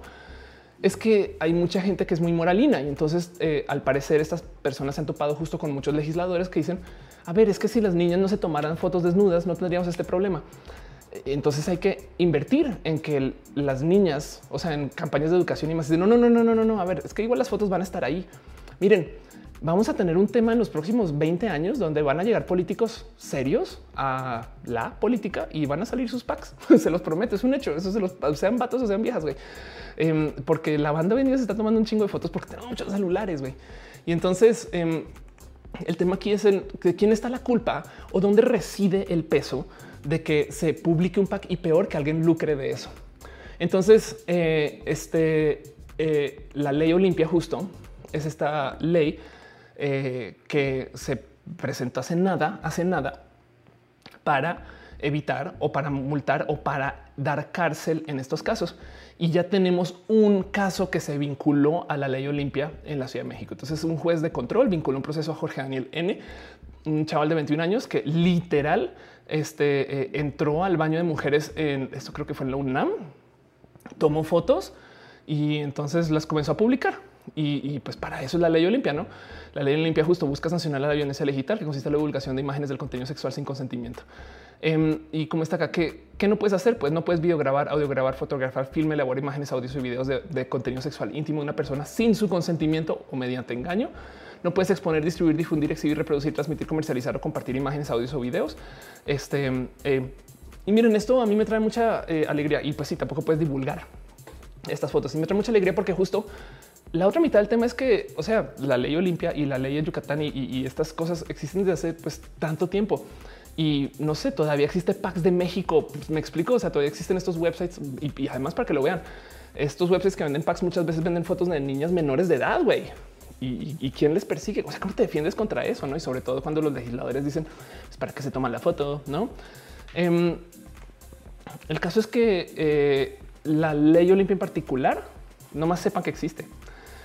Y, entonces alguien un día me decía, es que sí, a ver, si yo, si un ladrón me roba la foto y entonces publica la foto de mi novio, eh, eh, ¿soy yo o es el ladrón el, quien, a quien hay que demandar? Y es que quien está en la foto es quien puede perseguir a quien publica. ¿No hace sentido? Em, dice David Fidel, si hay consentimiento después de 10 años ya no quiere, pues es que el, tema ahí es si hay, o sea, eh, si hay consentimiento cuando se publica, pues por eso igual, sabes qué? Ahí te Igual que cuando tú tomas fotos en la calle en Estados Unidos, güey, que necesitas un release. Entonces, si hay consentimiento, tú podrías firmar un documento que dice doy consentimiento. El consentimiento es por tantos años. Si no, la neta, neta, te podría perseguir. ¿Y quién va a comprobar que tú tuviste consentimiento este, eh, eh, en ese momento? Y luego todavía podría comprobar que ese consentimiento fue forzado, no que fue engañoso. Es que sabes que me manipulaba eh, sean, y estoy diciendo que eso no es un tema de género, sino es un tema de que así es, ¿no? Sarochi es parecido a lo que ocurrió en Cristian Castro cuando le difundieron las fotos con prendas femeninas. Ándale. Palabras y se limpio Coral Melo promovió la ley que lleva su nombre. Exacto, sí. Eh, en, Yucatán este, eh, vino de, otra naturaleza, pero pues como sea, es una ley que me parece chido que se esté promocionando. Y el caso de Olimpia también es, creo que fue víctima de esa extorsión. Grecia Medrano dice justo estamos todas las mujeres en mi clase platicando las situaciones en las que nos hemos portado más tóxicas y en todos los casos estaba involucrado el celular y las redes sociales. Sí, yo igual y hay algo ahí nomás por dejar presente que las nudes te amenazan. Si te amenazan, digo, está la chinga que publiquen fotos desnudas tuyas. Pero del otro lado, em, es una situación como cuando en Mean Girls eh, este, eh, a esta chica le cortan el brazo y entonces se le, se le ven ¿no? abajo los pezones y lo que dices, ah, qué chido. Mm, mm". Y entonces ahora lo vuelve como una nueva moda porque no le amenaza, no digo, está la chingada, pero si en un momento eh, este, tú sientes pena por tus fotos desnuda, entonces van a tener más poder sobre ti. Pero de nuevo, está la chingada. Es como eh, la mitad de las cosas que eh, son amenazas para nosotros son amenazas porque le damos lugar para eso. No obstante, no deberíamos de estar expuestas a esto de todos modos o expuestos em, y, y, tampoco deberíamos de estarnos limitando lo que hacemos por culpa que alguien sea malvado. Eso es el equivalente a pues entonces no te pongas falda corta eh, porque la culpa es tuya por la falda. No, el problema es de quién acosa, no? Entonces, pues esto no más, no sé, me, divierte mucho eh, que sea un tema. Eh, evidentemente, digo, este es el video de Milenio del caso y los comentarios, no? Pues, ay, lo acusaron esas femilocas. O sea, ya, ya se perdió el concepto del derecho para siempre, saben? Como que me salta mucho que igual de todos modos la posición sea que está mal que las mujeres se quejen, ¿no? Y entonces ahora que hay una defensa legal, pues bueno, pues, pues vean, ahí tienen la primera vinculación con la ley Olimpia, me parece espectacular. Fin. Pero bueno, dice dibujante, por eso hay que normalizar el porno para que nadie le afecte que publiquen su pack. Un poco, ¿eh? ¿Eh? digo, en fin, palabras y silencios dice un video sexual que publicó su novio acabaría con su reputación y por esa razón, en lugar de tirarse al drama, fue activa y promovió la ley. Ándale, exacto. el caso de eh, Olimpia. Eh, Caro dice cosas que pasaron la semana. Abrazos, Elisa sonrisas. No sé por qué andaba en Facebook viéndote. Ya estoy por YouTube, pues puedes ver en Facebook también. No pasa nada. Luz Arango dice está llegando la primera primavera. Está llegando la primavera latinoamericana. Está llegando la primavera. Puedo, puedo más bien decir eso. y así las cosas. En fin, este mm, luego eh, me, dijeron que hablar acerca de Averina Lesper. Voy a hablar del arte dos o tres segundos porque es un tema de una cosa que pasó esta semana. Ya en un rato, ya se discutió un chingo, eh, pero voy a hablar justo del tema de este graffiti. Y entonces hay muchas cosas que desenredar acá, porque primero que todo a mí lo que me sorprendió es el caos en redes sociales. Evidentemente que llegue una persona, un artista estadounidense y nos deje un mural requete bonito y pase un güey y le pinta encima, pues está la chingada. El tema aquí es que hay mucha gente que no tiene como este como entendimiento de qué es lo que se supone que está eh, tratando de hacer el graffiti. Que lo que dicen los grafiteros es, hey, está en la calle y la calle es pública y yo puedo poner mi arte donde quiera. Y el tema es que el graffiti se estila, que sea esta cosa como de súper baja calidad, porque la policía les va a quitar, no es como que güey, tengo que aprender. Entonces por eso hacen tags, no es como de este muro es mío, este muro es mío, este muro es mío. Y eso es lo que están diciendo los grafiteros, la neta. Por eso es hasta firman. Em, y en este caso la discusión fue más divertida de ver porque se volvió requete reclasista. Sí, es un arte muy bonito de Sarah Anderson, que es una artista estadounidense caricaturista que eh, hace cosas chidas, pero del otro lado les haría o les cambiaría la percepción si le digo que es un mural de Samsung. Es un mural súper, súper requete mega turbo corporativo que eh, como donde lo pusieron, pues técnicamente no le pertenece a Samsung, ¿no? Ahora, que puede que la ciudad dé permisos para estas cosas, puede que existan algún sistema de, de, propiedad de, no, este sí es mi muro y entonces yo puedo hacer lo que quiera con mi muro, mi muro lo pinto así, o sea, güey, no mames, esta es mi casa, yo la... No, eso también es tema. Y entonces eh, hay mil cosas que observar acá, porque quien puso ese tag, quien puso ese graffiti, este es un artista este, eh, que se llama Sombra. Y Sombra, aprendí, es un personaje que también vende su arte, eh, o sea, que está vendiendo una pieza en 980 dólares. Este y que se tiene como nexos con galerías en la Roma y en la Condesa. Entonces, pues es una persona, pues técnicamente igual de corporativa, pero que maneja la imagen de que es contrasistema y entonces técnicamente está poniendo el tag diciendo no, a mí no me pongan estas cosas súper capitalistas. Yo que también soy persona capitalista, no? Em, y, de cierto modo, entonces logró por un lado que mucha gente hablara de él, no él, creo que es él. Este, si, si la cae con los pronombres, perdón. Eh, y, y, también despertó un chingo de plática acerca de cómo las cosas hechas por estos artistas de la calle no están chidas y las cosas hechas por esos artistas este, contratados por Samsung eh, si están chidas, ¿no? Y, entonces eh, eso es una plática que me parece medianamente válida. Del otro lado es patán, o sea, es literal eh, romperle la ventana a alguien para luego decirle, ya ves lo que te pasa por no tener ventanas chidas, ¿no? Así que em, justo eso es una conversación que me parece muy bonito. Rockman acaba de decir algo que me parece súper, súper chido de ver. También dice, Ojo, el tagueo está sobre Sara y nada sobre Samsung. Con un berrinche el vato para promocionarse en la Semana del Arte porque es un vato que vende sus grafos por miles de dólares. Eso es verdad. Em, y entonces dice, pues sí, es un vato que menosprecia a otra mujer. Em, así que eh, dice dibujante es un grafitero con pedigrí, más o menos. Sí, exacto. Es un grafitero pues, hipster, quizás, o no sé, como que no, no le leo chido. Y sí estoy totalmente de acuerdo que está promocionándose de un modo súper patán. Está orinando ahí en la esquina eh, y logró que mucha gente hablara de él y se enterara de quién es él y logró que mucha gente platicara del tema. Del otro lado, siento que si puedo rescatar algo de todo esto, porque de paso, em, pues su, promoción es, o sea, su idea es pobre. Eh, este graffiti de Sarah, eh, perdón, este dibujo de Sarah Anderson está cubierto con una cubierta anti-graffiti. O sea, es muy fácil de limpiar lo que se le pinta encima y creo que eso hicieron. Y de hecho, muchas personas a hacerlo este, por su propia cuenta. O sea, como que fans o, gente que dice no mamen, güey, grafitearon ahí, entonces fueron a limpiar. Em, este, y del otro lado también, si lo que quería el güey era demeritar el trabajo de un artista, así sea un artista gringa que se le pagó, me explico, pero si lo que quería era el demeritar el trabajo de alguien, lo volvió aún más famoso. Ahora un chingo de gente se enteró de este mural, ¿no? Este mural lo puso ahí Pictoline, este, eh, vía Samsung, supongo, con dinero de Samsung, como sea. Entonces, rescato yo de todo esto la plática social del cómo el grafitero está mal visto de la calle y el artista, la artista gringa está bien vista, la contratada. Y, del otro lado, dentro del marco social estadounidense, seguro Sarah Anderson es una, es una artista muy entre comillas de la calle. Saben, es una independiente estadounidense que vive al interior. O sea, tampoco es la élite, saben? Este, pero, pero dentro de los malinchismos, pues sí vino la mujer blanca.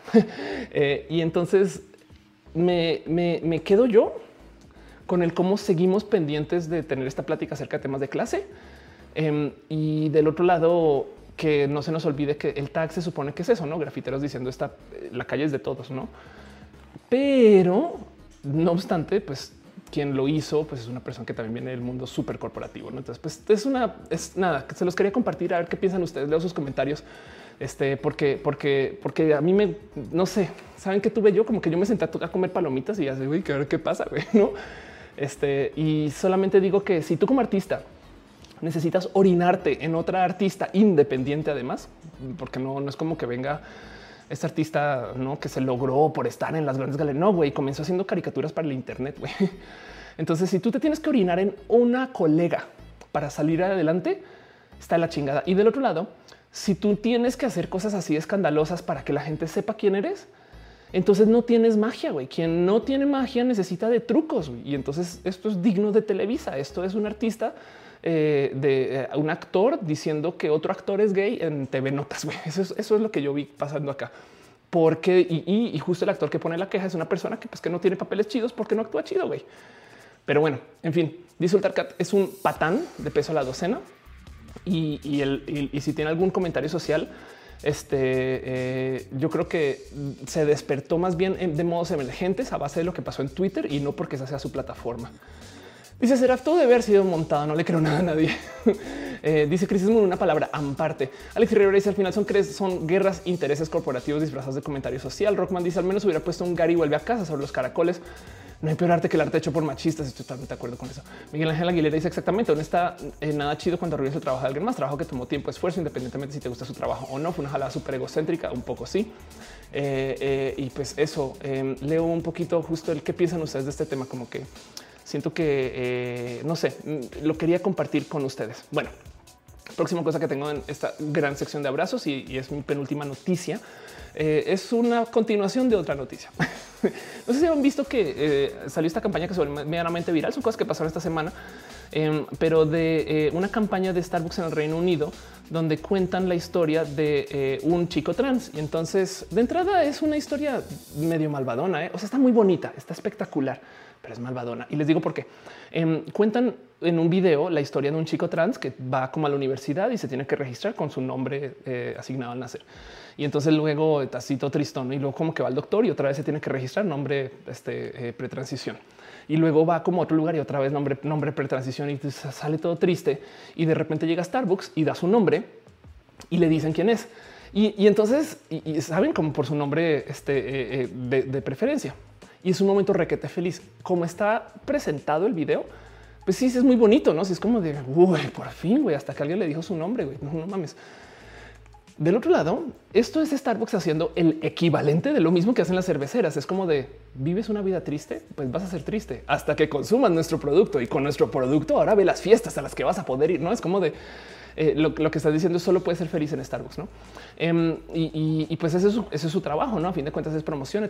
Y del otro lado, el que Starbucks levante el tema trans para una campaña de marketing, güey, qué chido, qué bonito. El motivo por el cual esto salta es, por si no lo saben, yo una vez tuve un problema con Starbucks por temas de nombre y lo digo porque la neta, neta, eh, eh, al parecer esto es lo que me hace más famosa.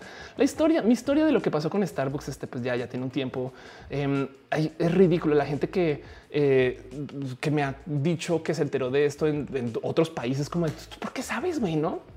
Em, y, y, parte de lo, de lo raro de toda esta historia es que Starbucks nunca se pronunció, güey, no? Digo, Starbucks me respondió, me puso un tweet diciendo Ofelia, este nos preocupa conocer tu experiencia en nuestra tienda, no sé qué. Luego tuve una llamada conmigo, pero dígame si desde esto cuando fue julio del 2019 hasta acá han visto un comunicado de prensa, un comercial, un anuncio en sus tiendas, aquí ya una bandera LGBT, nada, güey. Simplemente dijeron no, no, no, eh, ya, ya, ya lo arreglamos. Sí, lo arreglaron. La neta me consta, le han dicho a alguien. Em, entonces, técnicamente, a raíz de todo esto, Starbucks logró, y yo creo que eso es un logro de RP, yo creo que eso es su agencia de comunicación, la neta. Starbucks logró que todo el dilema de la transfobia y Ofelia y no sé qué, Lola, se volviera acerca de Ofelia. Yo hoy en día le doy, le doy la vuelta a ese tema y pienso, güey, claro, güey, yo ese día di, esa semana di como algo así como 15 entrevistas eso no llegó natural, eso no llegó por un tweet, eso llegó porque la gente de RP de Starbucks se sentó a conseguirme entrevistas, no? Y, yo del otro lado, pues no les voy a mentir, también las tomé, no? Entonces, eh, y hablé del tema porque Starbucks, o en mi opinión, yo lo que quería era que Starbucks hablara de la diversidad, pero no se pronunció. Y en mi opinión, Starbucks actuó mal en no pronunciarse. La tibiez es una pronunciación de posición. Me explico. O sea, ser, como el amigo de todos es una posición. Em, y entonces, este sí, yo, yo le creo a Starbucks cuando dice que tiene sistemas de, diversidad y yo le creo a Starbucks. O sea, como que qué chido, qué bueno. O sea, no quiero destrozar. Yo quiero, yo quiero abogar a favor de la diversidad. Si Starbucks hace un comercial pro LGBT ahorita, güey, yo lo voy a apoyar y eso es justo lo que yo estaba haciendo con esta campaña. Yo le di retweet y yo solamente dije es que al sea de México, ni siquiera Starbucks eh, tiene temas con la diversidad. Y entonces, justo eh, todo esto que les estoy diciendo lo publicaron. Me pidió una entrevista en Business Insider eh, acerca de eh, este eh, qué ha pasado, no? Y, como dices, a pesar de la campaña What's My Name en el Reino Unido, Starbucks de México es distante el clima de la diversidad. Bueno, se publicó esta nota hoy, perdón, hace unos días, hace muy poquito, y hoy me dijo la, periodista, me dice, em, bueno, quien escribió la nota me dice, Starbucks sí me contactó y me dijo que ellos no tienen por qué decir a la gente qué tipo de capacitaciones internas están teniendo acerca de la diversidad. Y como que yo digo, pues igual hay un poquito sí, no a raíz de lo sucedido. Es como que por qué le tienen miedo a decir que están capacitando a sus empleados a favor de la diversidad. No, no es eso una posición anti LGBT. Saben, es como que es como si fuera algo malo, no? Pero bueno, el tema es que eh, esto pasó y, hubo este como gran artículo eh, alrededor del tema. Es como un gran follow up, un como eh, lo traigo aquí porque, porque sí es verdad. Ya casi iba a pasar nueve meses desde que pasó el tema de Ofelio y Starbucks nada. Y ya viene junio y no, les, o sea, no pongo en duda que va a llegar julio y van a poner su galletita LGBT y van a decir aquí somos súper incluyentes y a lo largo de todo el año no dijeron absolutamente nada. Entonces eh, son las cosas que en qué otras empresas pasará esto, no? Como que eh, es raro, pero pues como sea de todos modos, también el otro motivo por el cual levanto esto es porque aparece una campaña súper bonita y me parece espectacular y la verdad es que sí tiene mucha razón. Em, el que no está, eh, de hecho, una de estas ustedes que están pensando en transicionar, una de esas cosas que hace mucha gente es ir a Starbucks y probar su nombre que, se lo lee un barista. Em, tú vas a Starbucks y tú pagas por un café caro, pues por lo menos que no la caguen con el nombre, no? Eso es como es parte del servicio. O sea, si yo digo que me llamo la reina Elisa, la quinta, güey, eso es lo que yo quiero que diga la tasa. No, no tienen por qué ponerme a comprobar que mi registro civil, nada. Yo, yo pagué para que tú escribas esa tasa reina Elisa, la quinta. Entonces, pues nada, sucedió esto y se los quería compartir nomás para que sepan que eso está pasando todavía o andando. Y yo, la neta, neta, eh, hoy en día le agradezco la existencia del nombre Ofelio, porque todos los trolls usan Ofelio para insultarme. Entonces ahí viene cuál es la primera palabra clave que puedo bloquear para eliminar el 90% de los trolls de todas mis redes sociales. Ofelio. Pero bueno, dice Rockman, no sé qué Starbucks está despidiendo a gente trans. Han tenido tantos casos de mala onda con la comunidad, pues seguramente el de la zona rosa. Este, ay, qué chido sería tener esos datos. De hecho, em, eh, eh, la, chica que escribió este artículo me decía, no hay cómo hablar con ningún barista que sepa más, como que, como que hay muy poca información, ¿no? Y pues bueno, en fin. Dice Ultercat, exacto, no oponerse a la opresión es apoyar la opresión. Karen Yepes dice, es que es franquicia, en México es diferente a la administración de Starbucks, estoy totalmente de acuerdo con eso, es Y Enrique, si se inspiraron en ti, em, ¿quién quita, eh? Em, digo, Lo primero que también me dijo alguien cuando yo puse este video en Twitter es, oye, ¿no será que Starbucks metió la pata rudo en el Reino Unido y ahora están haciendo este comercial, pero capaz si están maltratando a gente trans y cosas así? Eso no lo puedo descartar, ¿no? Pero bueno, como sea que se hable de la diversidad, es mejor a que no se hable. Entonces, así sea por el drama y demás, que se hable, ¿no? Pero ya. Visuales Roberto dice, no es un tema de privilegio. Anderson es súper chida, pero no es grafitera. Es como querer meterle al slam a un concierto y que no quieres que te peguen. Wow, ándale.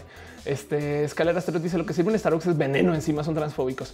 De hecho, yo todavía consumo Starbucks. ¿eh? Eh, eh, siento que no puedo evitar el sistema y, y la neta, neta, más bien quisiera ah, ver cómo qué se puede hacer para que cambie desde adentro. Les voy a decir por qué Starbucks me parece tan importante. aparte de, o sea, el café no es, no es por el café. Starbucks es uno de esos lugares que contrata mucha gente que vive en estas situaciones que pueden ser una situación de estar sin familia y, porque es, que más bien, ok, voy a poner eso en otras palabras. Tengo a tantos amigos, amigas y amigues que han sido baristas porque cuando les corrieron de su casa no sabían qué hacer y se dieron de baristas que me cae el 20 que Starbucks de cierto modo es un pequeño hogar LGBT. Saben? Es más, eso sería de por sí un comercial bien chido, no? Bueno, te corrieron de casa, ven a Starbucks.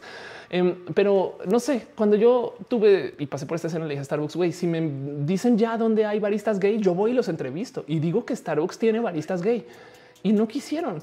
Le tienen miedo a hablar de la diversidad, ¿eh? pero te ponen la galleta con la bandera. Este, pero solo en junio, no? Entonces, eso eh, no sé, en fin, es todo un tema. Em, dice Rockman, me acabas de acordar que me va a mudar de psicóloga porque me sigue misgenereando. No mames, eso es re... adiós. Bye con tu psicóloga. Se parece que le habla como importante para mí ser, nombrada eh, y que sigue siendo un pato más. Sí, exacto. Y nada, eso, eso demuestra un chingo. dice este Elisa, sí voy a pedir mi café reina Elisa la quinta. Exacto. Entonces ahora eh, yo puedo ser reina Elisa la sexta. ¿ve? Em, este Miel dice: eh, He visto los videos de Barba, la trata muy mal. Sus papás no la apoyan la corriente de su trabajo. Sería un challenge eh, dar puros nombres de broma en Starbucks. Seguro alguien lo ha hecho, ¿eh? seguro alguien, alguien lo ha hecho. Escala Rastero dice: A mí me confunden con mi nombre masculino, algo que cierre la franquicia en todo el mundo. Dale, Caro dice: Soy la princesa Luisa tercera bobesca banana, pero pueden llamarme Dot. Exacto. Y entonces que la taza diga Dot. Pero bueno, eso es otro tema. Dice Miel, el café de celito no te gusta bien personal, no lo he probado, pero pues creo que es mejor. Sí, pero sabes que lo que pasa, Starbucks es etéreo, es como levantas una roca y un Starbucks, entras a un Starbucks, vas al baño y en el baño hay otro Starbucks. Em, abres una app para pedir y hay Starbucks. Cielito como que es más difícil de conseguir y, cuando hay opciones, pues cambio, ¿no? Me explico, cuando hay opciones como que eh, pues voy a otros lugares y ya no pasa nada, pero Starbucks es, es como evitar McDonald's, no puedes, güey. Pero bueno, Selenático dice los grafiteros tienen un código de honor, más si alguien que no lo es y daña tu trabajo, el punto es la revancha, ¿no? Ándale.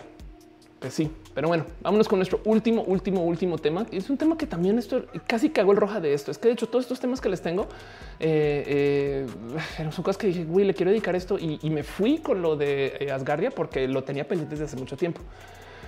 Dice Alonso Méndez, no dudes que aparezca una campaña con esa idea. Em, Dice em, Emily, entonces en teoría yo podría ir a Starbucks, comprar un café, usar el nombre con el cual me identifico para que lo pongan en el vaso sin miedo a que el barista se quede viendo raro porque no transiciono. Pues sí, sí, la neta, o sea, técnicamente sí, o sea, nadie, o sea, tú estás pagando por eso, me explico, es parte del servicio. Entonces, eh, no sé, yo miren, cuando yo voy en, México, esto es horrible de paso, porque, porque, porque luego, luego que ya aprendí por qué sucede, me, me sentí culposa, pero yo llevo muchos años de registrarme con cualquier nombre en el registro de los libros cuando yo entras a edificios en México siempre me ha dado mucha risa que esta técnica saben como que llega un edificio de oficinas y es de eh, tienen, tienen computadoras, güey, tienen todo tipo de tecnología, gente que sabe usar, no sé, celular, lo que sea. Y aún así, un libro se puede registrar, eh, no? Y es de qué pedo. Y, y, el tema del registro del libro es que primero que todo puedes chismear para ver quién más ha entrado, a qué horas, cuándo. Entonces, yo, por ejemplo, muchas veces cuando voy a visitar clientes, lo primero que hago es ver si competencias han ido a ver mis clientes y cuándo o si ex empleados, ex empleados, no sé, como que veo, yo hago un chingo de inteligencia. O sea, yo me quedo ahí viendo el libro y no te lo quitan, güey. Bueno, algunas veces sí es como de ya, ya firmo, no como se ponen paranoicos cuando ven que ya estás aquí como leyéndolo como si fuera, güey, este, eh, este, como si fuera panfleto en el baño, no? Pero la neta sí, y, a veces anoto o, les tomo fotos también. Este, y, y el tema es que muchas veces escribo otro nombre en ese libro y ya algún día. Entonces, es eso, es como de eh, nadie verifica. En Starbucks no tienen por qué saber cómo te llamas realmente, lo que sea realmente. Y, fíjense que nos colgamos mucho del tema trans, pero ¿saben cuántas mujeres usan su nombre medio? Eh, un día conocí un güey que lo conocí como por dos años y fue Santiago. Y a los dos años me dijo, no es que mi nombre legal es Daniel, pero me caga. Entonces todo el mundo me nada, Santiago. la única persona que sabe que no me llamo Santiago es este el contador y, el abogado. Saben como que gente en la oficina ya pues, todo el mundo sabe, no? no solo es el tema trans, no? Pero bueno, Dice John Junior, ese libro contiene mucha información, totalmente de acuerdo. Dibujante dice Starbucks es una marca, aparte de una empresa mucho más grande, creo. En México, Starbucks es parte de Alsea, que es una mega marca este, que eh, franquicia eh, otras marcas. En fin, Ulises dice con gusto puedo ayudarte a contactar a un psicólogo que esté actualizado a temas LGBT. Ah, qué chido. Eh, sí, hazle caso. Ulises, este pues, lo dice en su nombre, psicólogo Ulises Reyes. También es youtuber, hace videos muy bonitos. Pero bueno, Ulises, no el psicólogo, sino Ulises López, dice en Sinaloa y Sonora tenemos Cafenio, tiene app, merchandising, tarjeta de cliente. Podemos evitar Starbucks de por vida y seguir tomando café decente. Starbucks no está ahí por el café, pero pues en fin. Em, dice Itzemili eh, del dicho al hecho mucho trecho, este, porque dice entonces en teoría, ah, y, usar los nombres, sí, totalmente de acuerdo. Acusi dice Acusi para todo. Este, yo, te conozco como roja. Ah, no lo tengo aquí, está ya. Em, ubican a, Roja, eh, a, buscar la Rojalía. Este no saben, les voy a mega spoiler algo porque no he hablado con Yael todavía. Entonces esto, estoy spoilerando algo que no ha pasado. Pero pues el caso hay una roja que es otra roja que no soy yo y es la Rojalía que está aquí anotada como reina del Guadalajara Drag Project. Lo más divertido de la roja es que siempre está de azul y entonces pues así es el drag, no? Este y el caso es que justo eh, la Rojalía es la roja, literal. Y tiene un cómic que me dieron. O sea, está haciendo un cómic. El cómic está hecho por Eva Cabrera, está hecho con Robotania, eh, quien es la hermana de la roja. Y entonces en Guadalajara otra roja. Voy a hacer show con la roja. Bueno, está en propuesta. O sea, no le he dicho, o sea, le dije a Tania, mandó a la roja. Espero que ya le haya hecho allá él, pero, pero si no, ya él, más quieres hacer un show conmigo. entonces en potencia hay un show de rojas en Guadalajara. Em, pero bueno, Cris dice: Yo tengo un amigo que usa solo su apellido materno. Ándale. Sar García Valencia y se me sorprende mucho tu capacidad de hablar por tantas horas coherentemente. Eh, eh, gracias. Y, yo a veces pienso que yo estoy perdiendo el hilo y entonces me siento así como tío ebrio. güey. Rockman dice: Me mudaré a Guadalajara y puede que tome la palabra y trabajo en Starbucks en lo que saco chamba. Justo, pues es que justo eso, eso es, no? Edgar Romero dice: Cuando haces un motel puedes poner otro nombre. me han contado. Ándale, exacto. Y nadie va a checar, nadie va a checar. Pero bueno, en fin, quiero levantar el último tema, el último abrazo que tengo para ustedes antes de eh, irnos a las últimas dos secciones donde tengo poquitas cosas, pero pues de todos modos son cosas que les quiero compartir. Y es que justo fui a ver eh, Sonic la película. Em, aquí estoy eh, con mi peluche de Sonic cantando este la rola de intro de Sonic y su banda y ahí pasa Sonic corriendo. Y me encantaría poderles hablar mucho acerca de Sonic la película en C, en C, no en sí. Ya ven por qué pasa el tiempo y entonces Sonic la película eh, este fue requete viral porque tuvieron que cambiar el modelo y lo tuvieron que rehacer y entonces tuvo que presentar de otros modos. Y yo técnicamente estoy prohibida de spoilerear eh, cosas de Sonic hasta creo que el miércoles, pero lo que sí les voy a decir es que eh, la película tiene una cantidad de cosas muy, muy, muy bonitas. Es chida, es consistente. Eh, si son fans de Sonic como yo, eh, entonces la verdad es que no, está para nada mal hecha. Es para niños, entonces tiene una cantidad de humor para niños. Y aunque todos nos salgan me decía, igual no conectó también con los niños desde los chistes, pero y no es una película súper profunda, pero sí toca todos los botones y no lo hace con inconsistencias. Me explico. O sea, la historia es, es congruente. De hecho, la historia sí lidia con Sonic buscando a sus anillos, como los videojuegos, no sus aros. Em, y entonces fui a verla y lo más, lo más bonito y el por qué traigo esto aquí a colación es que lo primero que sale a luz, aparte del prisas con el tema de Sonic, la película, es que Luisito comunicó, comunica, ya Luisito comunica hizo la voz de Sonic. Esto da mucho de qué hablar porque ya hemos tenido una cantidad ridícula de youtubers haciendo voces para personajes. Eh, yo hice una voz en un videojuego y no saben cómo la gente así me saltó encima porque es muy común que usen a un famoso o a un conocido para que dé la voz de un personaje en alguna producción y entonces les valga gorro la, calidad de la producción. Pero vengo yo hoy a decirles que creo que Luisito actúa, güey. no sé si a lo mejor es, un, es el resultado de una cantidad ridícula de coaching o si es algo que trae o si es algo que sabe hacer o si es algo que le trabajaron mucho o si es Luisito CGI. no sé, pero eh, uno de los indicadores de porque yo, toda la película está pensando, ok, primero que todo no escucho a Luisito, escucho una voz y una voz chida y es la voz de Sonic en español. Pero del otro lado también la otra cosa que me gustó es que, eh, o sea, como que me selló el güey, si estuvo bien hecho, es que cuando se acabó la peli me volteo y el güey que estaba al lado mío con quien eh, me acompañó, entonces, una persona que me cae porque no, no lo quiero ventanear, este, pero la persona que me acompañó se voltea y me dice, oye, Luisito no estaba en esta película. O sea, le escuchó a Sonic hablar toda la puta película y no lo identificó como Luisito Comunica. Eso es actuar. Y, como que me, saltó el güey. Qué bonito, ¿no? Digo, igual y seguramente gente más purista del tema de voces o de, animación o de caricaturas va a decir si está la chingada, ¿no? No lo dudo. Pero ya saben que está este cuento de cómo los youtubers son inmediatamente idiotas solo por existir. Ah, pinches youtubers están tontos. Pues a mí me gusta mucho más bien este cuento de cómo la banda que arranca YouTube le va bien. Este eh, dice Maya Chan, Luisito Factor antes de youtuber y estudió comunicación. Eso lo explica todo. Eh, dice Será Flavio en inglés. Gracias. Pues sí, este eh, no pasa nada. Yo, yo la vi en español porque pues así era la premier, la neta. Pero ya que la vi, tuvo un momento de wow, ok, esto pasó y está chido, está chido. Em, porque me invitaron a la premier, o sea, no es como ah, me, me llevas en inglés. Pero y, de hecho, por lo general no veo películas de animación en español, pero en este caso fue bonito. O sea, como que sí un momento de no está para nada mal. Em, entonces traigo esa colación porque miren, últimamente está como sentando cabezas de la cantidad de youtubers que están haciendo cosas chidas. Hace, hace nada y, también esto lo tenía como una nota aparte, pero decidí colarlo acá. Pues hoy, creo que esto fue hoy o ayer, Pepiteo eh, celebran estar en tendencias de YouTube. Que Pepiteo pasen por tendencias de YouTube no saben lo importante que es, porque a diferencia de todos los youtubers, como Pepiteo son grandes por ser LGBT, no tienen tanta presencia dentro del como mainstream de YouTube. De hecho, bueno, hoy en día ya están súper establecidos, pero yo admiro mucho la trayectoria de lo que hacen Pepiteo porque comenzaron como que metiéndose por la puerta de la cocina del mundo YouTube, no como que aquí están los youtubers que tenían ya sus grupos armados y sus managers y sus cosas y, sus fiestas y Bitcoin y todas esas cosas que estaban ahí enloquecidas. Y Pepiteo güey por aquí creciendo como que sin que todo este grupo se diera cuenta y como que luego pum, de repente explotaron y, todavía esta gente como que no se dio cuenta y, y medio colaboran a veces. Yo no. Por ejemplo, otra historia es la historia de Vico, pero Vico sí, sí se logró como enredar mucho más con todos estos youtubers super mega mainstream. Vico tiene videos con Just Stop, me explico. Em, y, eso es parte de, otra carrera, no? Pero, pero Vico en particular, si bien habla todo el día de la vida trans y, la trae la bandera muy puesta y, le tengo mucho cariño por cómo hace sus cosas, eh, pues Vico no es una persona que hace contenidos exclusivamente LGBT. Pepiteo sí. Entonces, este, esto son de las cosas que también como que me llenan el corazón. Y del otro lado, pues no sé si saben, pero eh, Ricardo Peralta va a estar en una película y no solo Ricardo Peralta. Este, este estaba hablando de Vico y Vico va a estar en Sexo, Pudor y Lágrimas 2. Güey, comienza el rodaje de la secuela de Sexo, Pudor y Lágrimas.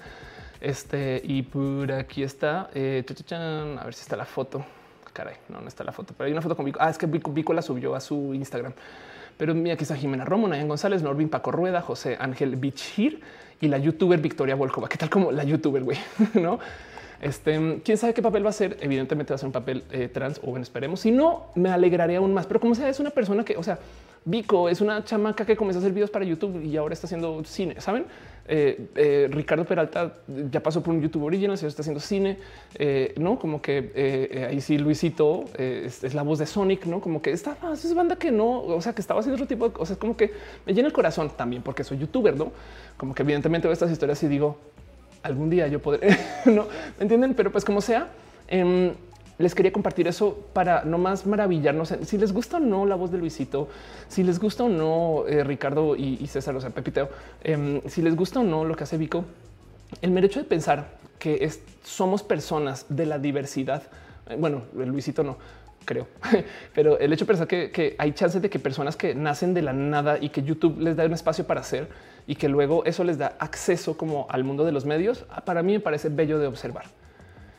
Pero ya, el caso dice que Chicken Pepe también es una obra de teatro. Qué chido. Crisis Moon dice: Tengo una cuestión de Pepe acerca de Claudio, eh, de Claudia Lizaldi. Este, eh, ¿qué pasó? Ah, sí, mi foto. Justo vi en el, este, en el evento de Sonic, me encontré a Claudia Lizaldi este, quien, con quien nos conocemos. O sea, también ya habíamos hablado antes y habíamos cruzado y, íbamos a hacer un par de proyectos juntas ah, por, o sea, como que nos sumamos a ella y yo a un proyecto y, ahí como que nos vimos o hablamos su primera vez, pero así las cosas. En fin, Caro eh, eh, eh, martilló al spam. Muchas gracias, Caro. Te quiero un chingo, la neta. David Andrés Pérez dice: Yo soy actor de voz colombiana. El mercado de doblaje colombiano es muy curioso, pero en general sacrificamos calidad por rapidez. Somos el segundo más grande después de México, luego sigue Venezuela. Uta, cómo me encantaría entrevistarte, David, porque esta discusión de es que el, mejor español es el de Colombia. También lo escucho de eh, el mejor español es el de Guadalajara. El mejor español es el no, y es como que de eh, por qué tantos países que claman tener el mejor español y todos dicen, pues por eso es que todo el doblaje se hace aquí. no, pero bueno, En fin, Karen Jeppe dice en México el doblaje es chingón, según lo asesoraron bien y de paso él se preparó eh, y dice palabras y silencios. Luisito tiene talento para actuar. Qué bonito, qué bonito. Dice será si Goku es la voz del malo, sí voy. Eh, algo así. Dice Dare el mejor español es el que habla cada cual. Sí, a mí no me deja de divertir que la banda dice que este, su español es el que no tiene acento, pero solo porque lo normalizaron, ¿no? O sea, gente así súper, súper, o sea, yo tengo acentos y, ni siquiera sé dónde soy. Bueno, nomás les dejo con esta foto. Así fue como me fui vestida a la premier. Este llevé aros eh, eh, dorados y llevé zapatitos rojos por si tenía que correr rápido, porque así soy yo. Pero bueno, nomás eso es todo lo que pasó esta semana, como que los abrazos y las cosas bonitas. Y ya dice será Pepita es un chingo de bullying. Eh, ¿a, quién le hacen bullying? como en sus videos dices. Este David Andrés Pérez dice nuestro acento no es neutro, mucho menos los bogotanos no solemos comer la letra de. ¿Sabes qué me pasa, David? Yo no puedo decir las jotas mexicanas que son como, como, como, como me gustaría decir que como con babitas. Entonces, también en México, si tú eres una persona de la comunidad o gay, eh, eres una J y entonces me da mucha risa porque la única letra que no puedo pronunciar bien en el español mexicano es la J, siendo J o bueno, de algún modo parte de la comunidad. Y entonces hay gente que no es broma, todo el día me dicen, Ofelia, ¿puedes decir palabras con J? Y yo así, jojoba, y guau, guau, guau, en fin, me bullean por eso. Alonso Mense dice, es el mejor español el que te permite, te permite expresar tus decisiones. Ándale, o video dice, la libertad está rompiendo fronteras. Conozco un chico trans que hace trap de muy buena calidad. Ándale, también en el mundo musical. Caro dice, ir a la premier de Sonic con tenis rojos y un abrigo de Ludovico. este, Chris dice, lo del bullying, eh, dicen lo del bullying por lo que dije de Pepiteo. Ok, este, mm, ándale. Dice palabras y silencios. Ofelia, si en tu agenda tienes planeado o proyectado una conferencia, práctica, cursos, talleres, seminarios sobre redes, YouTube, Instagram, Twitter, me encantaría asistir. Eh, tengo mi próxima conferencia. Tengo una TEDx, este va a ser en Torreón. Eh, tengo conferencias pronto eh, que sean así abiertas. YouTube más bien. Y, de hecho voy a subir ahorita el video de Badabun. En fin. y me dice Luisito salida es un video de preguntas y respuestas. Bueno, Luisito, o sea, em, ya no está Luisito con Cintia, con la chule pero la chule, lenguas de gato, Cintia, es la hermana de Victoria Volkova, por supuesto que es aliado. Em, pero bueno, David Andrés Pérez dice: Me dices cuando quieras para una entrevista muy interesante, muchas cosas interesantes de la voz de la gente eh, que la gente no conoce. Nuestra voz de adulto puede no ser nuestra voz real. Sí, me parece muy bonito. Crisis Mundo dice: Dijeron que Claudia Lizaldi dice antivacunas. Ah, se pronunció como, como con sí, no tan a favor de las vacunas hace un tiempo y luego, como que dijo: Hey, eso no fue lo que dije. Eh, y, no, le he dado seguimiento a eso, pero sí la banda ya la tildó como la mamá de las antivacunas de México y eso me parece raro de ver. Pero bueno, en fin, este vámonos con nuestra próxima sección y ahorita sigo leyendo todo lo que me vayan dejando en el chat.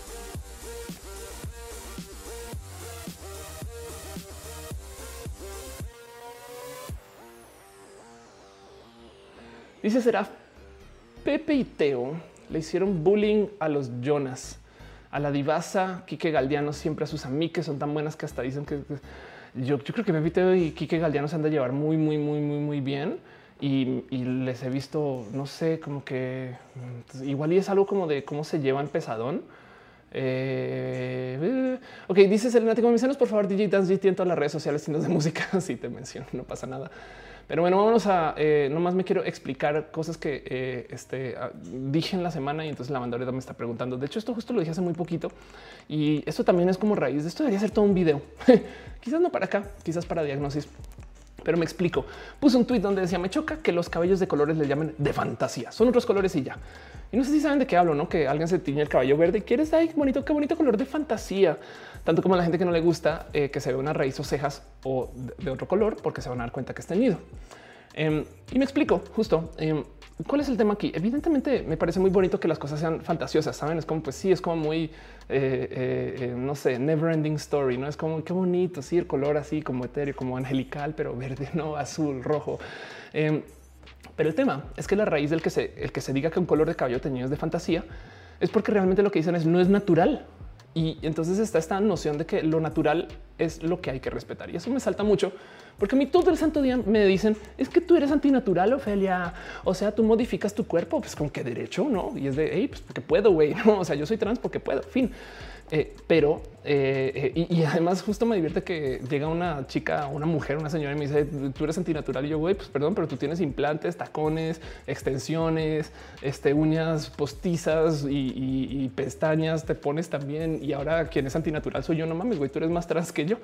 Em, pero el tema es que me salta mucho como esta distinción de las fantasías, que de paso también pasa cuando se habla de eh, cómo una modelo por tener tatuajes ahora es alternativa. Eso quiere decir que entonces existe una norma. Y yo creo que admitir que hay una norma es rudo. Digo, así nos criamos y, solamente lo comentaba en Twitter porque siento que esto hay que desarmarlo un poquito. Es de no, no es de fantasía, es un color, color azul, fin. Y lo puedes tener, por supuesto. Y pero es de fantasía, pues la neta, cuando ya lo puedes comprar en el súper, no sé qué, o sea, es una fantasía muy fácil de adquirir, ¿no? Y entonces hay gente que me dice, pero pues güey, igual es porque no es algo que es natural y es decir, pues güey, parece chiste, usar lentes no es natural, pero tú no le llamas visión de fantasía, ¿saben? Entonces hay algo ahí y, justo por eso es un me explico que traigo muy enredado que yo creo que va para un video o va a ser una discusión por su propia cuenta, donde quizás, quizás nos hace un poquito de falta de orgullo a la modificación. Hay mucha gente que trae una cantidad de cirugías encima, pero es como que, no se den cuenta.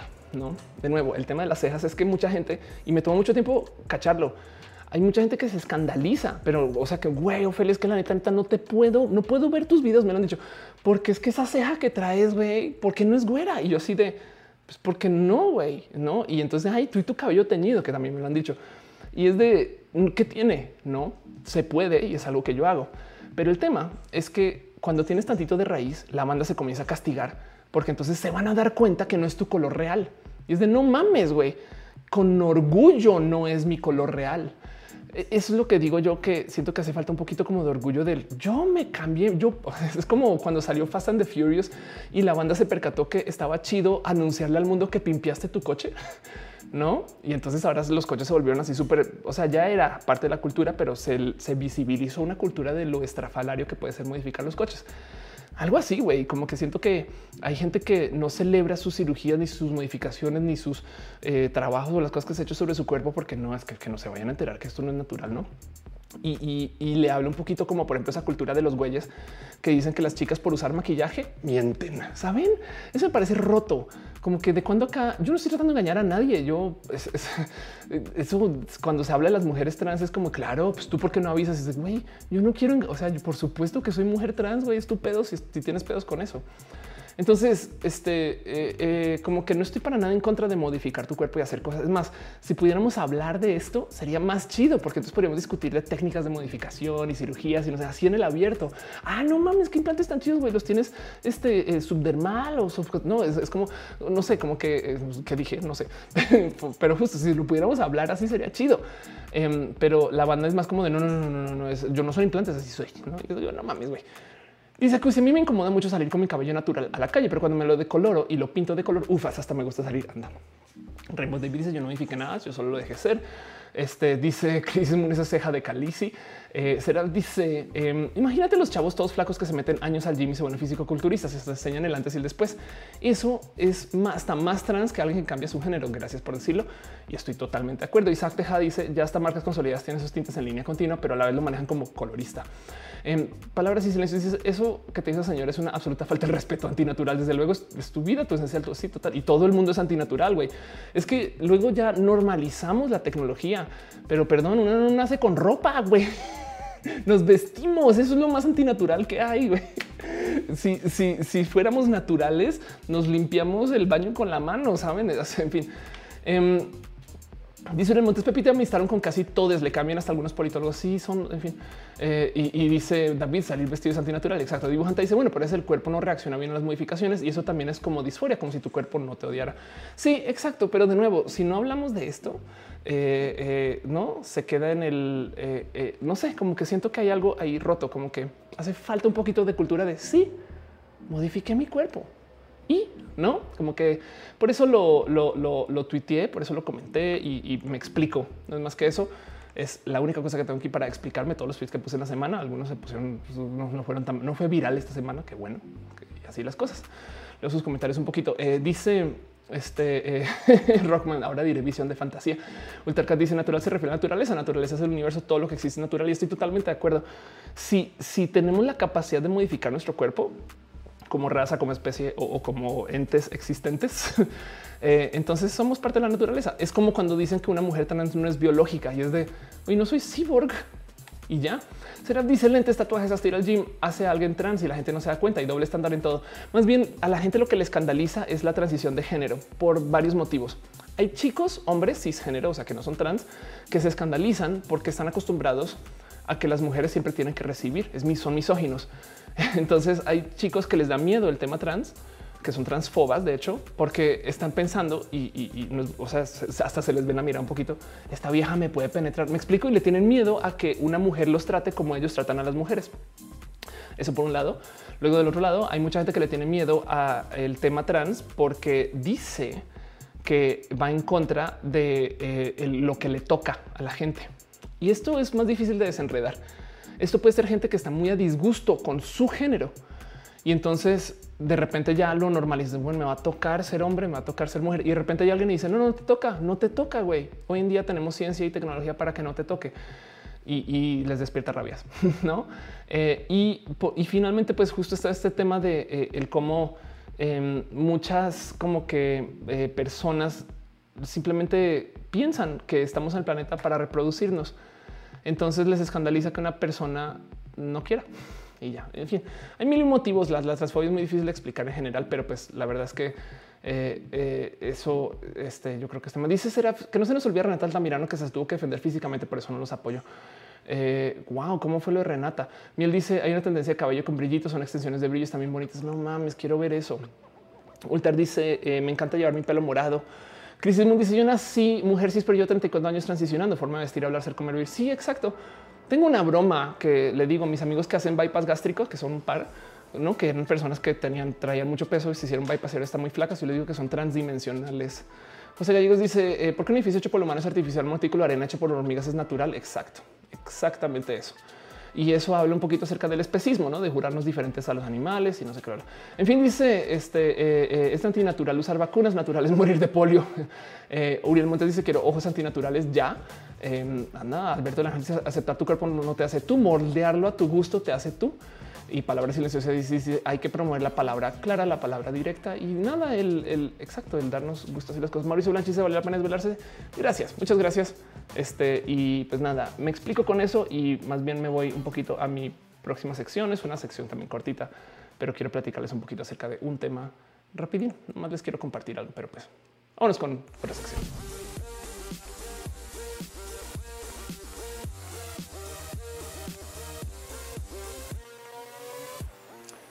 Pues bueno, este solamente nomás y por repasarlo bien rapidín. Eh, les quiero recomendar dos cosas, dos cosas, literal son dos cosas. Em, y son cosas de esas cosas que paso yo como durante la semana. Eh, y pues, si no les gusta, no pasa nada, pero se los dejo ahí porque a veces me dicen, Ophelia, ¿qué veo? Ophelia, ¿qué consumo? No sé qué. Estoy casi segura que la semana pasada recomendé a la gente sin comentarios y entonces va a ser doble recomendación. Y entonces discúlpenme si es el caso, no me odien, pero em, primero que todo les quiero presentar un proyecto que está haciendo sin comentarios. De hecho, ya acabaron, pero de todos modos me parece que es muy bonito. Mucha gente no supo, no sabe que eso está pasando. evidentemente ubican que existe la eh, cartilla moral en México, por si no saben qué es. Básicamente el presidente está, eh, está impulsando una cartilla, un set de guías y reglas de cómo eh, se supone que nos debemos de comportar. Y esto es una propuesta presidencial, o sea, es una propuesta de López Obrador Em, y, pues tiene todo tipo de locuras, güey. Es, el gobierno diciéndonos esa es la moral que tenemos que respetar, ¿no? Pues bueno, la gente bonita de sin comentarios, que por si no los conocen, básicamente son este, ahora un canal de YouTube y antes también fue un canal de YouTube. Una gente muy chida que están en Guadalajara, que hace un chingo de cosas em, y que hacen un stream también y que graban un podcast. Se sentaron a leer toda la pinche cartilla moral, güey. Este, eh, entonces em, subieron a su Spotify, donde publican su podcast, todos los episodios donde los lo, leían capítulo por capítulo. Y entonces hay una cantidad de cosas bien pinches raras. O sea, hablan de las drogas en algún momento, me explico. Y, entonces este, la gente sin comentarios eh, habla acerca de cómo Abelardo nos puede enseñar acerca de las drogas y me parece muy bonito. Sepan, sepan que esto existe y se los quiero recomendar nomás. Es una pequeña recomendación de las recomendaciones. Este, eh, y pues en general, si les late sin comentarios es bien chido. Em, pero pues nada, como me gustaría que les vaya mejor. En fin, dice Isaac Tejeda, no inventes, esa cartilla moral no hace retroceder en lo avanzado. Dice, bueno, Miguel, hola. Eh, dice Miel, eh, Twinkle o extensiones de glitter, deberías buscarlo. Sería chido, qué chido, qué bonito. Ay, la tecnología. Em, dice palabras. Y se les dice este tiempo debe ser en tiempo el respeto, de hablar con claridad, de promover las palabras que uno sí. Uriel Montes dice quizás son los colores de la raíz, un cuento establecido por la cultura de la belleza para ganar más dinero. Claro, te lo venden como algo imposible y entonces, en fin. Pero bueno, ya. Eh, Marcos Beta dice eso también pasa en hombres homo, por eso los güeyes cis hetero me Ok. Eh, dice yo nací mujer cis. Ok, que también ya son transiciones y las cosas. Ok, va, chido. En fin, sin comentarios, una recomendación que les tengo. Y luego la otra cosa que, le tengo, que les tengo en esta recomendación antes de irnos a nuestra ultimísima sección del día de hoy. Y luego sí que nos hacemos preguntas.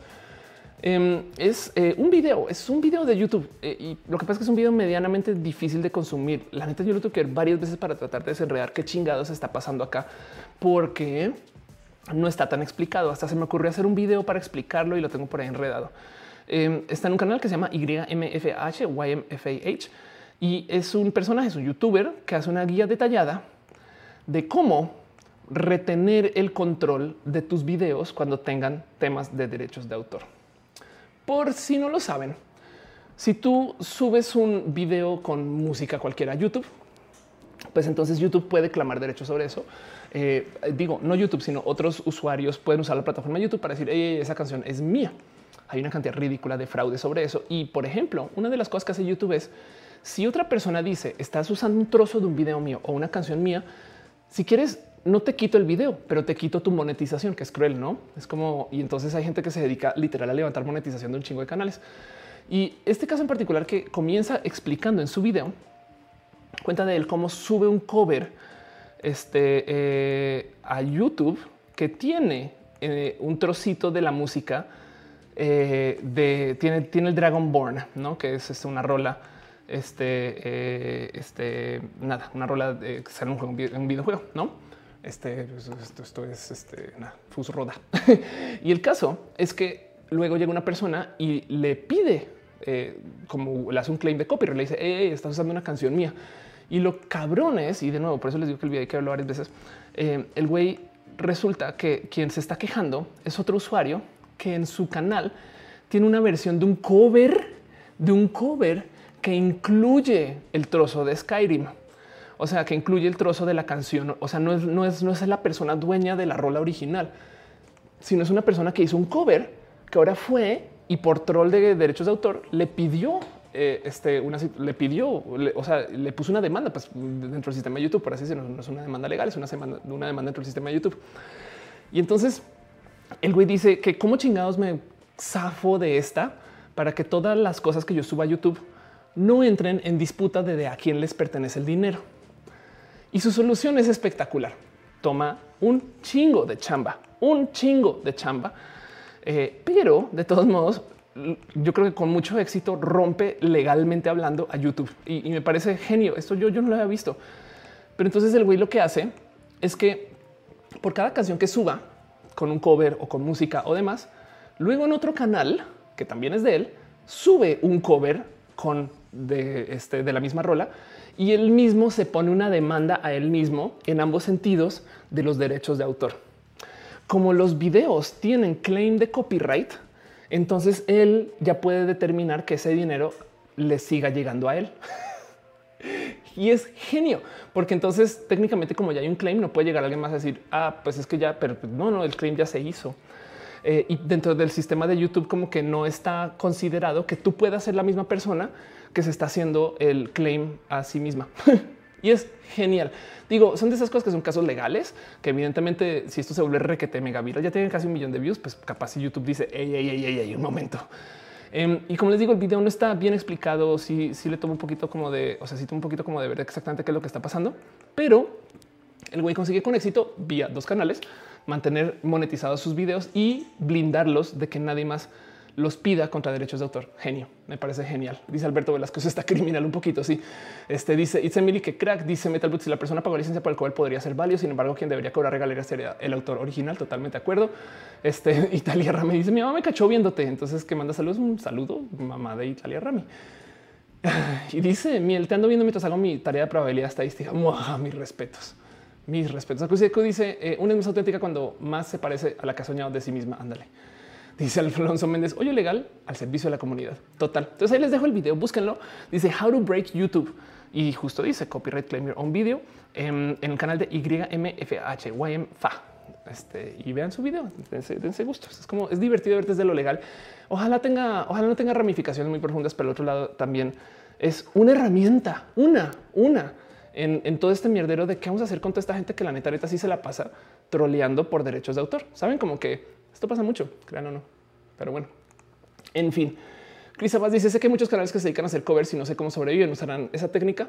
No, más bien no monetizan. O sea, viven de otra cosa. Eh, por ejemplo, eh, no sé si ubicas a Davey 504. Seguramente sí, porque bajista y Davey. Em, pero Davey es un youtuber que era, es bajista y era bajista, no es bajista. Em, y sus videos todos son requete re mega turbo virales. Y la neta, neta lleva mucho tiempo de no hacer música en sus videos, sino que ahora es o sea, ahora sí es completamente youtuber, güey, hace, hace challenges y, sube videos con emojis en, sus, en sus thumbnails y no sé qué. Em, me quedé bien David de paso y, justo pues igual y así es como sobreviven de, los videos que no son covers. Me explico como que eso puede ser. O la otra es que igual y si están pagando licencias o igual y o sea, la gente que sube covers capaz si los está, los está subiendo por otros motivos, no necesariamente para monetizar sobre YouTube y ya capaz si viven, capaz si los covers son su marketing por el cual están dispuestos a pagar y que lo monetice quien quiera y, luego se presentan en lugares. Pero bueno, dale caro dice los covers no monetizan menos que se pagan una licencia de grabación digital. Este dice Rockman, muchas gracias no binarios por esta info con música, lo agradezco, qué chido. Eh, dice, se me en Chile en un momento lo claimó, Luisito comunica un video suyo que ellos usaron un programa. Sí, eso fue todo un tema y Luis habló de eso, pero bueno, en fin, este eh, me voy a nuestra ultimísima sección y hablamos un poquito de Latinoamérica.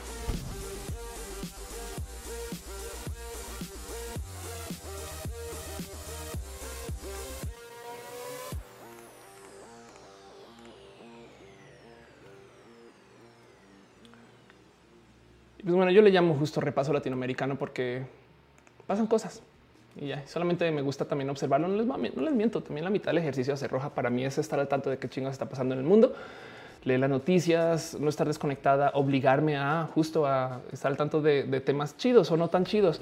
Y entre eso lo que pasa en Latinoamérica para mí es sumamente importante porque primero que todo soy colombiana, pero segundo que todo Em, siento que más nos haría de bonito el mundo si México estuviera más acercado a Latinoamérica, por ejemplo, por un lado, y del otro lado hay mucha gente que viene a ver estos videos que no son mexicanos.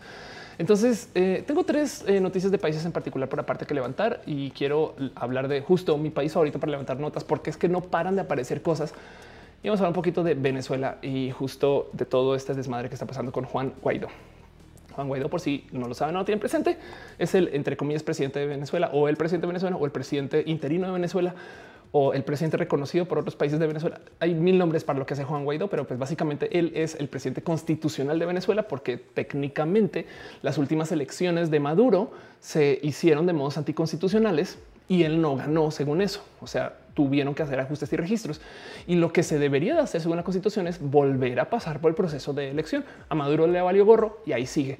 Y a Maduro le siguen una cantidad de instituciones que no son necesariamente las instituciones que vienen aliadas con el proceso constitucional, como por ejemplo el sistema militar está al lado de Maduro, el sistema de eh, todo lo que pasa con PDVSA está al lado de Maduro. ¿no? Y entonces em, salió alguien a decir, hey, un momento, si es un presidente ilegítimo, entonces la próxima persona en la cadena de, eh, constitucional de, de mando, por así decir, sería yo, Juan Guaidó. Y en su momento mucha gente se emocionó porque dijo, pues sí, güey, vamos, vámonos a elecciones, vamos a cambiar esto, vamos a ver qué hacemos con Maduro tal y tal. Hay muchas cosas que me saltan de Juan Guaidó. Em, digo, no quiero presentar esto como ser una persona pro Maduro, no lo soy, em, pero no me deja de sorprender internacional. Esto suena chido en la superficie, pero hay algo roto donde, eh, y esto lo comentamos mil veces aquí en Roja, de cómo el plus de Juan Guaidó es que tiene mucho el que quien sea presidente de Venezuela no se decida por un proceso venezolano. Saben como que siento yo que pues muy chido, güey, que este que 27 países digan que el presidente de México es otra persona que no es López Obrador, pero el presidente López Obrador, saben? Porque así fue. Entonces es un hoyo horrible y como que nadie sabe bien con quién lidiar y demás. Un caso ahorita muy divertido en Colombia donde eh, creo que fue una senadora. Bueno, una, el caso Un momento donde eh, se maltrató una persona colombiana en Venezuela y no sé cuál fue la situación, pero lo que de lo que quiero platicar esto es que el presidente colombiano, quien ratificó a Guaidó, le pidió, le, pidió cosas a Guaidó que no están en su poder, no tipo libérela ya, no? Y es de pues sí, pero pues es que Guaidó no es, no es quien maneja a esas personas que no como que, como que es algo que se le debió haber escrito a Maduro Eh, y, pero hicieron como caso omiso de, toda la situación, porque es como no, no, no, el presidente es Guaidó, eh, o sea, y los colombianos pues estamos a favor de esto. Y entonces estuvo ahorita justo haciendo su gira internacional, platicó con una cantidad de dirigentes y demás. Em, y hizo algo que hasta me sorprendió. De hecho, eh, fue honrado en el Congreso. Trump dijo maravillas de Guaidó, pero luego Nancy Pelosi también como que ahorita, o sea, digo, no sé si están tan al tanto de, quién es cada quien. Evidentemente Trump sí, eh, pero Nancy Pelosi básicamente la contraparte de Trump, por así decirlo. Y entonces ahí hace nada el tema de Nancy Pelosi rompiendo el guion. Eh, cuando Trump eh, llega para dar su discurso, no le da la mano, hay animosidad, están todos peleados, etc. Pero pues ahí les ven como que de repente, ah, no pasa nada. En ambos lados de partidos políticos estadounidenses estamos a favor de Guaidó. Em, y esto de entrada, miren, de nuevo, no soy pro Maduro. es que es muy difícil tratar de presentar esto sin, sin, sin cagarme en, una cantidad, no como que ahora hay pincho feria, güey. Pero para rematar fue, le dieron todas estas celebraciones, abrazos, y Guaidó, esta persona súper cool, no sé qué habla. Ah, y bueno, de paso, eh, vamos a añadirle más sanciones, más sanciones a Venezuela. Ahora, las sanciones técnicamente son contra el gobierno de Maduro. Pero ustedes creerían que si esto es el personaje que está negociando a favor de Venezuela en el exterior, pues el tema de las sanciones es rudo pero otro lado eh, es una, o sea, como que, como que siento que visto desde el punto de vista de Venezuela es este güey fue a no hacer cosas en Venezuela, sino a, hablar con una cantidad de, o sea, a rockstaria por allá y, conseguir alianzas que pues, no se han visto acá. Y de paso vuelve a Venezuela con más sanciones. What? Em, como que, eh, y además las sanciones de por sí son todo un tema de debate, que son sanciones ilegales, son sanciones este, unilaterales, em, porque no fueron impuestas por ningún sistema internacional. Fue Estados Unidos diciendo no vamos a permitir que Venezuela tenga eh, ningún tipo de mercado abierto. Y entonces, este, eh, eh, justo puse las sanciones que no eran, pero bueno, el tema es, que eh, es como un debate raro, no? Y pues se los quería compartir nomás para que sepan que Guaidó fue como el, celebrado de, las presidencias este, de Estados Unidos. Hay mucha gente que dice, pues claro, eso comprueba que está hecho por Estados Unidos, no que es un la CIA lo puso ahí, pues ahora la CIA lo necesita mover y pues lo está moviendo con las con los dirigentes gringos. Por otro lado, me rebasa, me rebasa mucho. No sé, yo creo que lo que más me sorprendió de esta historia es que Trump lo celebró y Pelosi también. Y fue de qué? y ya pero bueno, dice palabras silenciosas. La ex senadora Aida Merlano en Colombia fue acusada en su país, secuestrada y abusada y se refugió en Venezuela. Ándale, gracias. Entonces supongo que lo que sucedió es que el presidente Duque le habló al gobierno de Venezuela para decirle devuélvenos a Aida Merlano, pero a, la, a, quien le habló en Venezuela fue a Guaidó. Dice Ricardo este, Jae, usa eligiendo presidentes que les obedezcan como Bolivia, ahora Venezuela. Em, y palabra dice, ay, dámela, no, perdón. Eh, dices Servando Tilapia, que te troma el hecho el de Guaidó. Es una cosa muy fea. ¿Se acuerdan cuando querían poner a Miss Universo con presidente de Venezuela? Eh, Ultracat dice Pelosi no es la contraparte de Trump. Ya promovió el juicio contra Trump, pero no están contraria a él y sus políticas. Es verdad. Sí, más bien eh, digamos que es parecida la, la contraparte mediática. Me explico. Eh, ahora representa el más alto poder democrático, entre comillas, no? Este y Trump pues, representa el más alto pues, la presidencia. Entonces, sí, entiendo tu punto, pero, pero eh, lo que digo es como que los medios los tienen este, como si, en fin, ya. Dice Lux Arango, ahí en verdad no es una, va a dejar de hundirme en ese, en ese barrizal. Lux Arango, Lux Arango dice, Aida Merlano es una excongresista colombiana que tiene investigaciones por corrupción. Ella fue capturada el año pasado, se escapó con ayuda de un rap y eso solo pudo haber pasado en Colombia. Que de paso no sé si saben, rap es un emprendimiento colombiano, pero es otro tema. Em, pero bueno, en fin. Eh, dice eh, Rainbow David, México debería ser la comunicación principal de Latinoamérica con Estados Unidos, pero entre latinos y latinoamericanos Sí, México, o sea, de hecho, miren, México está firmando su nuevo acuerdo de su tratado libre, el TEMEC, y, no me deja sorprender que el gobierno de López Obrador, es, o sea, opone lo que representa el gobierno de Trump y todavía se negocia, saben como que es otro tema. En fin, dice que no los tacones. Muchas gracias. A Luna dice acaba de llegar. Yo creo que mejor ver el recalentado. Aquí me quedo por si quieres preguntas igual. Dice Rockman Guaidó es escogido por los American Gods. Pues sea puesto o no, me explico, sea que la CIA lo creó en un laboratorio y salió Juan Guaidó y luego lo llevaron y le presentaron, o que es un güey que estaba haciendo sus cosas, pues evidentemente se ganó el apoyo de Estados Unidos. Me explico. O sea, que es un güey que estaba haciendo como que su trabajo como congresista, supongo. Em, pero ahora sí, evidentemente tiene Estados Unidos de su lado y a Canadá y a una cantidad de, países. Y, yo creo que en su momento como que apoyaron como en el furor de ya, güey, ya por fin salió alguien que le va a poner la tapa Maduro y no se la puso. Entonces eso es todo un tema, ¿no? Y ya. Eh, pero se los quería compartir. Dice el todos los políticos son como la WWE. Ándale. hablando de los políticos. Este mm, aquí está. Próxima noticia eh, pequeña de las cosas que pasan en mi pequeño repaso latinoamericano. Sigue, sigue eh, eh, como hirviendo la olla express del tema de la deuda argentina. Van tres episodios. Ya los voy a comenzar a contar por un timer o algo así, o tener aquí como un cartelito. Pero van tres episodios donde hablo justo este tema, porque Argentina como que está al borde de explotar en un tema de el no poder pagar su deuda contra el Fondo Monetario Internacional. Lo que sucede es que su economía no está para su su tema de reservas y recaudación no está para y, su y se prevé que Argentina no va a poder pagar su deuda contra el Fondo Monetario Internacional. La vez pasada que esto pasó, pues fue la crisis del corralito y demás, y esto es serio. Y entonces em, hay mucho que hablar acerca del qué va a pasar si Argentina le comunica al fondo que tiene la capacidad interna de reestructurarse o formarse de tal modo que si podría llegar a pagar, entonces no sería tan crisis eh, sino que simplemente eh, eh, nada, pues se, le da esa credibilidad. Pero eso, son palabras, me es como un, yo creo que sí, me explico como que nada que ver con lo acordado. Entonces llevo muchos, muchas semanas como esperando que explote o que se diga algo, porque pues esto es tema justo de la nueva presidencia.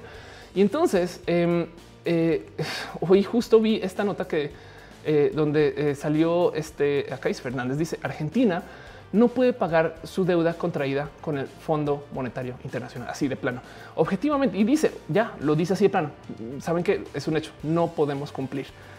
Y entonces este eh, eh, dice, señaló Red Continental, luego que el pasado sábado la vicepresidenta Cristina Fernández indicara que esa deuda se salió de control y aseguró que para poder pagar hoy primero hay que salir de la recesión. Entonces, esto de por sí es un tema raro, porque además la otra cosa es, hay un resulta que el motivo por el cual esto como que ya se comenzó a platicar tanto es porque la vicepresidenta, o sea, Cristina Fernández, eh, eh, presentó una cantidad de, eh, o sea, presentó su opinión acerca de el, que va a poder pasar acerca o, el que va a pasar con esa deuda en la feria del libro. y esto son de las cosas que digo, ¿qué, está pasando con Latinoamérica? Em, donde le preguntaron acerca del tema y lo primero que dice es, esa deuda es ilegal porque Argentina no la podía pagar cuando se le otorgó a Macri y, aún así ahí está. Y todavía de la deuda hay un tramo que no han recibido, como que hay un último pago, saben como que tomen el último pago para que lo usen para su uso em, y como que no lo quieren recibir por parte de Argentina. Entonces la negociación es rara. Este eh, dice eh, René Chale con Argentina. Esta semana me enteré que su peso ya está a 80 contra el dólar. Sí, total. Sí, el tema de especulación, el tema de, por dónde va. Lo que dice eh, eh, Cristina eh, Fernández es entraron dólares. O sea, después de la deuda se entraron dólares para que se vayan dólares. Me explico como que no hubo ningún programa o no se desarrolló nada como para que esto se mantenga en Argentina o se invierta en Argentina. Y entonces em, nada, le añado un poquito como justo a esta situación de la olla express de qué va a pasar con, con este, la deuda en Argentina y por dónde, porque, porque más toda esta especulación afecta a la economía actual. Y justo la, duda eh, es si se puede pagar o no, o si, o si el FMI le puede confiar. O sea, saben como que qué rara negociación, pero esto va a explotar. Eh, digo, espero yo que espero yo que sea algo que se desarme, que lo negocien, etc. Pero como hay tanto drama ya, como que llevo por eso digo, llevo tres semanas hablando de ese tema y pues eso es tema. Y pues bueno, ya la última cosa que tengo para compartir con ustedes antes de cerrar todo el show. Eh, es justo otra noticia acerca de la relación estadounidense con Latinoamérica y es algo que se presentó por eh, el presidente Trump en Estados Unidos, eh, donde se negociaron más de 400 millones de dólares en asistencia para Colombia. Em, que esta asistencia está puesta para proyectos de desarrollo, guiño, guiño y lucha contra el narcotráfico. Esto evidentemente es una respuesta a todo lo que acaba de pasar cuando Mike Pompeo acaba de visitar Colombia y cuando se anunció que iban a hacer ejercicios en conjunto desde lo militar entre Colombia y Estados Unidos. Ya los hicieron un par Em, y de cierto modo esto también es guiño guiño Estados Unidos diciendo miren vamos a tener a Colombia militarizado por si Venezuela. y de paso Venezuela pues ahorita está teniendo una negociación pesada con presencia rusa. Entonces es raro de pensar que esto es un tema hoy y no en la de épocas de la Guerra Fría. ¿no? Em, ahora hay mucho que hablar acerca justo de esta como influencia eh, gringa en Latinoamérica, pero en el tema del apoyo contra el narcotráfico y demás, em, yo solo quisiera compartirles ustedes un poquito la quizás la experiencia de mi vivencia cuando yo, cuando yo estaba en Colombia, porque Colombia desarmó el proceso del narcotráfico, guiño, guiño, entre comillas, entre comillas, después de que se presentó una cosa que se llamó el Plan Colombia. Ahora, el Plan Colombia fueron 5 mil millones, bueno, 4 mil 800 millones de dólares, o sea, 4.8 billón dólares en asistencia para Colombia, que del paso mucha fue militar o helicópteros y no una cantidad de cosas. Y de paso, quien ejecutó esa asistencia no fue eh, eh, quien la pidió, que es el motivo por el cual sé esto es porque quien pidió esa asistencia fue Andrés Pastrana, que algo sé de eso, em, pero quien ejecutó fue el presidente Uribe, quien de paso todavía sigue entre comillas en poder. Y, es un tema que no me explico. Es como que parte del uribismo es que tuvo una cantidad ridícula de dinero estadounidense para mover para sus proyectos y también justo el por qué Colombia se militarizó tanto en la época pues, del presidente que llegó al poder diciendo a mí mataron a mi familia, no? Entonces, este, eh, bueno, eso es, eso es simplificado. Pero el punto es que justo eh, esto no es tan inocente como parece y eso ya lo deberían de saber. Em, veo que se están dejando cariño y abrazo, dice eh, David Andrés Pérez, 1.3 billones de pesos colombianos. Metal Blue dice es una influencia estadounidense, nada nuevo si se trata de América Latina, si la, doctrina Monroe, estas cosas, Servando eh, la tilpa dice Cristian será una asesina señora que de vez en cuando se le va las cabras y hizo una cosa, cosa medio rara, pero sabía llevar bien las finanzas de la casa. Órales. Dice Rockman, eh, este, no es curioso que cada vez que los gobiernos en la TAM viran a la izquierda es justo antes de entrar en recesión o crisis económica. Sí. Y pues eso puede ser o, manufacturado, puede ser parte de lo que cuesta la migración a nuevos sistemas, no? Pero sí, estoy totalmente de acuerdo. René dice que traten sus problemas de adicción y sus problemas de bombearle drogas a los pobres. Sí, de hecho, miren, ahorita hay una crisis en Centroamérica muy cabrona, pero que se da porque hay narcotráfico. Me explico. O sea, eh, lo cabrón es si nos sentamos a ver qué es lo que desestabilizó Centroamérica y en gran parte es que el narco mexicano fue quien se encargó de crear un chingo de desorden en Centroamérica. Pero ese narco mexicano también no es solo mexicano, me explico. O sea, plantan en Colombia, se venden en Estados Unidos, ¿no? Eh, y, también, evidentemente, Estados Unidos mete mano dura para que Centroamérica, en fin, es, un tema eh, eh, súper multifacético. Pero les quiero compartir justo esta última noticia de cómo esperen ver más militarización en Colombia. Y esto ya lo se viene hablando. Eh, y justo eh, están haciendo estos anuncios bien rudos. Güey. Esto fue un anuncio el 30 de enero donde eh, el presidente que dice que quiere usar el sistema militar para imponer desarrollo económico en áreas, este, dicen Wharton, pero son, son áreas remotas básicamente. Entonces, da rudo de leer, ¿no? Colombia ahorita ya se metió en lugares donde no se debería meter, ya está asesinando gente. No me explico como que este gobierno tan como de derecha eh, eh, da, como dolor de estómago ver que, eh, pues de cierto modo, espero le beneficia a Colombia, pero del otro lado a costo de este beneficio em, se está creando como toda esta como mano muñeca de cosas que quiere Estados Unidos para temas de Venezuela y todo eso puede que suceda en los próximos, no sé, 10 años, 5 años. Me explico, o sea, no es, no es para mañana, pero todos modos sepan que esto va a pasar. Em, y pues sí, justo dice Master que Estados Unidos quiere Colombia por sus minas de litio. También que pasó eh, con Bolivia. La verdad es que sí. Ahora del otro lado hay algo ahí que desarmar acerca del tema de las minas de litio, porque en Bolivia eh, hay desorden por las minas de litio, según en Colombia también. En México ahora aparecieron minas de litio al norte. Entonces también es un este. Eh, bueno, en fin, me explico, es como que no es tan descomunal eh, el tema que sí también es de litio, pero bueno, no, no, sé bien este, si, si sea el único motivo, me explico. Pero ya, palabras y silencios dice la deuda de Argentina es del orden de 200 mil millones de dólares que dejó el expresidente Macri. Ándale, Ultarcat dice, a ver, querían si 100 países pusieran bases militares en su territorio. Ándale, este...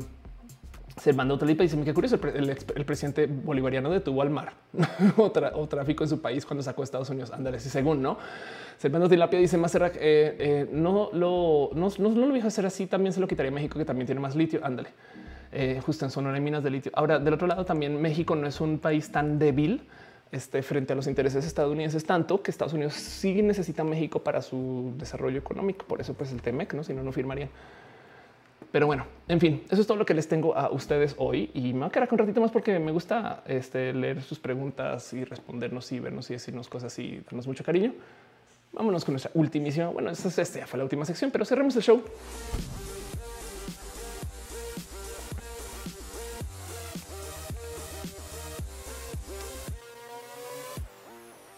No sin antes yo responderles a ustedes algunas preguntas.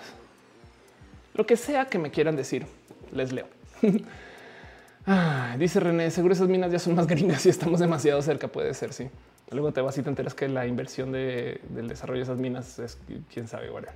Luxo dice gracias por mantenernos informados. Más bien gracias a ustedes por también acompañarme ¿no? y ser parte de esto y, ser parte de Roja. Eh, se lleva déjame ver las cosas. ¿Por qué se llama Roja? Te va a mostrar exactamente por qué. Eh, y te cuento, hay un video largo en, este, en mi canal Diagnosis donde hablo del tema de mi cabello, pero em, yo le sudé mucho para poder tener cabello largo y güero cuando no me lo sabía cuidar. Todavía la neta me ha costado mucho crecerlo hasta acá, pero ahí va. Y en algún momento entonces para poder tener cabello que no me molestara tanto tener raíz cuando traía otro pensar acerca de la raíz, que evidentemente ya está más que superado, em, yo decidí tener un, color de cabello más oscuro y ese color de cabello. De hecho, lo decidió el Internet. Yo me llevé por castaño, lo puse a voto en Twitter y la banda me dijo se perirroja. Y exactamente eso. Y eso fue exactamente lo que hice. Este aquí estoy. De hecho, aquí estoy en cosplay de, este, Star Trek, eh, pero pues em, nada, yo fui pelirroja por mucho tiempo y, le tengo mucho cariño a hacer este corte de persona. Y la verdad es que eh, mi cabello rojo todavía a veces lo extraño Em, pero pues no me lo quito, no como que ya en los últimos días de ser pelirroja ya estaba haciéndose el pelirroja de fantasía y ya volví a ser la güera, pero no le quita que todos modos tengo una eh, poco sana obsesión con el color rojo. O sea, mouse rojo, este rojo y mis muebles son rojos, blancos y negros. O sea, es un tema, pero pues como sea, eh, nada, lo mantengo así. Mucha gente me ha preguntado que si roja se llama roja porque ese es mi tinte político y es de no, no mames, güey. pero bueno, en fin, Ultracat dice, dicen que el cabello rojo es terriblemente difícil. Eh, todos los cabellos teñidos son difíciles y hay que tenerle respeto al tema. Si lo quieres, si quieres, si lo quieres largo, si, si lo quieres necesito cortito y sabes, y bob o cosas así, la neta, neta, no puedes, puede ser bien irresponsable. Em, lo que sí es difícil es sacar el rojo. De hecho, el proceso de sacar el rojo es un video solo de eso. Para mí fue un tema de muchos meses. Eh, porque el primer tratamiento que hice para sacar el rojo lo dejó así como color salmón. Hay unos rojos donde tengo este cabello color salmón que me gustó mucho después de un rato porque es como es como rosa, pero no salmón. Pero bueno, y entonces luego me desesperé y comencé a usar extensiones y ahí estoy yo con extensiones güeras que arriba son este rosa y eso soy yo tratando de sacar el rojo. Em, vamos a ver si aquí está la fecha. Eh, no solo hice semanas, ok. Em, pero este por acá todavía es un 129 semanas y esto es 127, o sea, dos semanas después, sí, o tres semanas después, todavía mi cabello ahí no se ve, pero bueno, espero que vean, tiene todavía tintes rosas por ahí colados y todavía no me lo podía sacar. Y ya como que este eh, em, ya esto es aquí está 121 semanas, ok, ya como seis semanas ya, y todavía ahí tengo algunas manchas este, de rosaditas. Y me acuerdo que era tema. Y pues ya, ya como que ya ahora sí ya salieron y, ahí me lo estoy cuidando y le tengo su, cariño y sus caminos y sus mos. Pero eso es el tema con el rojo. dice Villo Pineda, si alguien te regala, te regala algo intangible como una canción que puede equiparársele, esa pregunta me llega muy al corazón porque fíjate que sí, este, eh, eh, me regalaron una canción, creo. sí, estoy en portada de este, una rola muy bonita que son de cosas que me tocan mucho el corazón. Em, acerca de los regalos, yo suelo a veces regalar cosas que quiero para mí y, dejarlas ir. Como que este digo, depende, a menos que sepas de alguna cosa específica que, sepas que esa persona desea o algo así. Igual es algo que tú quisieras tener y lo estás entregando como un prefiero que lo tengas tú a que lo tenga yo. Eso es un motivo bonito para dar un regalo. En fin, dice Roma Queen que me recomiendas para iniciar un podcast. Eh, hay, tengo tantos amigos y amigas que eh, hacen podcast desde su iPad o su iPhone. No es más que eso. Eh, tiempo, hacerlo, escribirlo. Entonces, como es en audio, sé mucha gente que graba el audio ahí en su casa. Y entonces, por ejemplo, tengo un amigo que en la mesa de su casa pone el iPod, perdón, el iPad, este, y al lado tiene un iPod en bocinita y así es como pone la música de fondo el mendigo, güey y ya. Y entonces, pues sí, no es la mejor calidad, pero ya, ya se comienza. Y luego después con tiempo, este, comprar un micro, cosas así, ¿no? Pero bueno, dice este, eh, la canción que estrenaron en tiendas exacto. Sí, total. Esa canción pues viene para después, pero sí es algo así. me da esta sonrisa pensarlos. Y Tele Ramírez también mereces un video de maquillaje. Futa, tengo que superar muchos problemas internos míos antes de poder hablar de maquillaje, porque soy tan desconociente, no es parte de mí, no me crié con eso. Lo que sé de maquillaje lo aprendí sobre la marcha y mal. Este y, he aprendido un chingo de ver pero soy muy responsable con maquillaje. Entonces no sabría bien qué, o sea, no sé.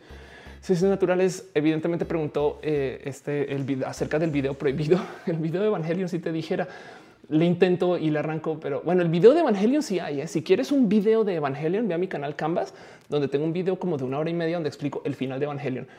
El, en vivo de Evangelion es otro tema, es que lo tengo que volver a repasar. Hasta se me ocurrió volver a ver Evangelion, la, la serie, para, para estar fresca, pero bueno.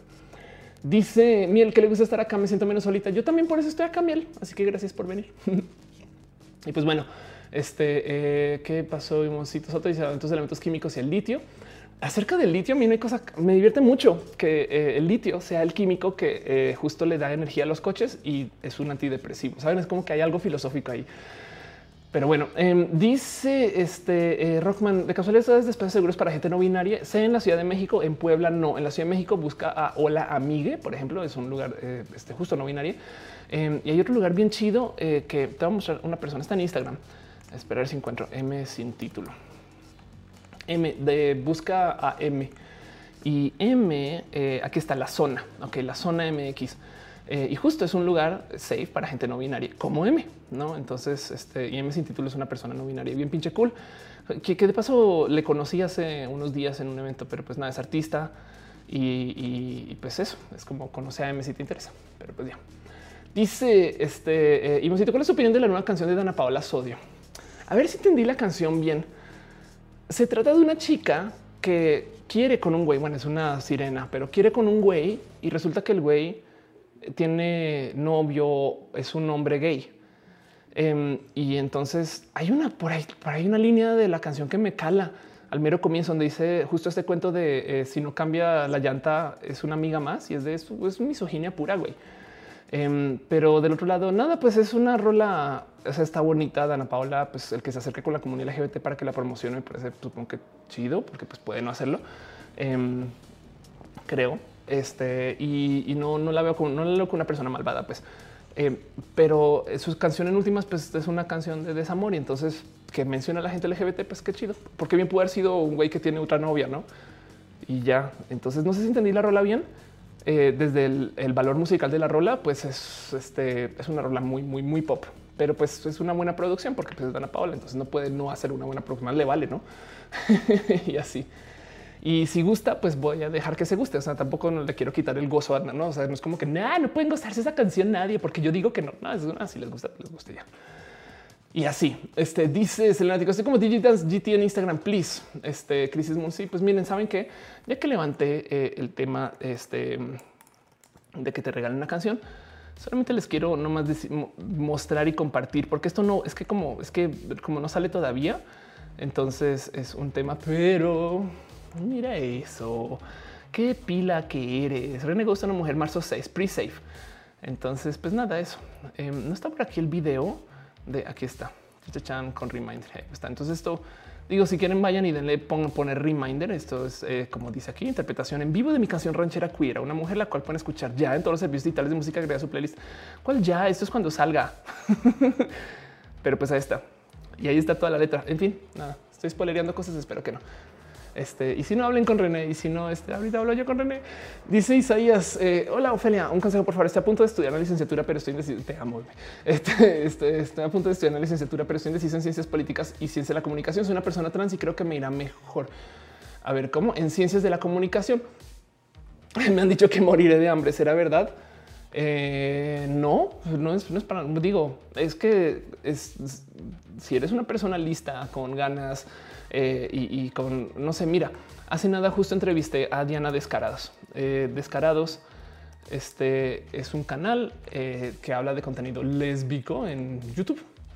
Y pues nada, es un canal que tiene 122 mil suscritos, pero pues tiene videos de 460 el caso. Y Diana vive de su canal de YouTube y, yo le entrevisté por eso y tiene contenido bien, bien cool. Y en la entrevista lo primero que me dice es estudia comunicación y por eso soy youtuber. se acabó. Y es de wow, ok, pues sí, no. Así las cosas. Dice René, creo que no pensaban poner Premiere sino en Scheduled. Ándale. Ups. Eh, bueno, si no, eh, ya, ya, ya, ya viene. Este, este. Dice eh, Cristian Mejía Medina. Todavía no sé por qué dijiste. El litio es lo que la energía de los coches. Ya me siento en el Rojaverse. Mi opinión dice: ¿Alguien sabe dónde se pueden mandar a cero? ¿Tiene algún emprendimiento de calcetas impersonalizadas? ¿Dónde? Ni idea, pero se me ocurren mil lugares así como tipo que llegas y es un casi una fabricota de esas que tiene gente ahí lo puedes mandar a hacer. Como que hay un sector en la Ciudad de México donde puedes hacer todo con logos, güey. O sea, pues es como si necesitas swag o material promocional, literal son como seis por seis cuadras donde todo el mundo te puede imprimir y poner tu logo en lo que quieras, güey. Eso es que quieres mouse con tu logo, tarjetas USB con tu logo, quieres hacer tu logo en versión peluche, quieres tazas con tu logo o, imágenes, sabes, como que puedes mandar a hacer lo que quieras y eso es aquí en la Ciudad de México. Entonces me imagino que alguien puede hacer casetas personalizadas y ya dice que si va para Roger González esa canción, ándale. Pues eso lo explica todo. Roger, además Roger es como medio o es abiertamente LGBT. Dice Alberto Velasco, yo vivo del trading, no me he muerto de hambre. Qué bueno. Dale, Caro dice, ¿sugieres estructuras aristotélicas para un canal de YouTube? Mientras más de nicho sea el canal, eh, digo, menos grandes van a ser los números, pero más beneficioso va a ser. A ver, eh, es como, es raro, pero me acuerdo, yo he dado un chingo de talleres y cosas acerca del tema de, de cómo crecer en YouTube y demás, o bueno, en redes sociales. Y hay gente que, o sea, gente que trae páginas en Facebook de pesca, por ejemplo, y me dice, pero ¿por qué? ¿Cómo hago para tener los números de Yuya? yo, pues, güey, hablando de los temas que habla Yuya, pop. es como no puedes tener un tema de nicho y querer ser masivo. Entonces, el tema de estar en los nichos es que eh, es más valioso porque haces un comunidades y hablas con gente muy clavada y entonces tiene un altísimo valor. Y si en tu cabeza estás dispuesto o dispuesta a rendir la necesidad de tener números masivos, te va a ir bien, no va a ser divertido y así las cosas dice Suriel, Ofer el Tom Holland del mundo del YouTube sería súper chido. El Tom Holland de cualquier cosa. Heisen TV dice: Piensas que la comunidad gamer es poco tolerante con la gente transexual. Eh, la comunidad gamer es poco tolerante con lo femenino güey, y ya es muy misógina. Mira, hay mil motivos detrás de eso. Eh, mis amigas gamer, por ejemplo, o sea, te lo digo, ahí está mi consola, mi colección de consolas, sabes? Este eh, siendo muy gamer. Em, a, mí me dio re bien de paso, pero pues también yo soy yo, entonces así las cosas. Eh, yo creo que hay algo por ahí enredado con el tema de cómo muchos chicos se criaron y todo el marketing era para ellos. Este videojuegos de niños y solo niños pueden jugar y entonces las consolas de videojuegos son para niños. Entonces hay una cantidad. Todas mis amigas gamer, no todas, la gran mayoría me dicen, sí, mi primera consola fue el 64 que me lo compré yo o el PlayStation, no como que, como que no tienen esos recuerdos de el, Nintendo. Me explico porque bueno, también puede ser un tema de edad, pero sus consolas no se las dieron sus papás, sus mamás, sino que hasta que se la pudieron comprar en su primer trabajo. Em, y son muy, muy, muy gamers, no? Eh, entonces, es más, quizás por eso es que hay tantas señoras que son gamers porque juegan Candy Crush. Eso es parte de ser gamer. Em, y es porque no tienen su cabeza anotado que también pueden jugar videojuegos de consolas, pero es porque el marketing era para niños, porque había censura y entonces, eh, o sea, como que la industria de los videojuegos en los 80, 90 se volteó y dijo niños no más. Para las niñas no, porque son muy frágiles y débiles, pobrecitas. Em, y entonces se crió eso y ahora estamos desarmando eso porque pues güey, los, tú no pueden ser masivos los juegos y a la vez son ser de nicho, ¿no? Entonces yo creo que justo em, la comunidad de, niños eh, gamers suele ser muy misógina y eso es lo que son. Fíjate el tema trans, son misóginos y eso es un tema que no es como, no, o sea, no es enteramente global, pero es muy presente. Dice niña moña. Tengo varias amigas que la verdad ya me hartaron. Vienen siendo terfas. fin, cada día se ponen más agresivas, pero no sé si decirles porque siento que me van a atacar o simplemente dejarlas ir. Eres, eres eh, una persona de la diversidad este, o, nada. Mira, el tema es que eh, lo único que se puede hacer con la gente intolerante es intolerar, es no tolerarlos. Hay una, es más, hay una infografía eh, tolerar intolerancia que la busco tantas, pero pinches veces. O sea, esto ya es, debería tenerla así como lista para enviar en favoritos. Pero el tema es el siguiente, es paradójico, y esto yo creo que lo he hablado en Roja millones de veces, pero es paradójico, pero para que la tolerancia pueda existir, no puede tolerar la intolerancia, ¿no? Y es una paradoja. Y entonces esto es una de esas cosas tipo Karl Popper, que es muy de la eureka. Pero pues justo como dicen que, que no queden muy tolerantes, pues respeten mis ideas. Mis ideas es matarlos a ustedes, ¿no? La gente terfa, por lo general, la verdad, yo les digo transodiantes para no atarlas tanto al mundo feminista. No es como de güey, ustedes lo que son son transodiantes, güey. Y entonces eso, eso es el verdadero problema. Eso es el, eso es el problema de raíz que em, son genitalistas y que son naturalistas o como sea. y sobre todo que lo que quieren es que la gente trans no exista y es de no puedes hacer eso, no puedes pedir eso, no lo puedes. O sea, no hay tal cosa. Güey, ¿qué van a hacer? Van a desaparecer a la gente trans de la no. Em, así que eh, justo lo que no hay que tolerar la intolerancia. Y si tienes amigas muy terfas, eh, lo único que les puedes hacer es o cortarles el habla o irte por tu camino o decirles de, plano, güey, eso es discriminatorio, güey.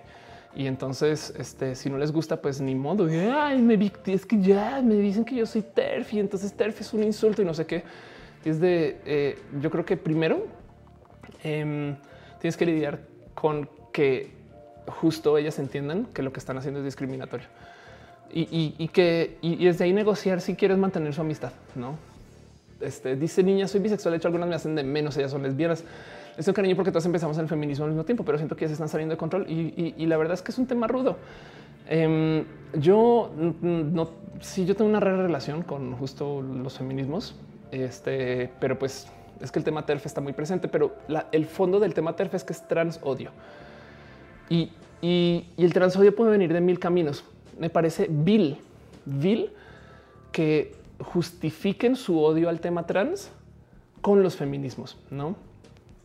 Como que, a ver, la, expectativa de vida de, las mujeres trans es 35 años. Me explico. Para mí sería un privilegio ser mujer cis, pero, pero para alguien que le ha ido muy mal en su vida, admitir que tiene privilegios está pues fuera de lugar también. Entonces es una, es una negociación que hay que tener. Yo por lo general con las mujeres terfas trato de a veces sí me, sí me, sí me pongo en su camino estas cosas y soy inevitable. La verdad es que ya, pues como soy visible, entonces, en fin. Em, pero trato de no centrarme en darle fuerza al discurso TERF, sino en hablar de más bien el tema queer, etc. Entonces, capaz y lo único que tienes que hacer es acercarte con los mundos interseccionales y desde que tú demuestres que eres una feminista interseccional, ellas solitas se van a alejar. En vez de enfrentarlas, ahórratelo y más bien habla mucho acerca de ay, es que esta amiga queer, es que estoy con una persona trans y no sé qué. Y, si ellas son las que tienen pedos con eso, o, revisan su actitud o se largan. Pero entonces ya no es un pedo tuyo, sino es un pedo de ellas. Y, no sé si te sirve ese consejo. Pero bueno, dice Dante Cano que sea del satanismo. Pues del satanismo levellano me hace muchas ganas este, eh, investigar un poco más. Tengo varias amigas satanistas.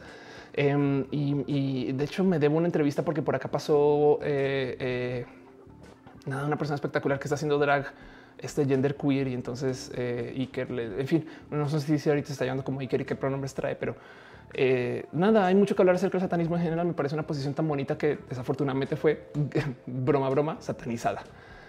Pero así las cosas. Dice René, ¿el feminismo será interseccional o no lo será? Justo.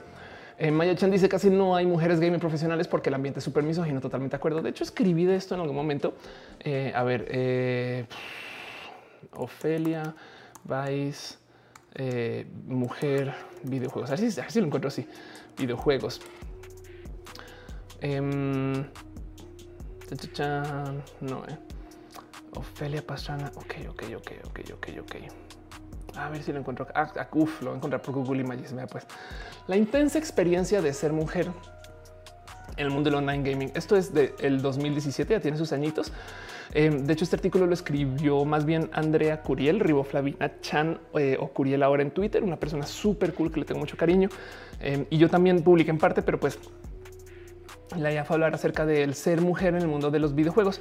Y en lo que, así como eh, lo estaba platicando en ese entonces, em, me topé con una investigación eh, que la llevó pues justo una persona que se sentó a ver ese tema de la misoginia en los videojuegos y se topa y les voy a leer este artículo, les voy a leer este trocito que deja acá porque me parece tan bonito. Esto explica tanto.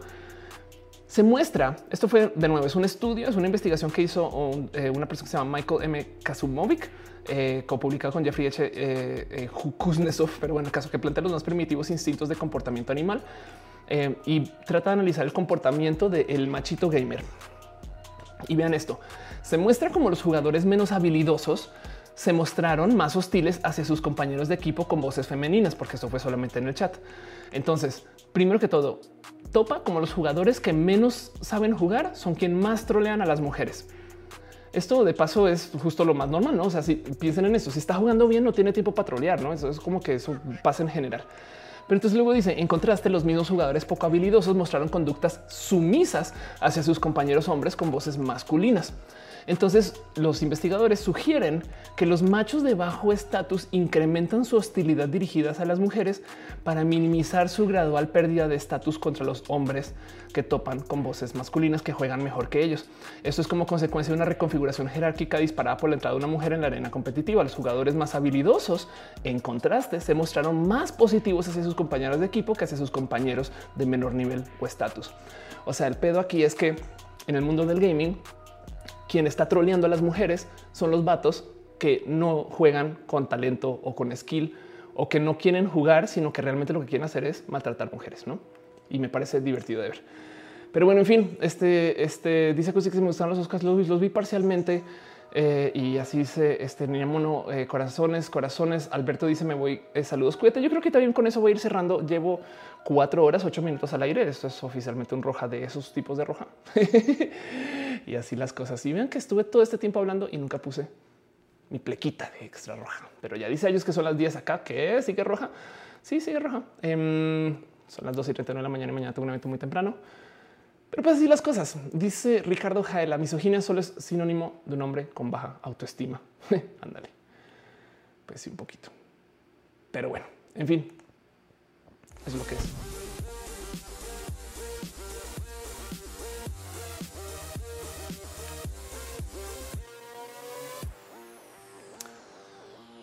muchas gracias, bastante bonita por acompañarme Roja. Muchas gracias por ser parte de Dice Rispolilla. Empecé a jugar, acabo de regresar y sigues jugando. Sigo jugando. No sé qué estoy jugando, pero bueno, el y dice por fin un roja de verdad. dice, ya se corrige, dice, sigues hablando, sí, sigo hablando. Pero justo me es hora de despedirme y de darles a ustedes las gracias. Gracias por acompañarme, gracias por ser parte de esto eh, y gracias por ayudarme a hacer yo. De paso, también un abrazo especial a la gente bonita que me ha dejado tantos cariños financieros. Mauricio G. Contreras Schacht dejó su abrazote financiero. Muchas gracias, la neta. Este hay tanto acerca de eh, eh, Roja que me gustaría mejorar, pero también como lo hago yo con mis manos, siempre me quedo así de último segundo con todo. Bien. Dice eh, Caro, gracias por el show. Extrañaba un show largo. Yo también. Y fíjate que hoy pensé que iba a ser corto y vea, pues pero bueno, em, voy a grabar el mini roja mañana y, volver a hablar de ese tema de todos modos. Entonces, así las cosas. Em, voy a nomás decirles a ustedes cuando yo levanto el tema de los nombres en eh, YouTube, YouTube le encanta saltarse nombres. Entonces, si no les leo ahorita, solamente avísenme y les leo su nombre. Todos modos, por un abrazo especial a Alberto Velázquez, a Alex Rivera, a Ayus, a Ciencias Naturales, a Caro. Gracias por ser el martillo más cool del mundo. Em, a Miel, a Niña Moño, a Oni Witri, a Real Kaishikane, a Ricardo Jaez, el Nático del Tercat, evidentemente a René que está en el chat. Te amo. Eh, gracias por venir a verme acá. Un abrazo a Elisa Sonrisas, que yo sé que si bien no está en la lista, yo sé que está ahí Elisa. Yo sé, yo sé que Elisa es como ah, saben también aquí se salta siempre. Bueno, a Serenático también se salta siempre y a este eh, a Adri Pani también es posible. Pero pues bueno, el caso, un abrazo Isaías Barajas, un abrazo Rainbow David, Oni Witri, Alex Rivera, un abrazo este Omar Reyes, eh, un abrazo a Crisis, a Crisis Moon, Selva otra lipa. También un abrazo a la gente bonita que se conectó desde el Twitch, el Twitch este de cada vez tiene más gente acá, pero bueno, Andrés Togas, a Aten, a bajo Senior, Commander Ruth, Ditson Pech, Ed, Er, David Guapote. Lo leí, dije, dice guapote. Sí, dice guapote. Gamer 01, Gerald Knight, Night Lights, a Genic, L bajo Kira, Maya 117, Mayogar 1980, Negro, Petrochev, Rispolilla, RHST bajo Sofía, Lelelele, Sisum Diego, Torqua, Medus, Winsock, Yumi Harris, también aquí se conectó desde el mixer, que eh, justo es bien raro mixer, pero pues bueno, este, ahí estuvieron eh, Boran Miguel, no, guion bajo Procrack, Ray Bonet, eh, la Gaby, este, eh, eh One. Gracias por ser parte de esto. Y la gente también que vino desde el Facebook, Brian Aranda, Alejandra Michi, qué bonito Michi, Lucy Herrera, Alejandro Hernández, Nebok Novem, perdón, Kevok Novem, este, Fanny Luna, muchas gracias, Glinda Santillán, eh, Mabel Ruiz, este, y este, nada de ustedes. Y también de paso la gente bonita que me apoya desde los miles y millones de modos de apoyo, pero pero pues ya ven, este Oscar Lerma Fernández, Alexander Ubaldo Villa, Brian Aranda, Maya Chan, eh, Akenaten Revolution, Gabriel Mesa y Mauricio G. Contreras. Gracias por sus abrazotes financieros. Los, me los llevaré al fondo del corazón y luego les prometo haré algo bonito para el show con eso. Pero también a la gente que me apoya desde el Patreon, Ana Navarro, analógicamente, eh, Trini de Patagones, Maritza Bernabé, Cabeza Olmeca, Rosa Francisco Godínez, Mitzi Reyes, Aque Rubio y a la gente que se suscribe desde el YouTube porque sus suscripciones me llenan el corazón también. Pero un abrazo a Paulina Niño, a Mitzi Reyes, a Jason Freddy Merchan a Tony Mecuseta, a Arturo Aleje, Jenny Ramírez, a Divino Muchacho, Muchacho, a Fabián Ramos, Julio Hurtado, Edgar Riego, a Bruno Alfaro, Tatoso, Leonardo Tejea, Pastel Coco, a Cira Strange y, y también a quien se suscribe desde el Twitch, a Lorena V6661, al Morave, Good Guy Peter 00, Dale Caro y a Nifel. Este, gracias por ser parte de esto. Y la Ángel dice saludos de España. Dibujante dice casi no vimos piñas hoy. No vimos, pero hubo piña, hubo motivos de piñar. Estoy yo piño, tú piñas. Así Alonso Méndez dice a mí me salté a YouTube porque siempre ando de incógnito. Ándale. Y dice no me alcancé el vivo, lo siento, pero no te preocupes porque queda aquí grabado. Ultracat dice Karen, eh, nunca permitas la misoginia. Em, y así las cosas. Dice este a ah, un abrazo Mauricio Blanche. Este, un abrazo. A ver qué más aparece por aquí. Vamos a darle scrollas. Vamos a darle scrollas. Un abrazo a Maya Chan, un abrazo a David Andrés Pérez, un abrazo a la locomotora que me dicen que se trasviste, un abrazo a Dan Excel. Eh, qué bonito leerte a John Jr. Un abrazo también Karen Yepes, eh, Seraf X, Seraf, perdón, XL18. Al que de no pasó por aquí hoy, creo. Em, un abrazo a Ocio Videos, qué bonito nombre, Isaac Tejeda. Eh, por ahí pasó el psicólogo Ulises Reina, porque es importante que diga que es psicólogo y también hubo otro Ulises que no era el psicólogo, pero bueno, este, ah, no mames, güey, estoy bien idiota porque Alonso Méndez es Lanzo. Este, perdón, acabo de ver tu icono, ya no mames, güey, Lanzo, pues como siempre te leo Lanzo y no Alonso, en fin, este, eh, y ya así las cosas. Mauricio Blanche también, creo que ya le tu nombre, en fin, son las personas que son y la neta, neta, este, gracias por permitirme hacer esto y así las cosas. Dice Uriel Montes, el YouTube me brinca. También abrazo a Cusi. Este, eh, eh, y, es que ya saben, es que si no nos decimos así, entonces toca ir a Starbucks y poner la queja formal y, todo se rompe. En fin, si se lo perdieron, esto queda aquí en el recalentado. Entonces no se preocupen que este pues, lo podrán volver a ver después. Así las cosas. En fin, abrazo. Me Chan también. Lux Arango vayan al cómo es DJ, vayan a lo que a, la música, escuchen la música Selenático, escuchen la música René también. Y un abrazo a Miel.